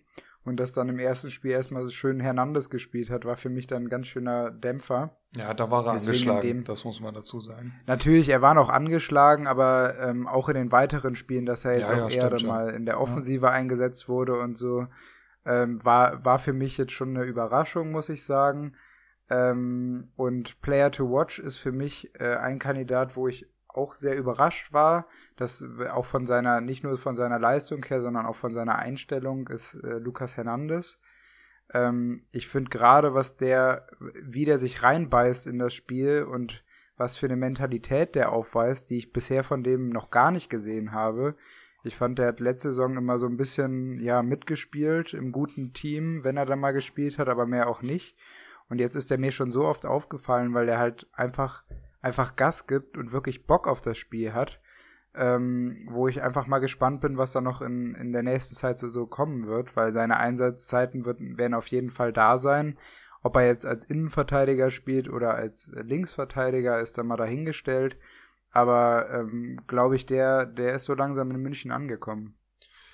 Das, das, das ist echt so ein Typ, da gleich kannst kannst gleich weitermachen, Erik, aber Lukas Hernandez, Das ist, ja, zum einen ist er endlich in München angekommen, ähm, hat ja auch viel Verletzungspech und sowas gehabt, aber das ist so ein, zum einen ein kleiner Drecksack am Platz und zum anderen aber auch so ein bisschen zu theatralisch schon fast. Aber das, das, das wird auch besser. Das hatte der letzte Saison noch schlimmer. Das sind so Aktionen, da wälzt du dich dann doch noch dreimal mehr am Boden und so.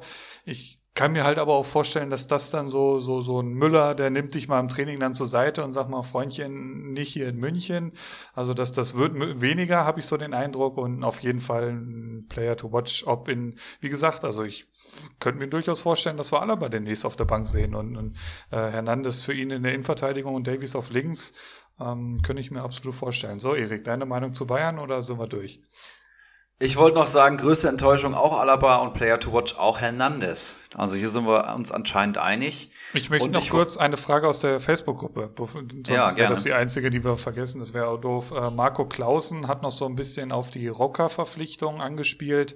Ob dadurch Alaba äh, Spielzeit auf seiner auf seiner favorisierten Position im zentralen Mittelfeld bekommen kann, weil ja eben in Verteidigung Süle, Boateng, Hernandez, Pavard, Nianzou, der kommt ja irgendwann noch zurück, ähm, sind sie in der Innenverteidigung gut aufgestellt. In meinen Augen wäre das eine super, ein super Argument, um für eine Verlängerung zu überzeugen, aber ich, nee, nee, nee, nee, glaube ich nicht. Einfach nein. Glaube ich nicht. Und da ist selbst Niasu, wo ja Rangnick jetzt schon zweimal betont hat, der spielt in einem Jahr Stamm bei Bayern. Selbst den sehe ich dann eher noch im zentralen Mittelfeld. Aber ähm, auch den Rucker oder Rocker muss man ja erstmal schauen, was da so geht. Aber Alaba in der, im Zentrum und gerade nur, um dem da irgendeine Verlängerung äh, schmackhaft zu machen. Von mir aus kann er nächstes Jahr umsonst gehen, war schön mit dir. Ähm, aber wenn du keinen Bock hast, dann ist halt so. Ah, die sympathische Münchner Mentalität. Ich wollte noch ähm, hier einfügen, Konsti, um auf den Kickbase-Comunio-Vergleich zu kommen. Bei uns wurde noch keiner Meister in Liga 1, der Lewandowski in seinem Kader hat. Das ist eigentlich Faustregel. Wenn du Lewandowski hast, wirst du kein Meister. Das klingt so kurios, wie es ist, weil der einfach zu teuer ist. Du kannst nicht so viel Geld in einen Spieler stecken. Dieser Zeitpunkt, den gibt's, wenn dann nur spät in der Saison, wenn du dich hochgetradet hast, wenn du richtig ähm, Geld erwirtschaftet hast. Bei Comunio geht das ja eigentlich nur bei Marktwertsteigerungen und Transfers. Und dann kommt irgendwann vielleicht mal der Zeitpunkt, wo du dir mal Lewandowski holen kannst. Dann kostet er aber auch schon 30 Millionen. Und man startet bei Comunio mit 40 Millionen und man muss ja elf Mann zusammenkriegen. Genau, wir starten immer bei Null, das muss man ja noch dazu sagen. Also wir, genau, wir, wir nehmen niemanden rüber mit rüber oder so. Genau, wir fangen immer genau. alle bei Null an, 40 Millionen. Ja, okay, ja. Also es ist schon ein bisschen. Kann das auf jeden Fall nachvollziehen. Ne? Bisschen kompetitiver, würde ich sagen, oder maximal kompetitiv, was wir so an Communio spielen. Das ist, macht bei uns auch den Reiz aus. Und wir kommen zu Frankfurt, zur Eintracht, zu meiner Eintracht, mm. zu meiner Stadt. Ich freue mich sehr. Ähm, Platz Nummer drei, das ist zu schön, um wahr zu sein. Drei Spiele gespielt, Tordifferenz von plus drei und sieben Punkte auf dem Konto, ein Unentschieden gegen Bielefeld, das hätte so keiner erwartet und dann souveräne Siege gegen Berlin und Hoffenheim, kann man sagen. Die Eintracht war vor allem gegen Berlin und Hoffenheim die bessere Mannschaft. Berlin habe ich voll geguckt, Hoffenheim habe ich keine Sekunde geschaut. Und ich bin begeistert, kann man so sagen. Der Kader ist verschlankt worden. Wir haben viele Abgänge und jetzt hinten raus auch mit Rustic und Younes noch interessante Neuzugänge. Ich finde super, super. Gacinovic habe ich sowieso nicht gebraucht. Und äh, wir haben einen Bastos, der aktuell fit ist, was einen riesen Unterschied macht, sowohl ja. im Spiel nach vorne als auch in der ganzen Statik des Spiels. Wir sind physisch extrem präsent aktuell und das, obwohl Kostic und ein Dicker ausgefallen sind, das muss man sich auch überlegen. Das sind ja jetzt keine unwichtigen Spieler bei der Eintracht. Ein Dicker hat gerade den nächsten Schritt gemacht zum Stammspieler. Dafür wäre Hasebe wahrscheinlich rausrotiert. Jetzt wird der alte Mann wieder gebraucht. Der japanische Yaya Touré und das macht er auch gut. Und Kostic wird eins zu eins durch Zuber ersetzt, der das erstaunlich gut macht. Ne? Wenn ich mir überlege, dass so ein Spieler bei Hoffenheim aussortiert wird und dann sehe ich den bei meiner Eintracht kicken und denke mir, das ist ein richtig guter Bundesligaspieler. Also es spricht doch wieder für die Qualität von Hoffenheim. Aber um es nicht zu sehr ausufern zu lassen, meine größte Überraschung ist natürlich Bastost. Ja, endlich richtig fit, muss man sagen, ist halt auch so ein so ein Strafraumungeheuer, macht halt nicht viel, aber das, was er macht, das hat halt Hand und Fuß. Und auch wenn du denkst, so, was ist das überhaupt ein Bundesliga-Profi, der macht halt immer sein Tor, ne? Und jetzt in den letzten Spielen sehr, sehr überzeugend. Ich würde mal sagen, aktuell so der beste Eintracht-Spieler der ersten drei Spiele und absolut gesetzt. Ähm, die Konkurrenz mit Paciencia ist auch so ein bisschen weg. Ache wird immer nur reinkommen, wenn wir hinten liegen oder wenn wir nochmal Dynamik im Sturm brauchen, aber momentan klappt es eigentlich ganz gut. Und äh, Fragen zu den Neuzugängen können wir gerne gleich machen, aber gerne erstmal eure Überraschung und eure Einschätzung zur Eintracht. Bitte, Konsti. Ja, äh, ich finde Frankfurt auch immer total schön anzugucken. Also ich mag halt diese ja, diesen bisschen dreckigen Fußball, den sie manchmal haben. Und äh, ich bin generell aus taktischer Sicht halt auch ein totaler Fan von diesem 3-5-2. Das gucke ich mir immer total gerne an. Ähm, Gerade mit diesen aktiven Außenbahnspielern, die dann viele Flanken reinbringen. Und wenn du dann wuchtige Stürmer hast, ähm, wie Bastos, die dann die Dinge einfach reinhauen. Ich, ich gucke mir sowas total gerne an. Ähm, und gucke mir deswegen die Spiele auch von, von der Eintracht super gerne an. Ähm, da, ich ich habe letztens ein bisschen durch Statistiken durchgestöbert und da ist mir aufgefallen, ähm, es, es gibt so Statistiken über ähm, Schüsse, in welchen Zonen äh, die abgegeben werden. Und äh, was bei Frankfurt da total heraussticht, dass im 5-Meter-Raum äh, sind 22 Prozent aller, aller Schüsse, die abgegeben werden, werden im 5-Meter-Raum. Also das sind meistens dann Schüsse, können ja auch Kopfbälle sein. Und an Platz 2 kommt der Leipzig mit 13 Prozent. Das heißt, zwischen 22 und 13 Prozent ist ja ein riesiger wow. Unterschied. Und das, das, das steht für mich so ein bisschen für die Eintracht, dass man einfach so eine Präsenz vor dem Tor hat mit diesen Spielern Bastos und äh, André Silva, die das für mich bisher überragend machen und wo ich auch vor der Saison schon sehr stark drauf spekuliert habe. Ich bin mit, ähm, ähm, wo ich eben schon Piontek angesprochen habe, den ich vor der Saison mir herausgeschrieben habe, war ähm, Kamada einer von denen, die auch ganz oben auf meiner Liste standen. Und der wurde jetzt ergänzt. Nach dem, nach dem ersten Spieltag habe ich mir Bastos angeln können in beiden Ligen. Und äh, ja, bin da natürlich jetzt super happy. Stark, das war für ja. mich die große, große Überraschung. Äh, das, ähm, ja, was heißt Überraschung? Also ich war letzte Saison sehr enttäuscht von ihm, weil ich dort schon extrem viel von ihm erwartet habe, weil ich den schon immer für einen Riesenstürmer gehalten habe, der einfach weiß, wo das Tor steht. Und habe so ein bisschen darauf gewartet, wann denn wirklich wieder der alte Bastos auf dem Platz steht. Und den sehen wir halt jetzt wieder. Ähm, der, der konnte schon immer genau das, was er halt jetzt wieder auf dem Platz zeigt, nur das hat er letzte Saison halt nicht auf den Platz bringen können. Und ähm, ja, bin einfach gespannt, was da in nächster Zeit noch da von, von Frankfurt so kommen wird, weil gerade im offensiven Bereich sehe ich das schon sehr, sehr vielversprechend. Und um noch kurz einen Namen einzuwerfen, den ich auch als Überraschung sehe, ist äh, Almami Touré auf der rechten Seite, wo ich eigentlich gedacht hatte, dass da Costa durch die Umstellung vom 4-1-4-1 zum 3-5-2, was er jetzt wieder präsent geworden ist, dass der davon wieder profitieren wird. Aber dass Touré sich da jetzt so durchgesetzt hat und bisher auch gute Leistung gebracht hat, hat mich dann schon sehr stark überrascht. Ja, zu Dost habt ihr alles gesagt. Ähm, ich sehe so wie Konsti so lange Zeit in der, in der letzten Saison habe ich mich auch sehr schwer getan mit dem Typen. Ähm, konnte nicht so wirklich verstehen, was so viele Frankfurter in ihm sehen. Jetzt zeigt das eben. Äh, ich bin auch echt wirklich positiv überrascht von dem Typen. Gefällt mir richtig gut. Auch im Zusammenspiel mit Silver, die harmonieren da richtig gut. Ähm, dahinter dann so ein spielstarker Kamada. Ähm, Mittelfeld, Rode ist absolut gesetzt, der wird auch gesetzt sein, sobald er fit ist, wird er spielen. Daneben die Position ist halt so ein bisschen vakant, ist so ein bisschen so eine Prügelei zwischen Chor und Ilsanka. Da ähm, ist auch so ein bisschen meine Enttäuschung der Saison anzusiedeln, und zwar So, der noch überhaupt keine Rolle spielt. Auch das war so nicht zu erwarten. Ähm, ansonsten scheint es ja schon fast gesetzt zu sein mit Touré Zuba jetzt im Moment auf den Außen hinten drin. Ja. Ähm, stellt sich auch von selbst auf. Ein super Torwart meiner Meinung nach. Also Trapp und Silva waren für mich mhm. zwei absolute Wunschspieler vor der Saison. Konnte ich mir beide angeln, bin ich super happy mit. Mhm generell war es ja bei Frankfurt schon so, und das haben ja auch viele Frankfurt-Fans gesagt, und ich bin ja hier auch immer mit Erik nah dran und so, dass dieses Jahr Pause von Europa sozusagen mal richtig gut tun wird. Wahrscheinlich sogar gerade in, in dieser kompakten Saison tut das noch, noch mal noch mehr gut. Und davon profitiert Frankfurt einfach so brutal. Ähm, und da, da können wir uns noch ein bisschen äh, auf was einstellen, könnte ich mir vorstellen. Jetzt so die, die nächsten Wochen oder generell die ganzen 34 Spieltage, nächsten Spiele, Köln, Bayern, Bremen Bremen. Also ähm, sehr spannende Spiele und ähm, ja, Dost, So und Zuber sind meine drei Kategorien. Wie sieht's bei dir aus, Erik? Ja, ähm, Meine größte Enttäuschung ist auch Dipiril So, den ich auch ähm, jetzt für zweieinhalb Millionen mal gesichert hatte und äh, war meine Hoffnung auf den Platz neben Rode tatsächlich, aber Konzi hat es eben schon so schön gesagt, der dreckige äh, Spielstil, der ist halt im Mittelfeld real und da hast du halt Rode, der eigentlich auch schon so ein Abräumertyp ist und jetzt spielst du halt mit Ilsanka oder halt Core, ne? Dominik Hardcore, das steckt schon im Namen, da weißt du, was du bekommst. Und Ilsanka ist jetzt auch nicht die feine Gangart, das ist auch klar.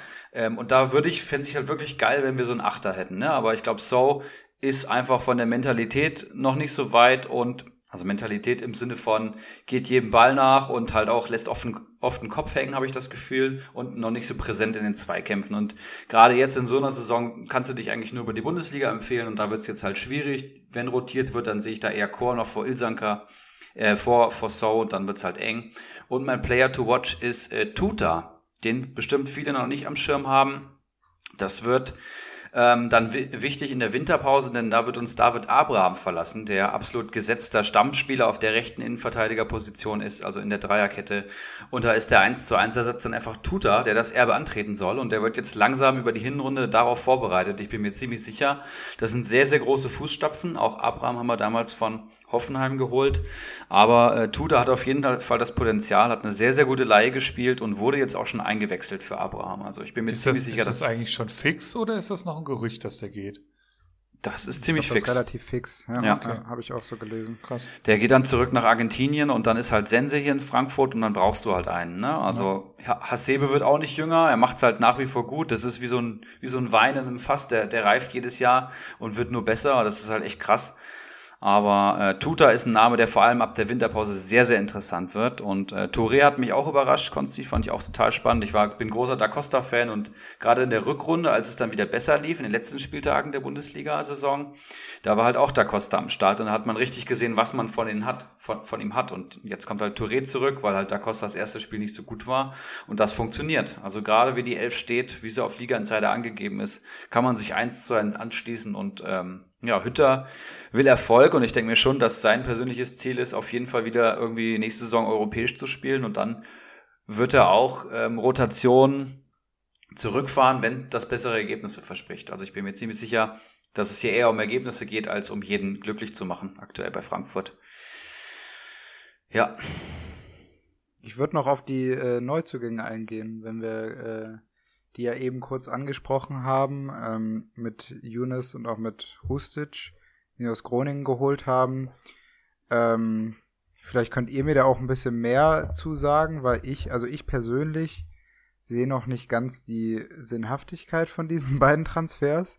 Das sind für mich, also Rustic hat auch, ich habe eben nochmal nachgeguckt, er hat fast die komplette Saison rechtes Mittelfeld gespielt und auch Younes ist für mich eher ein Außenbahnspieler, die aber beide jetzt irgendwie als Backup von Kamada eingeplant sind, wenn ich das richtig verstanden habe.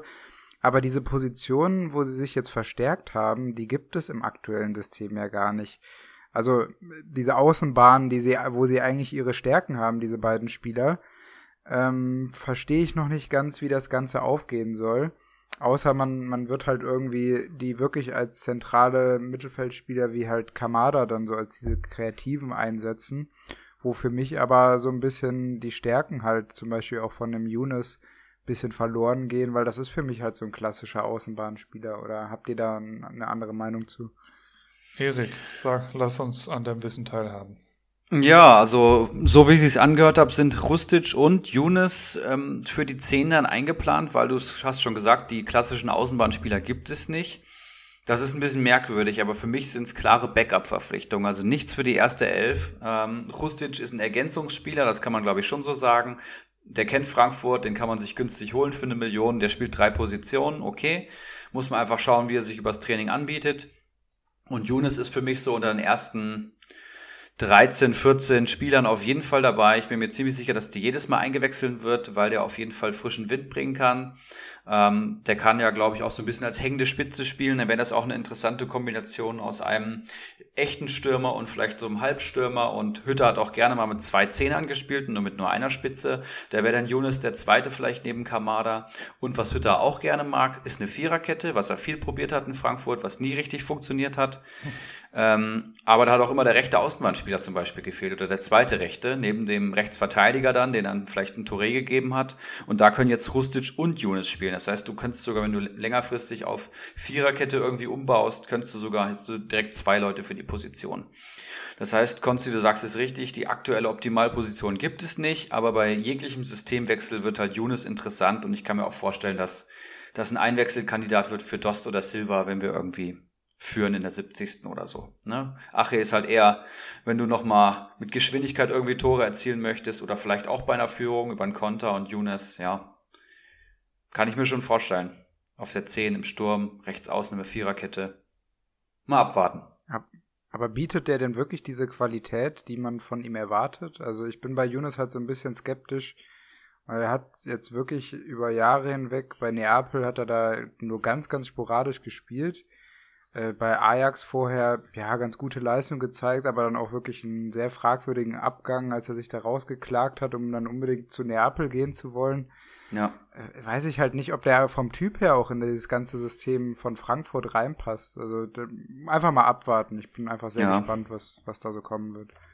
Äh, Frankfurt ist eine gute Anlaufstelle für Bad Boys oder für zweite Anläufe. Das zeigt ein Philipp Kostic, das zeigt ein Kevin Prince Boateng und die werden hier ganz harmonisch eingegliedert ähm, das funktioniert eigentlich immer ziemlich gut, da mache ich mir keine Gedanken. Ich fand ihn bei Ajax halt richtig stark, ehrlich gesagt. Und bei Neapel hat Ange ja. Ancelotti eine Phase auch auf ihn gesetzt, da fand ich ihn auch ganz gut. Ich habe ihn schon immer so ein bisschen verfolgt, aber ja.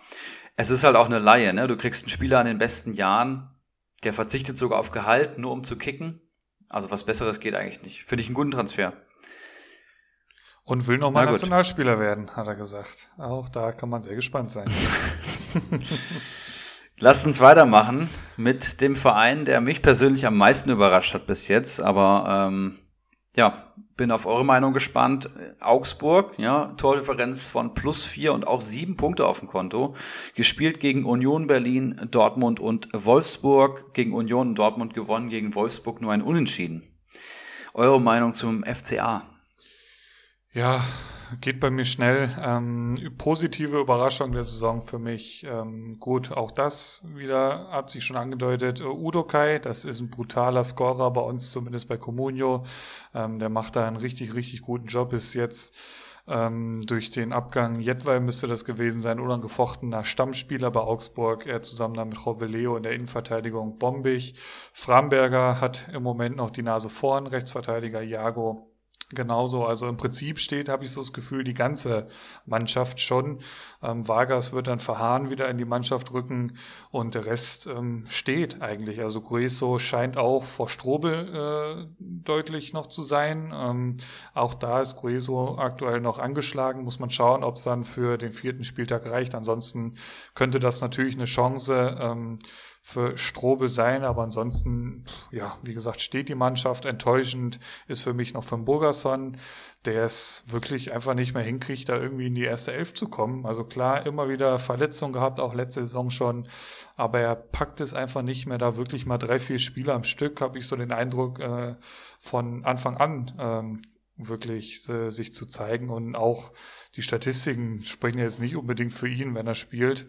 Also kommt er kaum noch über die Jokerrolle hinaus. Deswegen Gregoritsch neben Niederlechner. Ähm, ja, eine spannende Mannschaft. Ich habe hier so ein bisschen immer so den Trainer so als Schwachpunkt dahingestellt. Aber auch da spricht wenig dagegen eigentlich gegen ihn aktuell. Ähm, es werden auch wieder andere Zeiten kommen. Aber auch da Torwartposition super gelöst mit Giekewitz. Generell die Einkäufe waren ja wirklich clever und gut da im Augsburg. Also da wird auch gute Arbeit geleistet. Ich weiß nicht, ob ihr den Rasenfunk vor der Saison gehört habt, wo es so ein bisschen darum um die, um die finanziellen Zahlen von Augsburg ging. Und das war auch da eine, eine positive Überraschung, was so die, die Wirtschaftlichkeit von Augsburg angeht. Also die bauen sich da richtig äh, was auf. Und ja, selbst, selbst gegen Herrlich kannst du aktuell nichts sagen. Nächstes Spiel gegen Leipzig wird dann so ein bisschen so ein Gradmesser werden, wo sie wirklich stehen. Ähm, aber generell sehe ich hier auf jeden Fall keine Abstiegsmannschaft. Ja, würde ich mich so, also würde ich genauso unterschreiben. Das ist auch keine Mannschaft, die gegen den Abstieg spielen wird, gerade durch die sinnvollen Ergänzungen, dass man ablösefrei so erfahrene und gute Spieler an Land ziehen konnte. Das war wirklich, ähm, fand, fand ich auch sehr überraschend, dass sich so ein Caligiuri dann für Augsburg entschieden hat. War ich erstmal ein bisschen überrascht, ja. aber ähm, ist eine unglaublich sinnvolle Ergänzung und macht das bisher extrem gut. Auch sehr viele Angriffe gehen über seine Seite. Ähm, ich hatte das schon in, in unserem Podcast gesagt. Ich sehe da ein bisschen die Gefahr, ähm, dass sie gerade ein bisschen überperformen und so ein bisschen ähm, wie Schalke in der letzten Hinrunde, wo viele glückliche Siege dabei waren, wo man selber gar nicht so gut gespielt hat, aber die Spiele dann trotzdem irgendwie gewinnen konnte, aber keiner wusste, wie sie das wirklich geschafft haben, weil sie sehr, sehr, ähm, also Schalke war ja auch sehr effizient in dem Zeitraum und hat, hat mit wenigen Chancen ähm, immer so Siege eingefahren, wo man danach überrascht war, wie sie das geschafft haben. Weil wenn man sich auch so die Statistiken anschaut, ist Augsburg halt im letzten Drittel fast gar nicht präsent. Die sind davor letzter, nur Schalke ist schlechter. Also die, die haben ganz wenig Präsenz im, im letzten Drittel.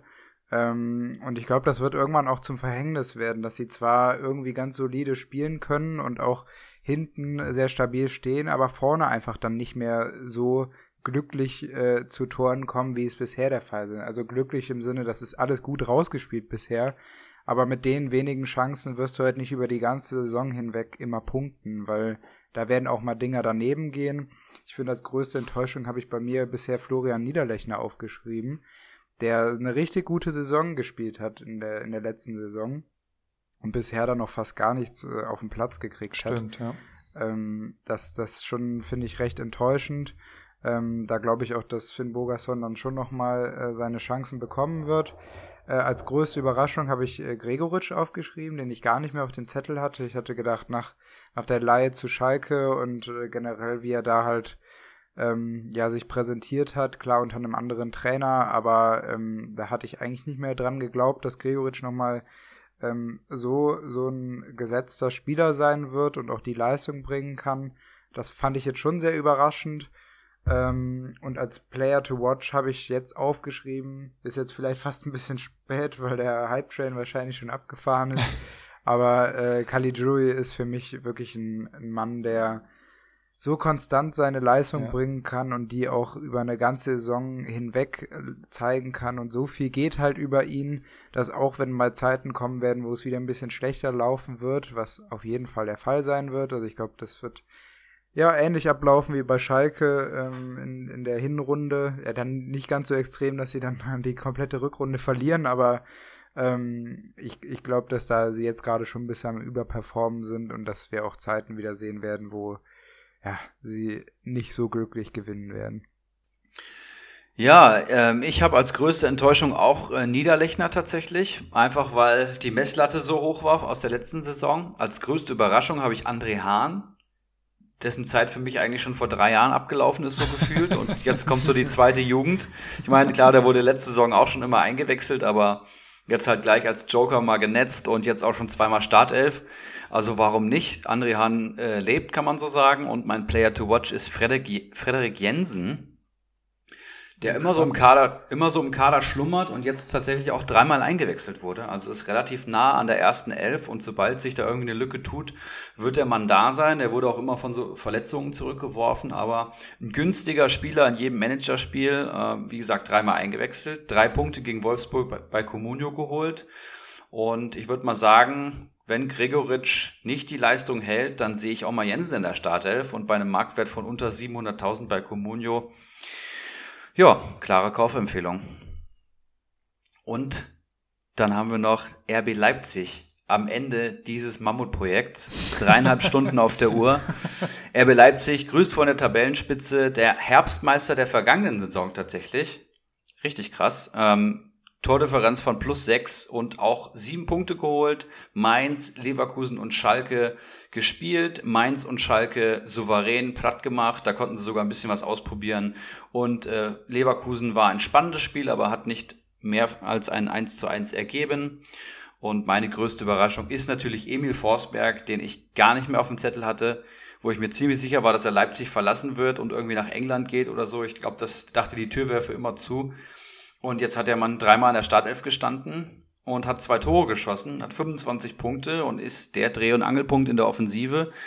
Vor allem, wo jetzt der Sturm sich noch finden muss, äh, blüht jetzt ein Emil Forsberg auf einmal auf. Und das fand ich wirklich sehr überraschend und ähm, ja, finde ich auch krass. Ich weiß noch, als Leipzig aufgestiegen ist, was ein Forsberg da für einen Fußball auf einmal in der Bundesliga gezeigt hat. Das war so ein richtig, richtiger Spieler, der mich begeistert hat und ähm, ja, jetzt hat er aktuell so wieder die Ambitionen dazu. Ja, Forsberg auf jeden Fall ein Wahnsinnsfußballer. Freut mich auch wirklich für ihn. Ähm, für mich natürlich oder generell muss man da auf jeden Fall Haidara noch nennen bei einer positiven Überraschung, weil das absolut nicht so zu erwarten war. Ich habe lange Zeit letzte Saison mitgeschleppt und das, das hat sich nicht wirklich so gelohnt.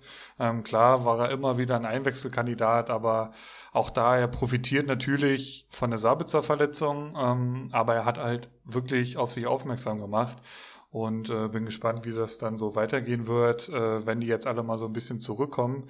Ähm, für mich schwierig, da irgendwie eine Enttäuschung rauszupicken. Am ehesten wäre es wohl ein Kunku. Ähm, zweimal nur spät eingewechselt. Ähm, am, am, letzten Spieltag aber, hat er dann aber schon wieder von Anfang an gespielt und direkt auch gut gepunktet gegen Schalke. Ähm, also da eigentlich schwierig, da, da jetzt von einer Enttäuschung zu sprechen, aber generell ist das ja auch wahrscheinlich, ist der in Marktwertregionen, da, da will man eigentlich, dass der jedes Spiel von Anfang an spielt. Ähm, das wird er auch wahrscheinlich wieder äh, machen. Das ist halt auch so ein, so ein Typ Sancho, könnte ich mir vorstellen.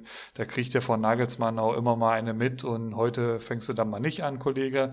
So könnte ich mir das vorstellen, so als Erziehungsmaßnahme. Äh, Player to watch ist Konate, der wieder voll im Mannschaftstraining ist. Ähm, da ist auf jeden Fall mit zu rechnen. Wird dann auch spannend, wie sie dann so die Abwehrkette dann hinten aufstellen. Ähm, mit Klostermann-Halstenberg ist das ja im Moment so die Zange zwischen Upamecano, zumindest laut Liga Insider, für den vierten Spieltag. Ähm, hier ist noch eine Frage von Marco Klausen ähm, reingekommen. Welcher RB-Spieler bekommt in der Bundesliga am meisten Spielzeit, wenn alle fit sind? Kampel, Leimer, Adams oder Haidara? Da würde ich jetzt mal gern von euch einen Namen hören.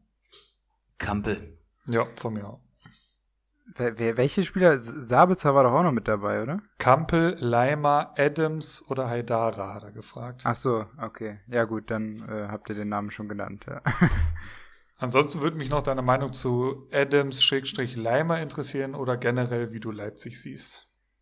Ja, dafür äh, brauche ich erstmal, also hätte ich eine Rückfrage an euch, Bitte? wie denn generell Leipzig-Spieler in Comunio gerade preistechnisch stehen. Sind die auf einer Region, wo man sagt, ja, Richtung Bayern, da nehme ich nur ganz wenig Spieler mit oder wie, wie steht Leipzig da aktuell? Gefühlt nicht ganz so krass wie äh, Dortmund und Bayern, hätte ich jetzt aus dem Bauch heraus gesagt. Wie siehst du, Serik?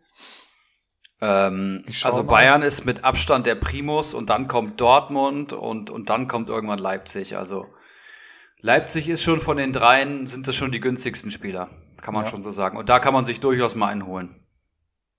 Stimmt. Okay, ja. interessant. Das ist, das ist gut zu wissen, weil bei Kickbase ist es halt so, dass die ja auf einer Ebene mit, mit Dortmund sind und ich habe äh, mir nur kurzfristig Spieler geholt. Ich habe Haidara vorletzten Spieltag geholt ähm, den werde ich aber auch nicht jetzt langfristig behalten, sondern jetzt auch wieder verkaufen nach der Länderspielpause. Ähm, weil mir sind ähm, die Spieler alle ein bisschen zu heiß. Also die, A sind sie extrem teuer, zumindest bei Kickbase. Und ähm, Nagelsmann ist halt äh, der Feind aller Manager und wird da rotieren wie ein, also weiß ich nicht.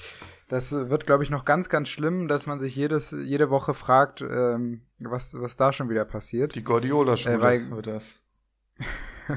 also das wird, das wird, glaube ich, ganz, ganz schlimm. Gerade auch wenn jetzt, ihr habt die Namen schon angesprochen, Konate, ein Leimer, Sabitzer hat auch noch nicht wirklich gespielt. Äh, Pausen war jetzt auch angeschlagen. Ähm, da sind noch so viele Spieler, die, die auch die Möglichkeit und das Potenzial haben, wieder Stamm zu spielen. Ähm, dass in, bei den Preisregionen, ähm, wo die meisten Spieler sich halt aufhalten, ähm, es mir einfach viel zu heiß ist, da für ein Managerspiel irgendwelche Spieler zu nehmen. Die, die punkten zwar alle richtig gut, aber man weiß halt, die spielen sie jetzt an dem Spieltag oder nicht. Und das ist halt ein, muss man, wenn, ganz nah an Leipzig ran sein und sich wirklich ganz viel damit informieren und die PKs schauen, weil das habe ich auch schon öfter jetzt gehört, dass wenn man Nagelsmann mal ganz genau zuhört in den PKs, ähm, dass man dann auch weiß, wer am Wochenende spielt. Ähm, aber ich glaube, die Zeit möchte ich mir dann doch nicht nehmen und halt dann lieber ein bisschen Abstand von den Leipzig-Spielern. Aber das ist nur so mein Gefühl. Dann lieber doch einen dreieinhalb Stunden Podcast aufnehmen. Ist, ist, ist, ist denn Leipzig eher ein Titelkandidat wie Dortmund? Nee. Ich finde schon. Du, Konsti? Boah, das ist eine, das ist eine richtig gute Frage jetzt. Ähm, ich, ich Doch, seh, ich glaube, Ja, ja.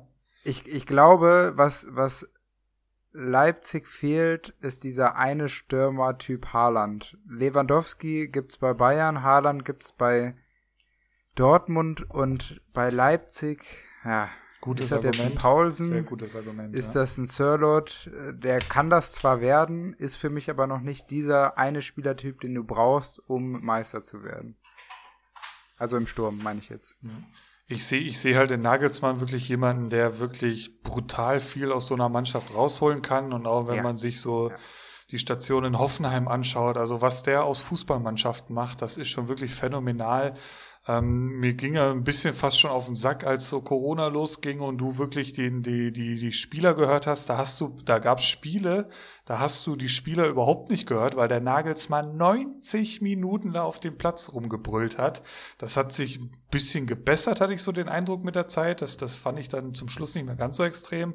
Aber der hat einen Einfluss auf die Spieler und, und, und, und ich habe auch so ein bisschen den Eindruck, auch schon jetzt in den ersten drei Spieltagen, dass da ist eine Mannschaft auf dem Platz. Also ähm, ich weiß gar nicht, wer es war. Ich glaube, Pausen hat er das Ding zum 1-0 reingeköpft und so und du siehst da in der Nahaufnahme, wie ich glaube, Haidara und Upamecano da im, im Tor quasi stehen und sich äh, so dermaßen freuen, dass sie gerade das 1-0 gegen Mainz, was glaube ich gefallen ist. Also da, da, da, da ist ein Team auf dem Platz und ähm, das, das, davon können die, glaube ich, sehr viel zehren. Auch da muss man natürlich die Dreifachbelastung dann erstmal abwarten.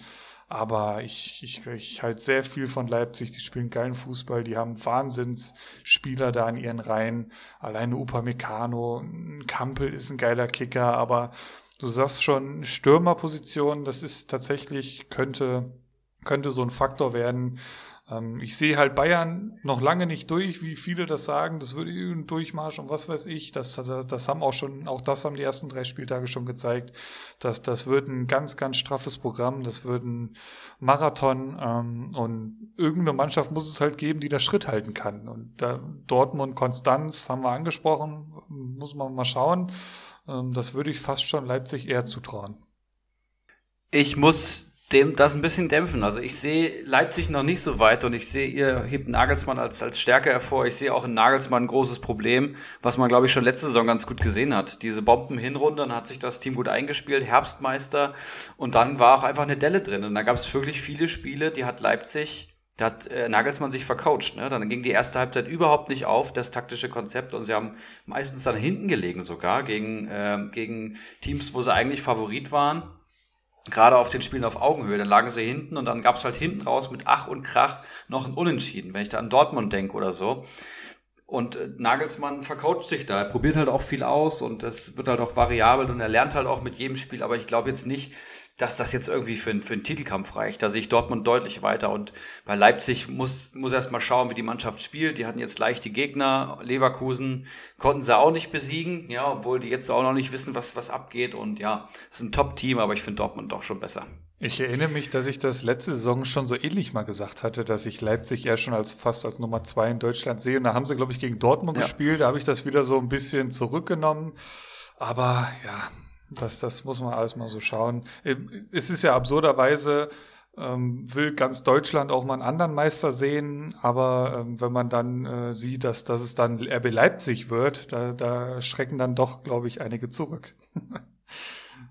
was, was ich, was ich Ich- nicht verstehen kann, das ist ein geiler Verein, meiner Meinung nach, aber egal. Ich will noch anfügen, größte Enttäuschung ist für mich Wang, der medial für mich schon so ein bisschen als Werner Ersatz gehandelt wurde, aber der anscheinend noch nicht ansatzweise so weit zu sein scheint, um da die Rolle ausfüllen zu können. Der wurde jetzt zweimal eingewechselt und ich glaube, gegen Schalke haben sie auch gar nicht mit richtigen Stürmer gespielt. Das ist ja auch schon so ein krasses Zeichen eigentlich. Und mein Player to watch ist jetzt ganz klar ein Kunku, der letzte Saison sein Bundesliga-Debüt gefeiert hat und in der Bü- Debütsaison 150 Kommunio-Punkte knapp gesammelt hat. Sensationell, Wahnsinnskicker, richtig geiler Mittelfeldspieler. Und der wurde jetzt am Anfang zweimal eingewechselt, Philipp, du hast es gesagt, aber jetzt das letzte Spiel war schon sehr, sehr stark. Und ich finde es dann immer schwierig, als Trainer dann so einen wieder rauszunehmen. Ne? Also der muss jetzt dann erstmal wieder schlecht spielen, ich glaube, bevor er aus der Stadt verschwindet. Den finde ich schon sehr, sehr stark. Und dann kommt Nagelsmann und stellt ihn nächsten Spieltag nicht auf. Und ja, kann gut sein. Bank. Das ist so, das ist so ein klassischer Nagelsmann. Ne? Das kann halt immer passieren. Aber ja, ich bin auch echt gespannt, was da noch passiert. Ich ähm, bin ein totaler Nagelsmann-Fan, deswegen ähm, ja sehe ich das nicht ganz. Also ich glaube auch nicht, dass Leipzig ein Titelkandidat ist, aber guck mir den RB-Fußball halt unglaublich gerne ja, an. Total. Also ähm, das ist halt, wenn, wenn ich eben von Stuttgart geredet habe, wo ich ganz überrascht war, äh, was die taktische drauf haben. Das habe ich bei Leipzig nicht mehr, weil da erwartet man es schon fast, aber aus, aus diese, also was da alles im Spiel passiert, auch schon gegen Schalke, ich habe das Spiel angeschaut und ja, ich gucke halt ganz extrem auf diese ganzen Verschiebungen und wer welchen Pass spielt und wo dann die Laufwege sind und und und.